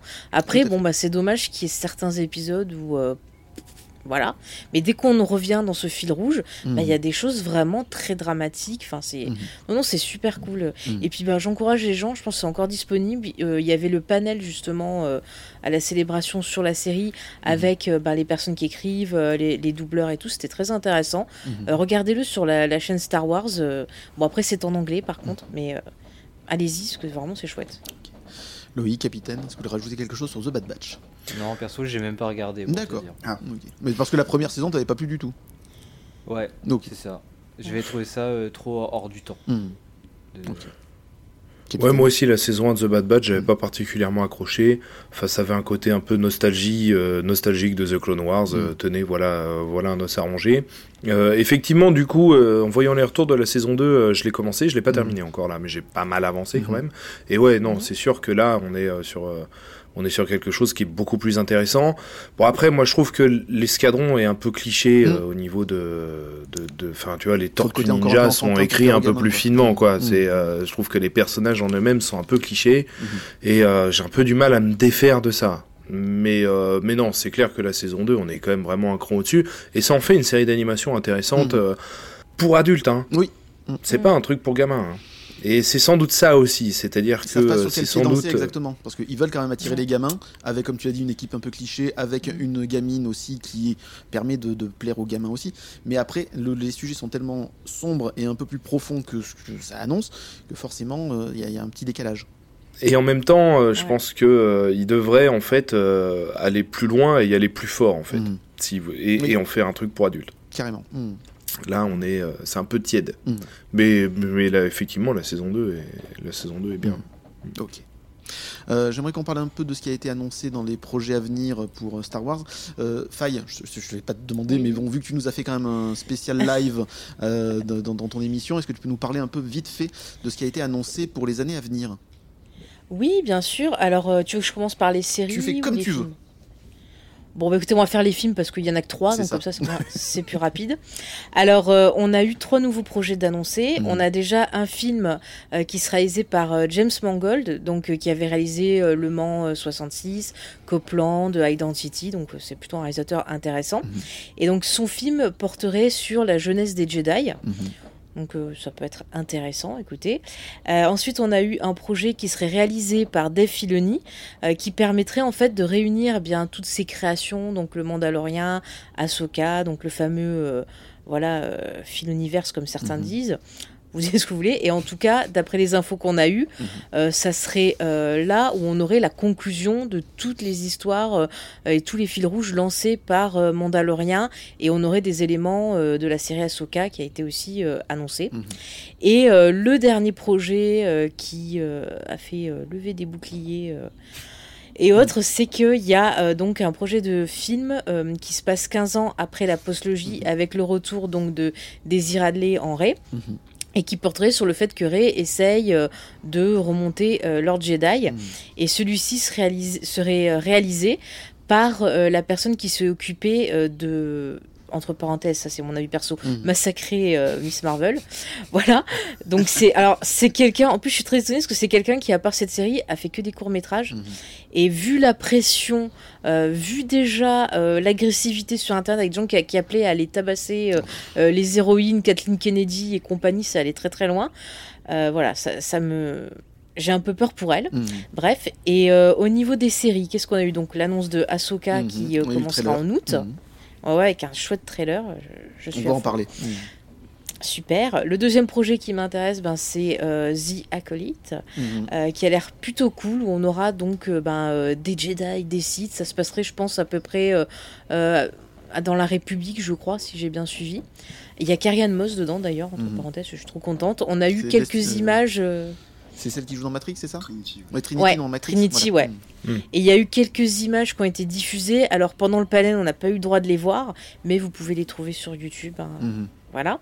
Et donc ça va être, je pense, un peu intéressant. Et on a eu aussi donc euh, une série qui serait plus familiale euh, que vous avez cité tout à l'heure, donc avec euh, Judo euh, Skeleton, ça y est, j'ai oublié le nom. Skeleton Crew. Voilà, voilà. Et euh, il y a eu quelques images diffusées, et d'après les premiers retours, il y aura un côté un peu Amblin et Stranger Things. Mhm. Euh, voilà, et en gros, c'est l'histoire, je crois, d'un prof, ou je sais pas, d'un gars en tout cas qui tombe sur des gamins, ce que j'ai Mhm. compris, mais ça m'a tellement pas intéressé que j'ai vu Law, je suis partie. Donc voilà, euh, qu'est- qu'est-ce qu'ils ont annoncé encore? Je sais plus. Ah oui, il y a une deuxième saison pour Star Wars Vision, Vision. Mhm. donc qui passe bah, le 4 mai, donc sûrement elle sera sortie quand euh, l'épisode sera là. ça. Mhm. Exactement. Euh, donc ils ont annoncé on une saison l'actu. 2 pour euh, Tale of the Jedi aussi. Mhm. Voilà, et puis sinon, euh, Kathleen Kennedy, euh, hors panel durant les interviews, elle a donné quelques infos euh, concernant les projets qui avaient déjà été annoncés. Mhm. Donc euh, le projet avec la réalisatrice de Wonder Woman, alors elle n'a pas trop donné son nom, mais elle a dit que ça pourrait devenir peut-être une série. Donc euh, voilà, sur le squadron, je sais plus ce que c'était. Rogue Squadron. Mhm. Rock Voilà, Rock Squadron, Squadron. de Patty Jenkins. C'est ça. Bon, euh, Patty Jenkins, elle a pas trop dit son nom, mais peut-être qu'ils envisagent de faire une série. Euh, le projet euh, du réalisateur de Thor 4, j'aime bien le rappeler parce que voilà, donc, euh, Taika Waititi. Apparemment, il serait toujours dans son coin en train d'écrire, mais elle dit pas si ça se fera ou pas, mais le gars écrit. Et elle a parlé du projet avec Ryan Johnson. Apparemment, ils se parlent souvent au téléphone, mais là, il se concentre sur ben, son, sa série de films, donc Whodunit avec. C'est bien euh, qu'il continue. Mm. Oh, mais tu as fini toi là-bas, je vais te taper. Respecte le monsieur, t'aimes pas, mais il y en a qui aiment. Bon, bref, en tout cas, euh, il continue, c'est pas mort. Mm. Voilà un peu pour euh, la liste des, des projets. Ok. Alors, qu'est-ce que vous avez pensé de toutes ces annonces? Capitaine, tiens, allez, je commence. Vas-y. Bah. Euh... faut, euh, Quel emprunt. Non, non, je, je réfléchis justement, je réfléchis à ma formulation. Euh, les annonces chez Lucasfilm, c'est pas ce qui manque, quoi. Oui. Ouais. Voilà, je veux dire ça comme ça. C'est-à-dire qu'à chaque fois, on te promet la lune, et puis quand, tu, Mm. peux, quand tu veux te livrer, derrière, on dit Ah ouais, mais non, mais en fait, ça va être une série, mais en fait, ça, Mm. ouais, mais non, etc. Et puis parfois, juste, on enterre complètement le truc, Mm. quoi. Donc, si tu veux. euh, euh, bon, c'est pas mon premier rodéo. euh, bon, Il y a des annonces, c'est très bien. Mhm. Euh, bon, quand je verrai une bande-annonce, on, en ça. reparlera. Euh, déjà, donc je pense qu'il faut pas, euh, faut pas une fois de plus euh, se hyper comme des dingues sur Mhm. des trucs euh, qui sont annoncés là comme ça. Mhm. Euh, surtout qu'il va se passer du temps, il va se Mhm. passer plein de choses. 2025, Euh, le Kathleen premier, hein, Kennedy, elle est plus en fin Ouais, de carrière. le premier, ce serait celui carrière. sur Ray euh, 2025. Euh, donc à mon avis, Kathleen Kennedy eh ben, quittera Lucasfilm avant que la moitié de ses projets ils aient Mhm. abouti. Euh, donc il peut se passer énormément de choses. Mhm. Euh, je suis pas convaincu euh, que l'annonce d'un nouveau film avec Ray qui rebondit sur la post-logie, donc peut-être dans l'idée de lancer Mhm. une post-post-logie. Mhm. je pense que c'est pas le bon timing. Mhm. Je pense que c'est trop tôt. C'est ça. Euh, je pense que les réactions sur les réseaux sociaux vont plutôt dans ce sens-là. Mhm. Parce que ça y est, à nouveau, c'est tout le monde tiré à balles réelles dans tous les sens. La les pauvre, en pros plus, et les pour rien, c'est une super actrice. Moi, j'aime beaucoup. Bah Mhm. ouais. Ouais, bon, je sais pas, moi, je... enfin, il y a, il y a plein d'autres euh, très bonnes actrices. Ah oui, quoi, non, je suis d'accord, euh, mais qu'on lui en veuille comme ça parce qu'elle a été dans une mauvaise trilogie, faut, Mais- pas, faut pas arrêter de déconner. Mais voilà. Non, mais c'est Je- pas sa faute. hein. Elle fait Oui, son boulot d'actrice, point. T'aimes pas le perso, ok, mais euh, l'actrice. Je- je- euh, J'ai pas l'impression qu'on en veuille à l'actrice. hein. Ah oui? D'accord. Je pense que Ah, c'est si, le si, projet si, qui elle a s'est refroidi. fait hein. insulter. hein. D'accord. Et euh, bah après, euh, en tant qu'actrice, euh, elle personnifie euh, C'est cette ça. postlogie. Hein. Mm. Bon, après, euh, si ça avait cartonné et que ça avait mis tout le monde d'accord, elle en aurait récolté. Ça Tout fait partie fait. du job, quoi. C'est ça. Euh, Ah ouais. chez les acteurs. Mm. Mais euh, donc bon, là, je, à mon avis, euh, bon, bon, ta- tactiquement, c'était peut-être pas maintenant qu'il fallait annoncer ça. Euh, et puis bon, après, pour le reste, euh, voilà, je trouve qu'effectivement, le, le film de Filoni va permettre aussi de conclure un peu toutes ces, toutes ces séries qui sont, qui sont lancées, et ça, ça peut être, ça peut être très Mhm. intéressant. Et puis pour James Mangold, euh, bah voilà, il repart un peu sur. Alors, est-ce qu'il va s'inspirer des comic books qui existent déjà sur la genèse des, des Jedi ou, ou Mhm. pas? On va voir. Je pense qu'il va faire comme tout le monde, il va piocher dans ce qui l'intéresse et puis il va raconter Mhm. un peu sa, son histoire. Mais c'est pareil, à mon avis, euh, ce James Mangold, c'est le réalisateur d'Indiana Jones 5. Mhm. Une production qui a été compliquée, qui a duré très longtemps. Euh, et je pense, euh, tout comme Patty Jenkins, suite au box-office de, du dernier Mhm. Wonder Woman, d'un seul coup, Rock Squadron, on n'en a plus trop entendu parler. Euh, je pense que ce film-là, il se fera si Indiana Jones 5 est un succès D'accord. Mais ça serait critique. Parce que ce sera un succès au box-office, c'est sûr. Mm. Mais que ce soit un succès. Enfin, je pense que voilà, tout, tout ça, et il y a beaucoup de si Mhm. autour, de, Mm. autour de ces projets. Ok. Bah, après, il y a eu euh, des images de Indiana Jones qui ont été diffusées lors d'un panel. Je crois qu'il y a eu 6 minutes et apparemment l'accueil était plutôt bon des retours que j'ai eus. Mhm. Euh, les gens étaient plutôt euh, enthousiasmés en tout cas par la scène d'action. Ils attendent de voir, mais Mhm. euh, voilà, pas trop glacial quand même. Donc euh, il a ses chances. Voilà. Après, on verra Ah, mais je pense qu'il a attendu. Je, je pense que les gens ont vraiment envie d'aller le voir. hein. Mhm. Ah oui. mais oui, ça, ça, ça, à mon avis, ça ajoute d'autant plus de pression à, euh, derrière pour, pour James Mangold. Quoi. Mm. On verra ça. Loïc? Euh, voilà. Non, sans plus, pareil, au Euh, en fait, moi, j'ai... non, mais moi j'ai un problème avec le principe d'annonce. hein. Mm. Euh, ça, ça vient du jeu vidéo. J'ai été traumatisé des. Oui, on est en train de bosser sur ça, et 15 ans après, on attend toujours. ça Salut sorte. Star Citizen, pardon, excuse-moi. Voilà, non mais ça, c'est- ça, que, me- ça m'énerve. Donc euh, tout ce qui est euh, Skeleton Crew, euh, Acolyte, la Genèse, machin, j'ignore. Ok, Mhm. ils ont dit que ça, que ça allait exister. Je pars du principe que rien n'existera parce Mhm. qu'ils vont tout annuler. Euh, je me suis plutôt concentré sur Ahsoka Mhm. et euh, Star Wars Vision où je savais que c'était en production. Je savais juste pas la date de sortie. Et très cool, Ahsoka, je suis bien content de revoir les persos de Rebels. Je le sens bien. On va en parler du, du trailer. Voilà, à voir. Euh, et Vision, euh, moi j'aime beaucoup Vision. Mm. Je trouve que c'est euh, c'est Tu nous c'est rappelles un peu le totalement en dehors. s'il te plaît?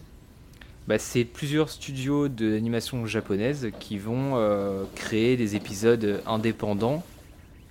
Voilà, dans l'univers, Mm. enfin dans l'univers, qui se basent sur des euh, principes de Star Wars Mm. sans être dans l'univers Star Wars.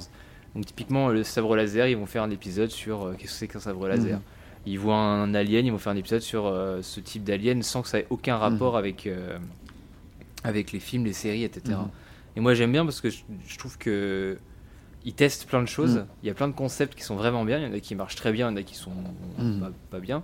Mais voilà. Mais au moins ils testent plein de trucs. quoi. Tout à fait. Mhm. Et, euh, et vu que c'est quand même un sacré grand bac à sable Star Wars, Mhm. je trouve ça bien ce genre d'initiative de laisser des réals et des, des scénaristes euh, carte blanche Mhm. pour faire ce qu'ils veulent. Et voilà. Et la preuve, c'est qu'ils, je crois qu'ils vont faire des, des suites de certains épisodes de la saison 1. D'accord. Donc c'est qu'il y en a qui Mhm, ont qui des ont concepts qui ont, qui ont bien marché et qui ont été très très bien reçus, qui vont avoir des, un épisode 2. Donc euh, tant mieux, tu vois. C'est et derrière il va y avoir les mangas, il y aura sûrement, il y aura probablement si ça marche aussi la saison 2, il y aura peut-être d'autres choses Mhm. euh, à voir. Ok. Moi eu, je suis plutôt euh, plutôt sur ce côté-là mais ouais les annonces euh, il y a eu un roman sur euh, un épisode de Vision aussi. En plus Ouais, sur le Ronin. ouais, Ouais. ouais, sur le sur le Ronin, ouais, Ouais. c'est ça. Ok. Je l'ai pas lu encore. Euh, Mais il y a eu des mangas déjà, je crois aussi. Et ils non, arrivent, ça là. Sort, euh, ça sort Ouais. dans deux Ça arrive Mm. Ça va D'accord. pas tarder. Enfin, ça, ça devrait sortir au moment de la Ça sortie sera de l'émission. On l'aura pas encore lu, du coup. Greg, toi, sur les Euh, ouais. annonces. Alors moi je m'attendais pas à tant d'annonces. Mhm, Oui. Euh, Je m'attendais vraiment à rien parce que bon, on n'avait rien de. Mm. de- Surtout qu'ils avaient dit qu'ils devaient mettre un peu la pédale douce, Voilà. etc. On a quand même On eu encore pas mal ouais, de je m'attendais à un truc plus, plus calme. Il y a eu pas mal d'annonces. Moi, je suis plutôt content. Euh, on a eu des bandes annonces, même si on n'a pas pu toutes les voir Mhm. euh, officiellement. Donc, tout ça, on est très content de, de- que ça sorte, que ça soit concrétisé que ça Mhm. arrive. Euh, moi, je suis plutôt content du film euh, post euh, postlogie parce Mhm. que moi, j'ai aimé la postlogie. Je sais, j'ai beaucoup de défauts. Le goudron et les plumes. Mais non. Ouais. Mais non, mais je t'aime quand Mais même. ne les écoute pas, tu as bien beau. raison. Moi aussi, j'ai aimé. Ah bien. Donc euh, ouais, c'est peut-être un peu tôt comme tu disais, mais euh, après ouais, c'est peut-être pas sûr que ça sera le premier. ça- je sais pas s'ils ont annoncé que c'était celui-là le premier à sortir en 2025. Alors Non, non, oui, non. ils ont annoncé Ah bon que ça serait celui-là, ça. Ouais. Ouais, Moi, ouais, ouais. C'est celui qui est le premier. plus en développement. C'est Ah, celui-là où au départ il y avait Ah, Damon ouais. Lindelof qui était dessus. Et en fait, maintenant, ça serait Steven Knight euh, qui serait dessus, donc le showrunner de Peaky Blinders. Et apparemment, ce sera donc celui-là qui sortirait le- en 2025. Ouais, moi j'aurais attendu un peu plus longtemps pour ce. pour Oui, moi aussi, oui. Ouais. Ouais. Euh, En dernier, ça m'aurait pas gêné, tu Ouais, vois. en dernier. Ouais, pour Bah, moi, je ouais. pensais que c'était Mangold en premier, mais non. Bah oui. Oh, bah, d'accord. Apparemment, Mongol, c'est celui qui est pas du tout euh, encore euh, en production. rien Il est tout. En train de l'écrire avec. euh, en parallèle, il écrit aussi le scénario de Swamp Thing parce qu'il va faire Swamp Thing Ah aussi. Ok, Donc euh, voilà, il est bien occupé. clairement. Donc voilà, bah oui, le, bah, du coup, le projet de James Mangold euh, Mhm. m'intéresse beaucoup. C'était, euh, moi, j'avais, j'avais lu les, les comics qui étaient sortis euh, à l'époque. C'était Down of the Jedi, je crois. ça. Ouais. Et bon, j'ai- je crois que je l'avais pas fini, mais j'avais, j'avais commencé. Je trouvais ça plutôt, plutôt original. Et ouais, ça serait bien qu'il s'en inspire, enfin, qu'il qu'il pioche dedans parce qu'il y avait des trucs quand même pas mal. Et euh, il y avait, oui, le projet du Mandalorian, enfin du Mandoverse. Mhm. Euh, ça c'est pas mal aussi, mais je sais pas si le sortir au cinéma c'est une bonne idée. Parce que les gens. Moi, je me demande si ça va pas être Disney Plus. Ouais, je me demande si ce serait pas mieux de le sortir pas, sur hein. Disney Parce qu'au cinéma, un film qui rassemble Oui, qui a trop de séries. détails où si Mm. t'as pas vu, tu peux pas comprendre. les oui, gens qui n'ont pas vu les Mm. séries, ils ont pas, ils ont pas Mm. tous un abonnement Disney Mm. Ils vont pas se taper euh, trois saisons de Mandalorian, euh, deux saisons de machin. Et- je sais pas si le sortir au Mm. cinéma c'est une bonne idée. Après, le concept du film qui Mm. réunit euh, une sorte d'Avenger de Star Wars, Mm.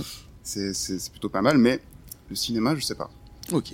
Oui, non, mais t'as pas tort. Et Vision euh, saison 2, j'attends aussi beaucoup. Ok. Toi, t'avais bien aimé aussi. Ouais, j'avais bien aussi. aimé le premier, c'était que des studios japonais. La saison 2, ça sera des studios de, de- de- de tout, le, tout- monde, en fait. D'accord, du monde entier, ouais. A- dont des Français, d'ailleurs. Ah, génial. Ouais. Non, mais il n'y a pas euh, ceux qui ont fait Arcane par hasard? Qui ont fait quoi? Qui ont fait Arcane Je sais pas. Forti- Je- Je non, non, non, pas. ils sont pas- pas que Forti. Bah, c'est dommage parce que, mon avis, ça aurait peut-être été cool. Ah bah, saison 3. Exactement. Euh, on va parler peut-être un peu de Ahsoka, du trailer. Et j'ai envie de connaître vos théories sur cette saison-là. Qui veut se lancer? Oh, oh, oh, oh, oh. C'est- Les théories, c'est trop bien. Ah oui, bah ah, mais c'est je suis ça. à fond. J'ai regardé le trailer plein de fois. Je suis allée voir des trucs un peu pour avoir des infos. Mhm. Non, mais je suis trop à fond. Enfin, je sens que ça va vraiment être la suite de. Bah de, de Rebels. Mm. Et par contre. Et bien euh, faire le lien avec ouais. aussi euh, The Mandalorian, du coup. Ouais, ouais, Mm. parce que justement, euh, dans ce Mandalorian, je veux pas spoiler, mais il y a des choses euh, liées à un certain personnage tout bleu Mhm. qu'on va voir dans la série Ahsoka, et je pense euh, bah, qu'on va voir euh, petit à petit euh, l'arrivée du Premier Ordre, et que ça va mixer euh, des événements qui se passent euh, dans euh, une trilogie qui était sortie en bouquin euh, où il y avait ah zut comment elle s'appelait où il y avait Riposte je sais pas si vous vous rappelez il y avait Riposte Dette de vie et le troisième je sais plus comment il s'appelait Euh, Ouais, c'était Aftermath. euh, Aftermath, ouais. Ouais, voilà, Aftermath, voilà. Et ça se passait après où il y avait justement le fameux plan de Palpatine, euh, justement. Euh, Euh, Opération Cendre. Ouais, Sand, ouais, voilà. L'opération Et donc il y avait Cendre. tout ça. Mm. Et donc il y avait tout ça, il y avait euh, un truc où il y avait des gens qui devaient reconstruire l'empire et d'autres qui euh, partaient se planquer euh, dans les Mm. zones un peu voilà inexplorées. Et puis ben on comprend que c'est un peu les germes euh, Mm. du premier ordre puisque dedans il y avait le père du, du général Hux, enfin il y avait Mm. euh, après Captain Phasma et compagnie. Donc je pense que la série elle va faire le lien avec tout ça. Et je suis, euh, ben, j'attends de voir un peu l'arrivée d'Ezra et tout, parce que peut-être Mhm. que ces personnages-là, ils pourraient faire le lien avec le, le film de Rey, et pourquoi pas l'accompagner justement dans la création de de- d'une nouvelle façon d'utiliser la Force, parce que Mhm. Ahsoka, Ezra euh, et la petite Rey. Bah, ils, ils voient la force autrement et ils ont Mhm. compris aussi les limites euh, bah, de l'enseignement de Jedi. Euh, pourquoi aussi ça s'est cassé la gueule Enfin, moi je sais que les Jedi, c'est pas que je les déteste, mais je vois très bien que ça marche pas et qu'il y a plein de choses qui, qui allaient pas et que c'était obligé. Et euh, là, c'est intéressant de voir qu'on met en avant des personnages Mhm. qui avaient compris ça et qui euh, pourtant respectent la force. Ils ne l'ont pas rejeté, mais ils l'utilisent d'une autre façon Mhm. et ils l'utilisent, je trouve, en équilibre. Et euh, quelque part, il y avait aussi ce truc genre qu'il devait y avoir une personne qui devait rapporter l'équilibre. Mais en fait, je pense que c'est à chacun de trouver son équilibre. Mhm. Et je pense que là, c'est intéressant de voir aussi bah, que des personnages comme Ahsoka ou autres, ça permet d'avoir une autre interprétation Mhm. sur euh, ben, ce qu'on dit depuis le début. Et qu'en fait, ben, l'élu, c'est peut-être euh, soi-même, en fait. quoi. S'aimer Mhm. soi-même, c'est aussi important. Mhm. Enfin, je pense qu'on peut aborder plein, plein de, de thématiques. Il y a un côté vachement philosophique et psychologique dans Star Wars.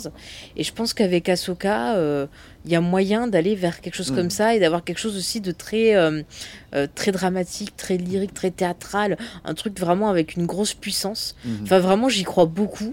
Après, j'adore le personnage. Et Mhm. j'ai peur aussi qu'elle meure, puisque ben, dans l'épisode 9, dans les voix qu'on euh, on entend Ahsoka.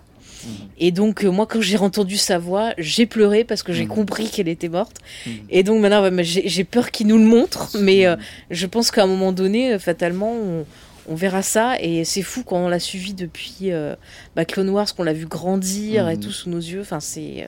Donc voilà, j'attends beaucoup, beaucoup d'émotions. Ouais. Ok.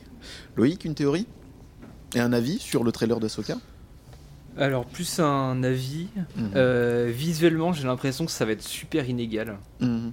Euh, Il y a des plans où tu te dis ouf. et Il y a des plans où tu te dis oh.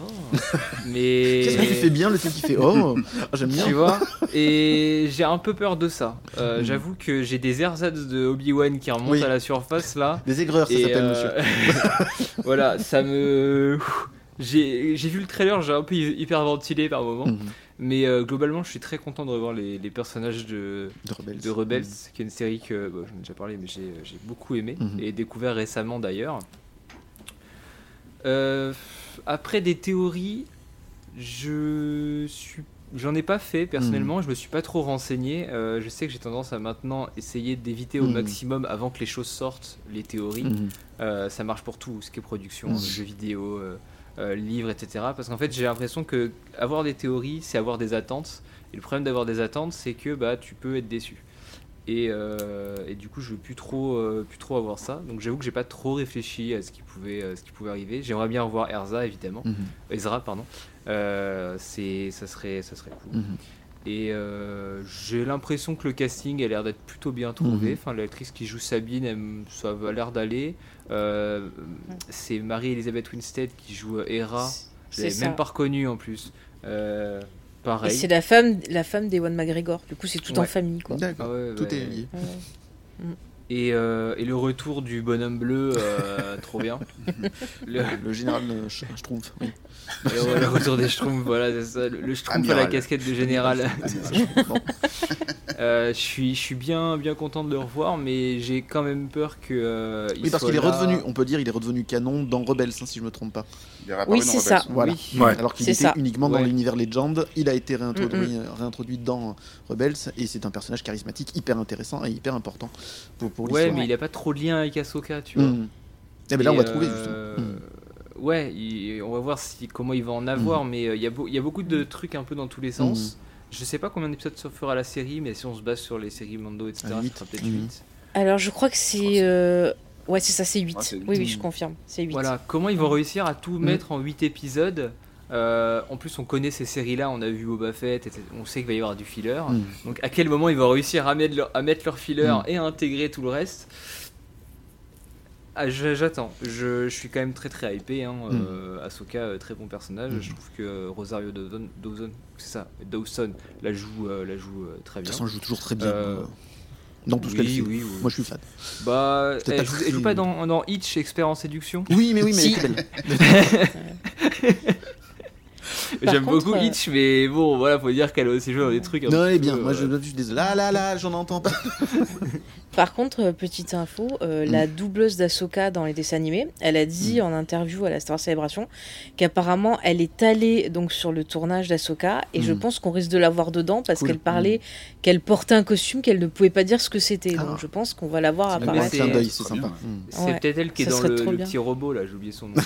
Chopper. Dans Chopper. Non. C'est pas beau, monsieur, ce que vous faites. C'était pas des Filoni qui le doublait Chopper, je crois. Euh, Oui, je crois. Si, Mm. mais là maintenant que c'est un- un- ils vont mettre quelqu'un dedans, peut-être, peut-être qu'ils vont demander. La- c'était les commandés, c'est c'est celui qu'ils avaient utilisé dans Rogue One. Mm. C'est possible. Oui, mais euh, laisse-moi Oui, oui, rêver c'est un sûr. peu. Elle sortait en mode gâteau à la fin. Capitaine. Ah, voilà, j'ai pas vraiment de théorie quoi. Capitaine, un avis sur Ahsoka Non, moi non plus, j'ai pas vraiment de théorie. Je pense que ça va avoir, que ça va avoir des liens euh, très directs avec Mm. ce Mandalorian.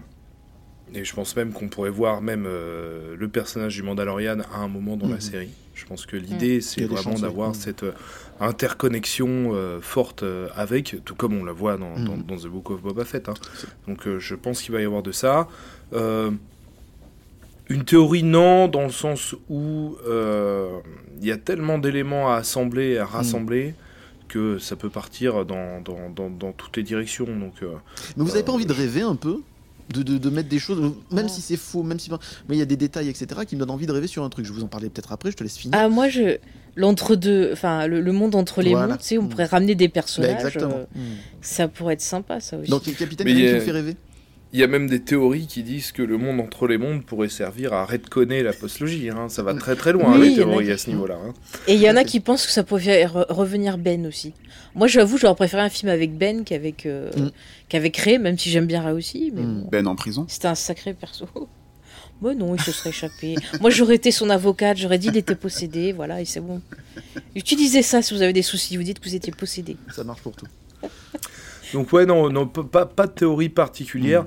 Après, euh, moi, euh, Ahsoka, c'est un personnage que j'aime bien, mais euh, bon, avec qui j'ai pas non plus de, de, de, de lien. euh, lien. enfin, voilà, je suis pas un sur fan euh, de- d'Ahsoka. Je trouve le personnage euh, rafraîchissant Mm. dans, dans The Clone Wars et dans, dans Rebels. Je le trouve euh, bien adapté en, en live et tout. euh, Je le trouve, euh, je le trouve intéressant. hein. Mhm. C'est une série que j'attends, mais euh, voilà, je, je, je, je jugerai sur pièce. Ok. Greg? Ouais, bah le bandeau c'était très bien. Euh, le truc avec Ahsoka, c'est ce que je trouve son, dé- son développement de personnage très bien, parce que elle a commencé comme insupportable dans, euh, dans Clone Wars au tout début, et au fur et à mesure, Peste. voilà, une petite peste, et au fur et à mesure, on- Mm. c'était presque le personnage principal Oui. de, Mm. de Clone Wars. hein. Clairement.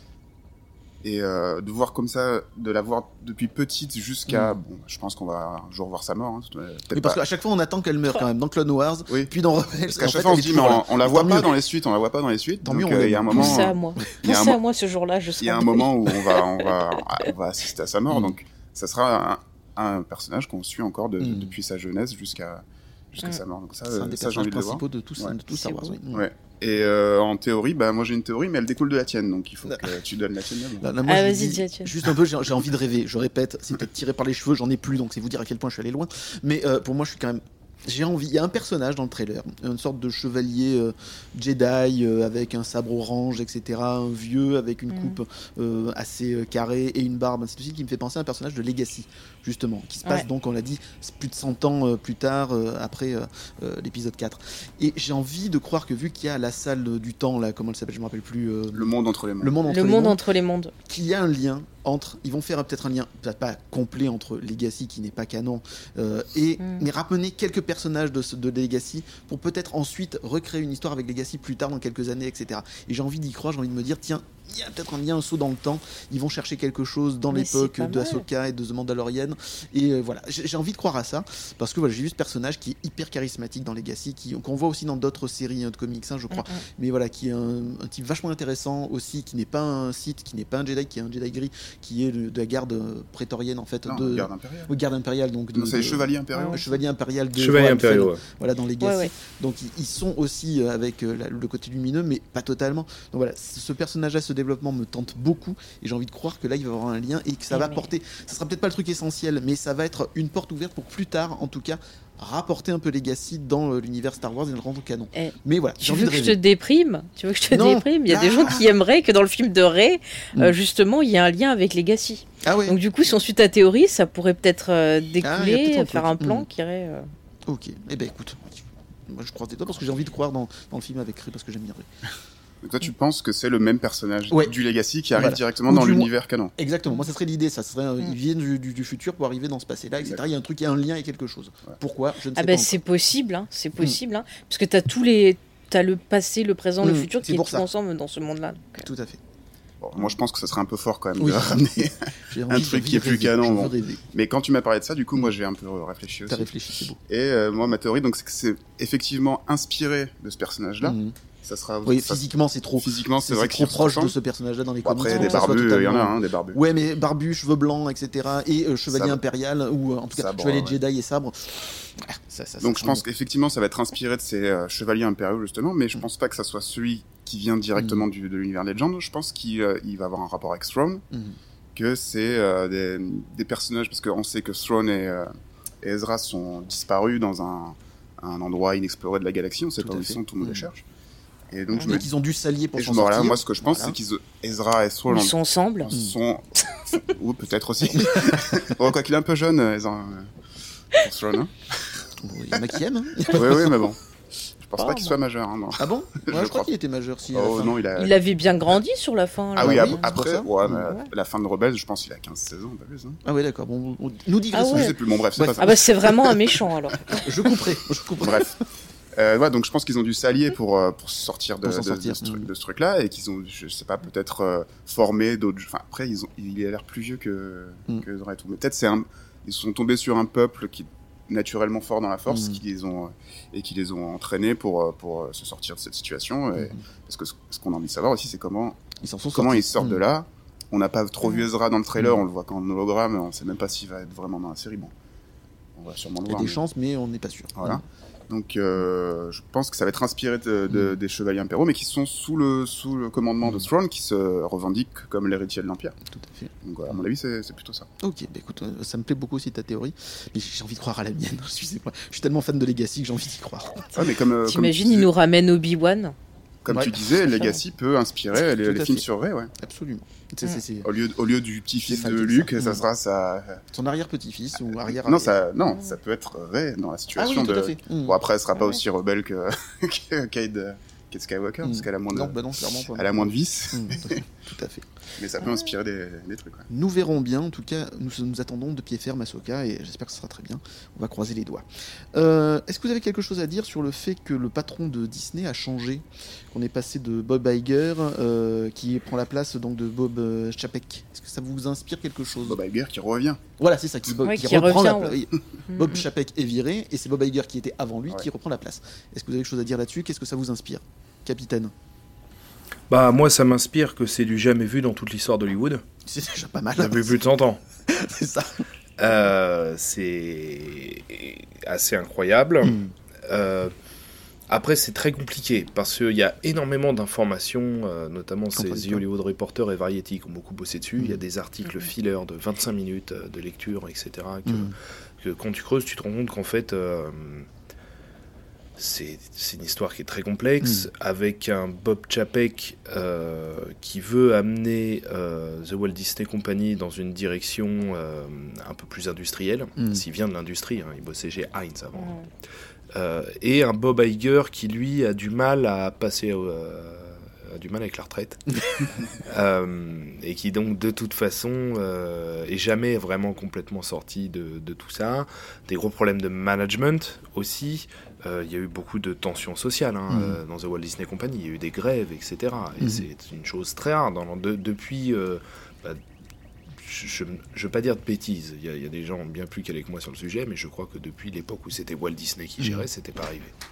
Donc euh, voilà, c'est une situation euh, complexe. Complexe. On va voir ce que va donner le, le retour de, de Bob Iger euh, Mhm. au sein de, de- de The Walt Disney Company et puis de, de tous les projets, Mhm. sachant que euh, l'idée là, euh, c'est aussi de redresser la barre hein, Mhm. financièrement de- du groupe. hein. Donc euh, ça veut pas, c'est pas Disney Plus perd pas mal d'abonnés, bonne ça nouvelle. Mm. Hein? Disney Plus perd pas mal d'abonnés, c'est ça? Euh, non, ils perdent pas mais- d'abonnés, ils perdent de l'argent, énormément. C'est-à-dire que, en fait, euh, ils ont fait une promesse impossible à tenir, qui était que Disney Plus, euh, en moins de 5 ans, euh, serait bénéficiaire. Euh, Enfin, même euh, les meilleurs, qui sont Netflix, n'ont jamais, pas réussi à faire ça. Mhm. Donc, euh, du coup, c'est euh, c'est une situation, à mon avis, où euh, bah, voilà, les budgets vont se resserrer, les productions vont être très tenues, Mhm. et tous ceux qui se plaignaient des augmentations des prix, je pense notamment au parc d'attractions, etc., ça va sans doute pas baisser tout de suite, Mhm. parce que euh, Bob Iger doit redresser la barre de- d'une entreprise énorme qui, Mhm. en plus, là, aurait pu être victime d'OPA. Ah oui, Donc, carrément. euh, il n'y avait pas ouais, une idée ouais, d'a- ouais. d'Apple qui allait racheter Disney, un truc comme ça, ou j'ai rêvé? Apple ou Amazon, je sais plus. C'est pas. Non, ouais, il y avait l'idée d'Apple, mais euh, si tu veux, après Apple, c'est un peu une des seules entreprises qui a les épaules pour le faire. Donc Oui. tout le monde pense que c'est elle. Mais le risque là, c'était plutôt un fonds de pension, quoi. Ah oui, carrément. Ah un vache. truc euh, qu'au- Ah qu'aurait euh, Ah bah truc. tout transformé de Mm. manière à faire euh, Du pognon. 12% de croissance euh, annuelle, quoi. Donc Ah euh, ouais. c'était ça le risque. Mm. Mais bon, c'est un sujet compliqué sur Mm. lequel il y a, je vous dis, il y a, il y a- il y a beaucoup d'articles qui rentrent en profondeur pour écrire un bouquin là-dessus, hein, Oui. qui sortira d'ailleurs sans doute un jour. Mm. Mais une série euh, voilà, situation complexe. Mm. Et de- ça- ça- tu penses que ça va être bien quand même ce changement ou ou pas? Honnêtement, j'en sais rien. J'en sais rien. Je, je, je peux pas je peux pas te dire parce que Bob Chapek a aussi euh, payé un petit peu euh, les conséquences des choix de Bob Iger. hein. Mm. Euh, Disney a été une entreprise quand même très endettée euh, avec ses rachats euh, successifs, etc., etc. Euh, aussi euh, une multisciple, bah, du coup énorme, un management euh, à, à gérer derrière et tout. Et, et ça, plus le Covid, plus et c'est pas le seul difficulté qui, qui ont lieu aux États-Unis derrière, mais aussi des difficultés un peu plus euh, sociales, sociétales, euh, politiques, etc. Et euh, Bob Chapek, il est arrivé, euh, il s'est, il s'est, il s'est pris tout ça dans Mhm. la tronche avec une entreprise qui était quand même fragilisée Mhm. par énormément d'investissements, énormément de, de choses à faire et à faire vite, Mhm. euh, avec toutes les conséquences que ça peut avoir derrière en termes de, de propositions, de qualité de production et tout ça, juste pour la partie divertissement, parce que Mhm. sur Walt Disney Company, on a les croisières qui rapportent énormément Mhm. d'argent, les bateaux ont été à quai pendant des mois, ça coûtait 2 millions de dollars par jour, un truc Ah comme oui. ça au groupe.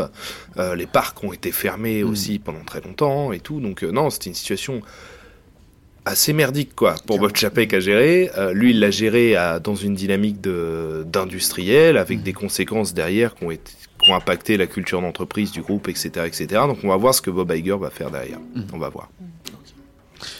Faille, Loïc. Euh, ouais, moi j'ai envie de rajouter. Après, ce qui est intéressant, c'est que le- l'ancien nouveau patron, il a l'air de vouloir un peu bah, freiner euh, certaines productions. Mhm. On le voit sur Marvel justement qui est un peu en crise parce que les derniers films ont beaucoup moins marché Mhm. et puis on voit qu'il y a une grosse grosse perte de qualité. Mhm. Euh, c'est vraiment le, le vide euh, absolu. Il y a eu les problèmes avec les- la grève des personnes là, qui font les effets spéciaux qui ne voulaient plus euh, carrément euh, bosser pour Disney. Il y a des personnes qui ont Parce démissionné. qu'on leur laissait pas le temps aussi de travailler correctement, hein, c'est ça. hein. C'est ça, c'est ça, oui, oui, oui, c'est ça. Donc c'est assez compliqué. Euh, je sais aussi qu'au niveau des parcs, euh, à- je crois que c'est à Orlando, ouais, c'est ça. Enfin, le Disney Orlando, il y a le, le land spécial autour de Star Wars.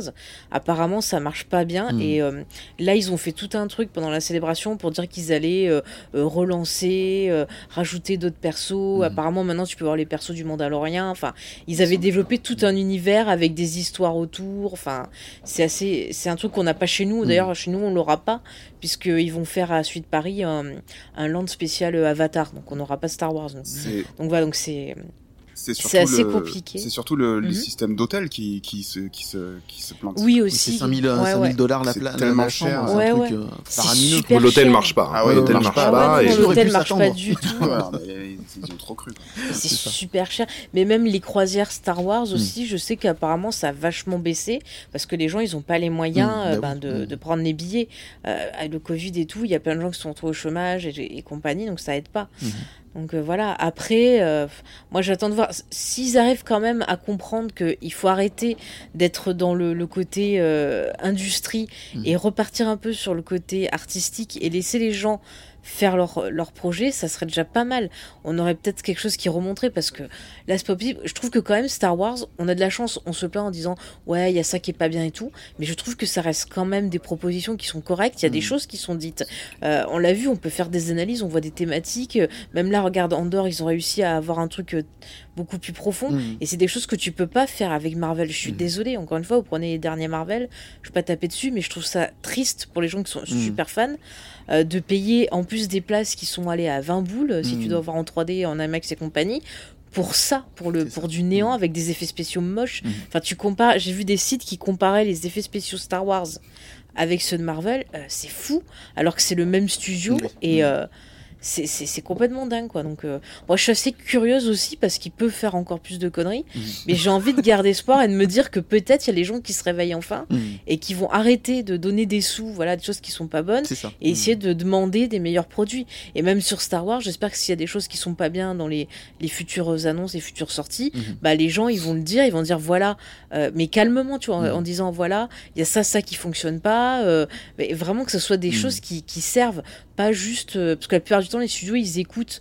euh, ce qui peut leur apporter des sous et autres et ils- si les gens râlent trop bah ah ouais ils suppriment un truc tu vois on l'a vu le gars Mhm. avec euh, avec Rose par exemple le perso Mhm. on lui a pas laissé sa chance. Il y a des gens qui ont râlé et ils ont écouté une petite partie qui criait plus fort que les autres et ils ont fait euh, après autre chose. Mhm. Et c'est super triste. Il faut vraiment qu'ils qu'ils réfléchissent euh, dans les retours. Il faut prendre ce qui est intéressant Mhm. et laisser de côté ce qui est juste de la haine. quoi. Et puis en fait, il faut juste avoir un scénario aussi qui tient de bout en bout et pas Aussi, rajouter, aussi. changer de la dernière minute. Voilà, qu'il y ait Mm, un patron qui tienne aussi la barre. Ça serait peut-être pas mal aussi au niveau Ouais, des scénarios. Ouais, moi je pense que c'est même plus important hein, Ah d'avoir un vrai Mm. projet, de s'y tenir, euh, Mm. de prendre un peu plus ça, de voilà. temps au début, parce qu'ils vont très vite, ils vont très très vite. hein. Ils vite. produisent des, Mm. des blockbusters à 350 millions de dollars à une vitesse, mais ça. ils font un an, un an de moins Mm. que n'importe quel autre studio.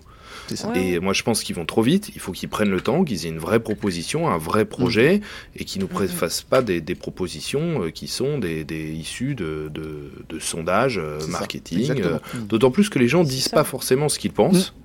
Et puis les gens pensent pas forcément ce qu'ils disent non plus quoi. C'est-à-dire que tu peux vouloir quelque chose, t'en as envie, mais une fois que tu l'as, en fait, tu te rends compte que Mm. c'était pas ça que tu voulais. ça. Mm. Et euh, on est, du... enfin moi je, je pense qu'il faut revenir à, à, à des vraies propositions Mm. artistiques quoi, ce qui est, ce qui est le sens du cinéma, une, euh, une proposition, une vision, un truc quoi, et arrêter de.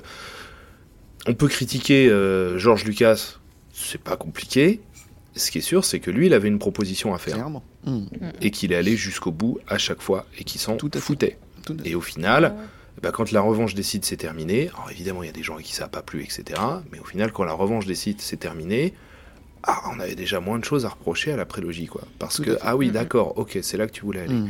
Et, et voilà quoi. Donc moi je pense qu'il faut, euh, voilà, une vraie, euh, de, une vraie, enfin faire du cinéma.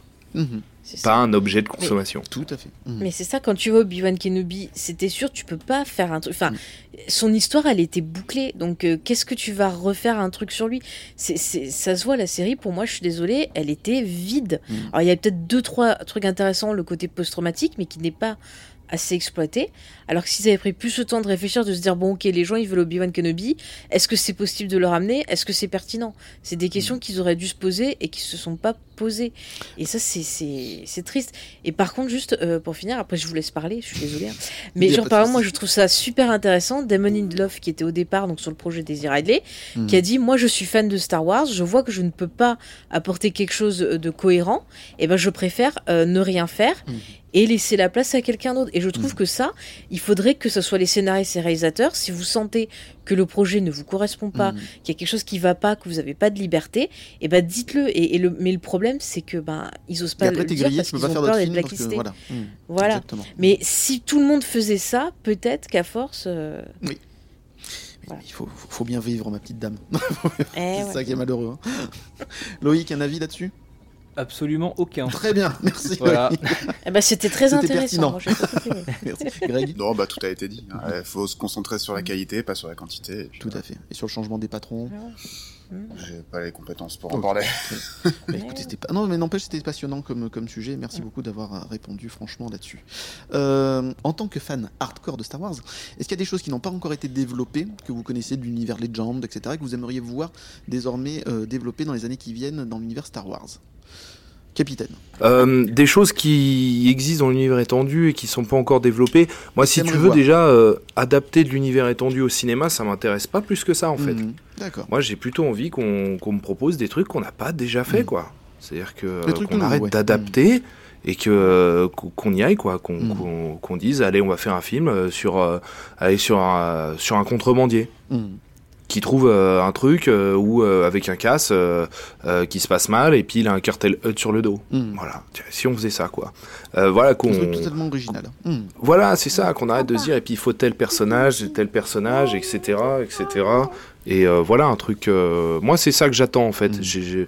J'attends pas des adaptations de choses qui existent déjà, d'autant plus qu'ils savent pas capables de les adapter. À chaque fois, ils, doivent, ils changent des trucs, ils en rajoutent, ils en enlèvent, ils transforment, etc. Donc de toute façon, même ceux qui attendent ces adaptations-là, bah, ils sont forcément un peu déçus, parce qu'on les adapte pas vraiment. On pioche dans ce qui existe et on fait autre chose, quoi. Mais euh, ouais, moi je, moi j'aimerais bien un peu d'origine, un peu de, un peu de création, quoi. On crée quelque chose, comme avec The Mandalorian. On crée, et voilà. Loïc Euh, je rejoins cet avis-là. Euh, moi, ce qui me dérange surtout, c'est qu'on garde toujours la même base des six films là Mhm. et qu'on brode tout autour. Mhm. Euh, il suffit. Je vous demande de vous arrêter. Non, mais voilà, je veux dire, les auteurs de, de romans, les auteurs de comics et, et- et autres, Mhm. ils, ils se sont démerdés, ils ont fait autre chose, tu vois, ils sont partis complètement ailleurs. Et c'est ça qu'on veut, tu vois. C'est ça. Même. euh, ou alors, si tu gardes la même période, mais qu'est-ce qui se passe euh, dans la bordure Mhm. extérieure ailleurs, tu Mhm. vois? Euh, pas, un truc qui a, qui a- qui a rien à voir. Les Mhm. mecs, ils, sont, ils savent même pas qu'il y a l'Empire. Enfin, voilà, je veux dire, euh, l'univers il est foisonnant, euh, tu, peux, tu peux quasiment créer ce que Tout tu veux parce que bah, tu, tu connais pas toutes les planètes à l'heure actuelle. Donc euh, vas-y, go, tu vois, crée, crée autre chose. Re- tu veux repartir sur une base avec un truc un peu space up, tu peux. Si tu veux partir sur euh, un truc plus euh, alien, euh, tu peux. Enfin, Mhm. franchement, il y a tellement de possibilités euh, qu'il faut pas, Mhm. il faut arrêter de, de rester toujours sur les mêmes films et recruter peut-être des nouvelles personnes qui qui seraient pas adeptes de Star Wars mais qui ont envie de voir, je sais pas, un thriller, qui ont envie de voir euh, un nouveau space opéra, qui ont envie de voir tel réal proposer un truc euh, un peu dans l'univers euh, Star Wars. Enfin, c'est plutôt ça, tu vois. Moi, je suis plus chaud pour que ça, ça arrive que réadapter, refaire ce qu'on connaît. Enfin, Ok. on en a gros un peu. Faille. Bah, je suis assez d'accord, moi aussi, je veux de la nouveauté, je veux qu'on joue avec les gens. Tu vois, un film d'horreur dans l'univers Star Wars, Mhm. genre un slasher, un truc avec des sorcières, tu Mhm. vois, euh, même une histoire policière, pourquoi pas un Woodonite, tiens, dans, dans l'univers Star Wars, ou même pourquoi pas aller une comédie musicale, une comédie romantique. On peut tout faire, moi j'aimerais vraiment. Euh, Holiday Spécial qui 2 tente Non, des exagère trucs. pas quand même. Mais oui, allez, moi, moi je m'en fous, je l'aime bien. C'est n'importe quoi, mais ça me fait marrer. Non, mais qui, qui, qui franchement, c'est tellement riche, tu peux faire plein de choses. Et bah, allez-y, foncez, quoi, franchement, euh, faites-vous plaisir. Euh, cultiver cet héritage. Moi, j'aime le Mhm. fait que c'est une histoire qu'on se transmet de génération en génération. Et ben, la nouvelle génération, proposez-nous des trucs de fou. Mhm. Euh, qu'on ait, ouais, des. des... T'imagines, genre, tu prends le réalisateur de, de The Witch, euh, Robert Eger, si je me trompe pas, tu le mets sur un film Star Wars avec un côté un peu Cthulhu. Moi, je m'en fous, t'as n'importe quoi. quoi. Je, je- je dis ça comme ça, mais des gens qui ont une vraie personnalité, une vraie patte, ça pourrait être super intéressant. Un John Carpenter qui ferait un Star Wars, ça serait top. hein. Ah ouais. Ah oui, oui. Un David Lynch aussi, moi, tu mets un David Lynch, euh, c'est bon. hein. Non, non, mais ça serait fou de- d'avoir des, des gens, Mm. tu t'attends pas à aller voir là-dessus et, Mm. et de voir justement les propositions qu'ils feraient autour de cet univers. Parce qu'on Mhm. peut vraiment tout faire avec. Ok, c'est une bonne idée. Greg? Ouais, alors il- le seul, la seule annonce qu'ils ont faite euh, qui s'éloigne vraiment des, de- de- de- des trilogies, Mm. c'est le truc sur l'aube des Jedi. C'est ça, mm. l'origine des Ouais. Jedi. Ça, ouais, ça, ça, ça m'intéresserait de le. Bah, de toute façon, ça va arriver, donc ça m'intéresse de le voir. Mais ouais, comme vous dites, euh, on peut tout faire dans Star Wars. Mm. Tu peux faire un film sur, euh, sur un championnat de pod racer. Oui, mais c'est Mm. vrai que c'est Mais clair. grave. Non, mais déjà l'idée de Rock Squadron d'en faire un, Maver- un Maverick Ouais, euh, dans faire, Star ouais. Wars, moi ça, c'est- Mm. je trouve ça Après, super- Rock Squadron, pareil, ça va rester dans Voilà, non mais l'idée, tu vois, trilogie. Top. Gun, mais version Star Wars. Version Star Wars. possible, tu, ça serait peux super faire, bien. tu peux faire une Mais comédie. encore mieux, tu fais un speed racer version Star Wars, quoi. Tu vois. Ouais, voilà. Et des courses de pod et tout. C'est ça, des courses de pod. Mhm. Tu peux Mm. faire une comédie, tu peux, tu peux tout faire avec Star Wars, Mhm. mais Ah, comédie mm. si tu peux faire une comédie. Ah, On peut, Bah, mais Oh, si, mm, tu peux, Est-ce que j'attends ça, moi, tu vois, je sais pas. Si Ouais. Taika Waititi s'était pas planté avec Thor 4, parce que je pense que son film n'arrivera jamais du coup. Mm. Ah, Mais, mais euh, j'espère. Oui, mais avant Thor 4, je l'aimais bien et Mm. je trouvais Thor 3 plutôt rigolo. Oui, en fait, oui, je l'ai Ouais. réévalué aussi, lui. Mm. Le Thor 3 était bien. Mm. Et euh, il aurait pu faire une super comédie, euh, une super comédie dans, dans Star Wars, quoi. Et il y a plein de personnages qui se prêtent à la comédie dans Star Wars et ils peuvent faire ça. Un Indiana Jones dans, dans Star Wars, il y a. Dr. Afra qui est, qui est pas loin. Exactement. Tu fais un Indiana Jones dans Star Wars, c'est génial. Truc totalement original. Donc il, faut, ouais, il faudrait faire des trucs originaux. Après, le problème des trucs un peu trop originaux, est-ce que Voilà. Est-ce que le grand public- la fanbase, je pense, mais est-ce que le grand public, si la fanbase, ils, ils vont tout voir. Je suis pas. Oui, d'accord, les, les complétistes, Voilà. ok, oui. Mais le grand public, euh, Star Wars, c'est les vaisseaux, les Mm. Jedi, le sabre laser. Si tu leur dis, ouais, c'est un film de deux mm. heures sur Mm. une, euh, une course de pod race, je suis pas sûr que ça, que ça attire non plus les foules. Quoi. Mais ah bon, ils peuvent ne pas le faire au cinéma non plus, ils peuvent tout le faire fait. en série. Enfin, il faut, faut- faudrait qu'ils arrivent à, à faire un truc euh, ouais, original.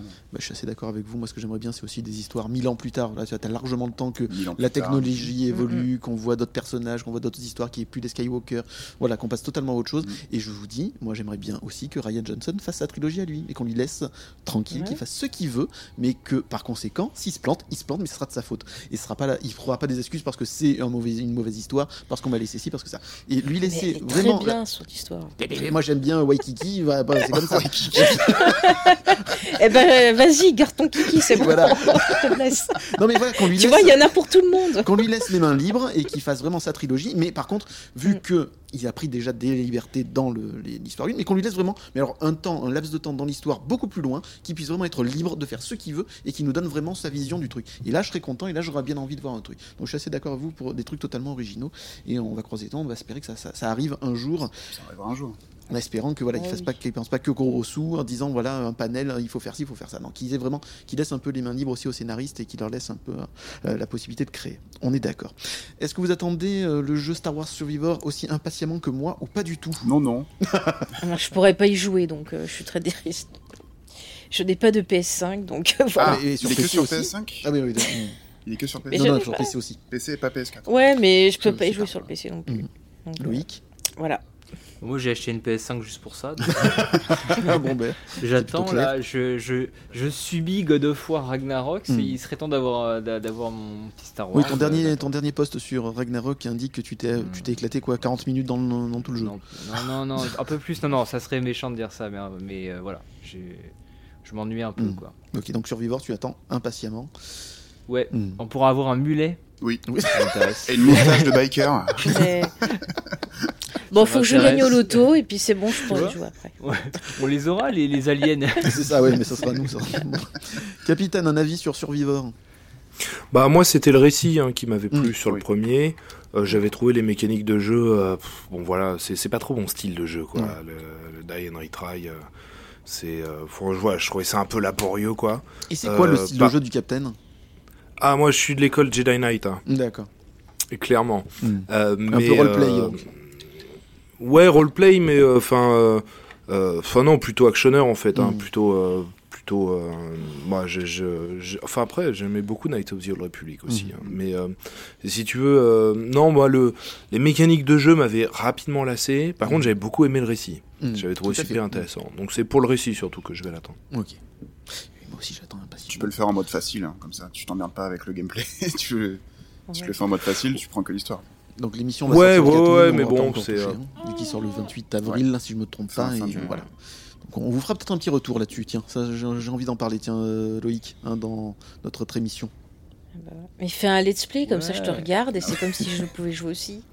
Non, on pourrait faire un, un espèce de réac. mais, Absolument. euh, il faut le temps que je l'ai, il faut le temps que je le finisse. Ça, Ah, tu veux le finir complet avant de donner un avis Ok, bah écoute, on, en, Ah, ben on en reparlera. Ah, moi j'ai. Non, non, attends, là qu'on soit bien clair, euh, je donne rarement mon avis tant que j'ai pas fini quelque chose. Ok, d'accord. Euh, c'est bizarre sinon. enfin, Oui, oui, oui, t'as raison, on en reparlera, y a pas de souci. Sauf si vraiment j'aime pas, mais j'y crois moyen. Enfin, il y aura des sabres laser. Oui, pour ça, euh, aller. quoi. Et puis vu le scénario qui était vachement bien dans le premier, il n'y a pas de raison que le deuxième soit foiré. Enfin, en tout cas, j'ai beaucoup d'espoir en lui aussi. Euh, écoutez, merci beaucoup, chers amis. L'émission touche à sa fin. Mais avant de nous quitter, j'aimerais que vous me parliez un peu de vos projets en cours et à venir, à court et à moyen terme.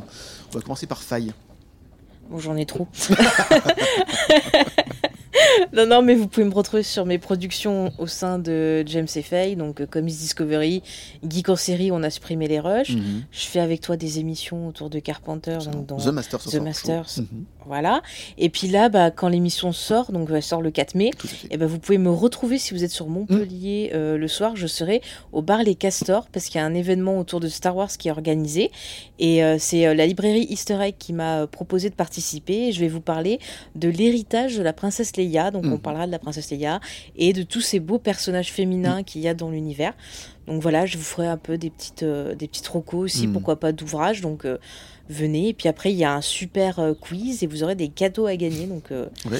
c'est génial. Donc bah, n'hésitez pas à contacter les castors pour réserver. Même, le, même là, le 4 mai, vous pouvez encore Mhm. réserver pour pouvoir ben, créer vos petites équipes pour participer au quiz. Donc voilà. Et puis normalement aussi, ce jour-là devrait sortir le geek en série sur Andorre. Mhm. Donc euh, que j'ai enregistré il y a un moment, mais il y avait un peu de Mhm. retard. Je me suis dit tiens, je vais le sortir le 4 mai. Donc voilà, vous entendrez tout l'amour euh, que j'ai pour la série. Et je suis accompagnée de Léna dans l'émission qui a beaucoup aimé aussi. Mhm. Je mettrai tous les liens sur les réseaux sociaux. Est-ce que tu nous feras quand même un petit retour sur cette expérience euh, d'animation sur Leia, etc. Ah, Ou euh, pas du tout? Ben, euh, alors non, ça sera pas filmé malheureusement, mais je- j'en parlerai sûrement euh, dans une émission ou lors d'un live, euh, voilà. Mais je suis super, euh, super contente Ah de, de faire cet événement-là. Ça me fait vraiment plaisir Mhm. de, bah, de fêter ce jour particulier. Mhm. Et puis, euh, voilà. Et de donner un petit un côté féministe aussi à Star Wars, c'est bien. Ouais, parce que je trouve qu'il y a beaucoup, beaucoup de persos féminins qui Mhm. sont intéressants. C'est aussi une des qualités qui me fait aimer Star Wars. Mhm. C'est vraiment les persos féminins, elles apportent toutes quelque chose, euh, que ce soit de la réflexion, que ça va être dans le physique. Enfin, c'est- un sujet qui est passionnant et je trouve que ben, la plupart du temps, on met plus en valeur les Jedi Mhm. ou euh, les films ou autres. Et c'est vrai que je me suis dit, tiens, ça change un peu. Tout à fait. Greg, Moi, j'ai rien à vendre, j'ai pas de podcast, j'ai rien du tout. donc, bon, mais tu euh, reviendras, ça t'a plu Ah oui, je Bon, D'accord, je on peut, on peut te sûrement. réinviter, il n'y a pas de problème. Oui. Bon, super. Contre une soupe chaude, etc., n'importe quoi. Voilà, Enfin, oui. tu- un peu d'alcool, oui. hein, est. Non, là, ça va, j'ai eu ma dose d'alcool oui, hier déjà. Oui, parce qu'on n'a pas enregistré, parce qu'on avait fait le- la pré-émission on avait été très très bon, ou c'était peut-être parce qu'on avait trop bu. Non, non, on n'était pas bon du tout. Mais en tout cas, voilà, c'était pas mal. On aurait pu nous en- s'enregistrer, ça aurait été très drôle à réécouter après. exactement. Mais non, bah ouais, peut-être que je, bah, reviendrai sûrement si tu m'invites. Ah avec grand plaisir. Faudra encore que je prenne un jour le congé. C'est ça, le patron va être ravi. Salut Olivier. Euh, capitaine, vos projets Bah écoute, euh, bon moi, euh, dans Hyperdrive, donc le podcast Star Wars, on va faire un retour euh, sur euh, le Star Wars Célébration Mhm. justement et Super. tout ce qui Mhm. était, euh, tout ce qui Annoncé. était annoncé Mhm. avec quelqu'un qui y était, Ah, qui a génial. rencontré deux trois, deux trois stars et tout, donc ça va être, Cool. ça va être intéressant. Ah oui. Euh, on va re- on va traiter The Bad Batch parce qu'on Ah, l'avait pas bien. fait sur la saison 1, donc là on va le content. faire sur la sur la saison 2. On va débriefer la saison 3 de The Mandalorian évidemment. Euh, parallèlement à ça, moi je suis dans le podcast Zone 52 Mhm. donc qui traite ciné, musique, bouquins, euh, culture en vrac avec, euh, avec euh, une équipe assez nombreuse mais assez spécialisée, chacun dans, dans- son domaine. Et puis là, pour cette fin d'année euh, 2023, euh, bah, on va lancer Mhm. notre prochaine fiction audio. euh, de SF, Mhm. euh, 100% original, dans un univers flambant neuf, Et, euh, donc voilà, là il y a beaucoup de boulot. On part Mm. sur l'idée de, de lancer ça pour fin 2023. Et euh, tu sais le nombre de saisons que tu comptes faire ou c'est euh, libre Tant que vous avez des idées, vous foncez? Bon, il y aura plusieurs saisons, c'est une Mm. certitude, parce que la première destinée à installer les personnages Ouais, et à installer l'univers. Mm, Tout à fait. Donc euh, bon, il va se passer un million de choses évidemment. Mm. Euh, personnages euh, haut en couleur, euh, univers haut en couleur. Mm. Mais euh, non, ouais, l'idée c'est de, de faire plusieurs, euh, plusieurs saisons et puis on va aussi avoir une. alors c'est- c'est des projets qui sont encore dans les cartons, Ouais. on peut pas encore trop en parler, mais Mm. ça va aussi être multi-support. Génial. Ouais, tu en parles un peu dans ta dernière FAQ euh, sur euh, Hyperdrive que je vous conseille d'é- d'écouter parce que c'était passionnant et tu commences un peu à teaser tout ça. Et il y a des chances que tu en parles dans une autre émission dans quelques temps aussi. Nous verrons ça quand tu auras commencé à sortir le premier Ouais. épisode, etc. Mais on va en parler euh, une prochaine fois. On, on tease un peu. Eh bien, écoute, bonne chance pour ça. On a hâte d'écouter les nouvelles fictions. Euh, Il y aura des nouveaux épisodes aussi d'Hyperdrive? Je veux dire, de la fiction ou c'est terminé pour l'instant? Euh, les chroniques, bah on peut Ouais, pas être sur tous les fronts là. Mm. Donc les chroniques galactiques c'est en stand-by le temps de sortir la première saison de Marshalls. Mm. Après, euh, enfin des idées euh, pour des saisons supplémentaires, c'est pas ce qui manque. C'est ça, as- c'est pas un problème. Mm. Euh, c'est plutôt, c'est plutôt le temps euh, qui, qui, qui va manquer. Donc on peut pas faire les deux en même temps. Euh, mais euh, non, non, de toute façon, pour les chroniques galactiques, on va sans doute refaire un deuxième euh, Horror Show Oui, génial. pour justement faire patienter tout le monde en, leur, en donnant quelque chose de sympa. Super. Et il y a d'autres animations? T'as pas une idée aussi de faire un hyperdrive en public un de ces jours? Bah, c'est bien que t'en parles. Bah, tu fais très, même très bien d'en parler parce que C'est un métier, monsieur. on, est, c'est- on est en discussion pour en faire euh, pour faire un épisode en public Mm. en septembre dans Ah, le cadre de la. Stars Up Mm. euh, 2023.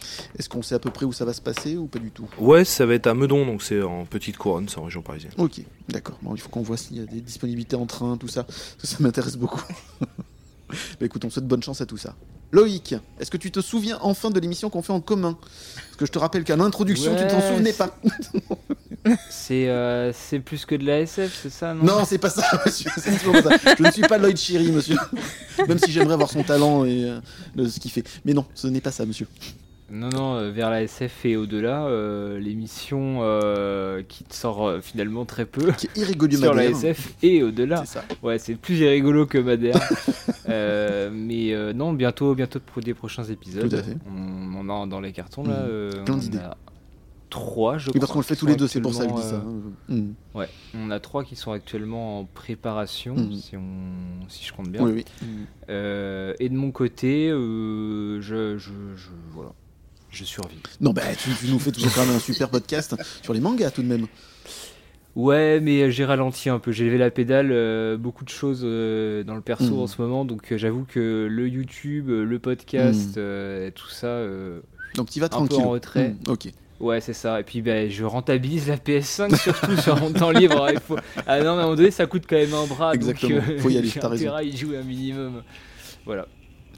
Eh ben écoute, euh, mais en tout cas, le de case en case va continuer. Ça va être Oui, plus lent, non, mais ça même- va continuer. Oula, ça va même... Non, on sera deux même.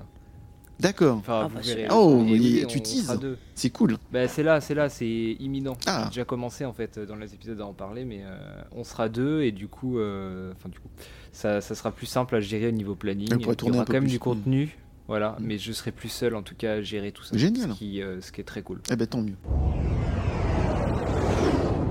Donc merci encore d'être venu dans l'émission, hein, c'était passionnant, vous avez Merci. été encore particulièrement bon.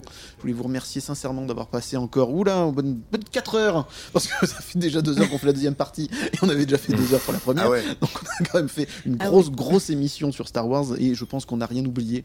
Et euh, c'était passionnant. Merci encore à tous d'être venus. Euh, J'espère que ça vous a plu et que les auditeurs vont se régaler aussi parce qu'il y a de quoi dire, il y a de quoi faire, il y a de quoi écouter. Merci à toi. Bah, merci, Merci. encore Merci pour l'invitation. Eh bien écoutez, voilà, on ne peut pas se quitter euh, comme ça, donc on va écouter l'hymne français de la guerre des étoiles, la chanson qui sent bon, le chic tabac, le jabal forestier et autres millions de condors. Allez, enjoy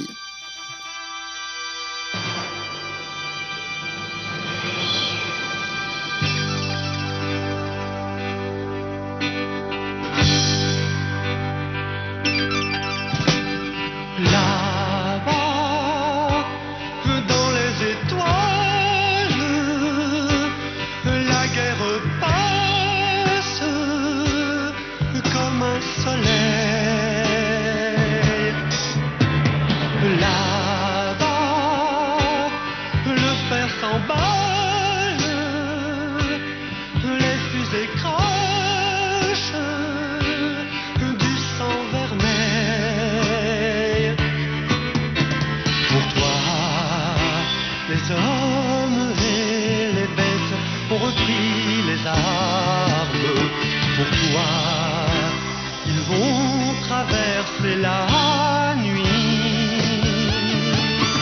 Pourquoi tu fondais des airs et des mers s'élancer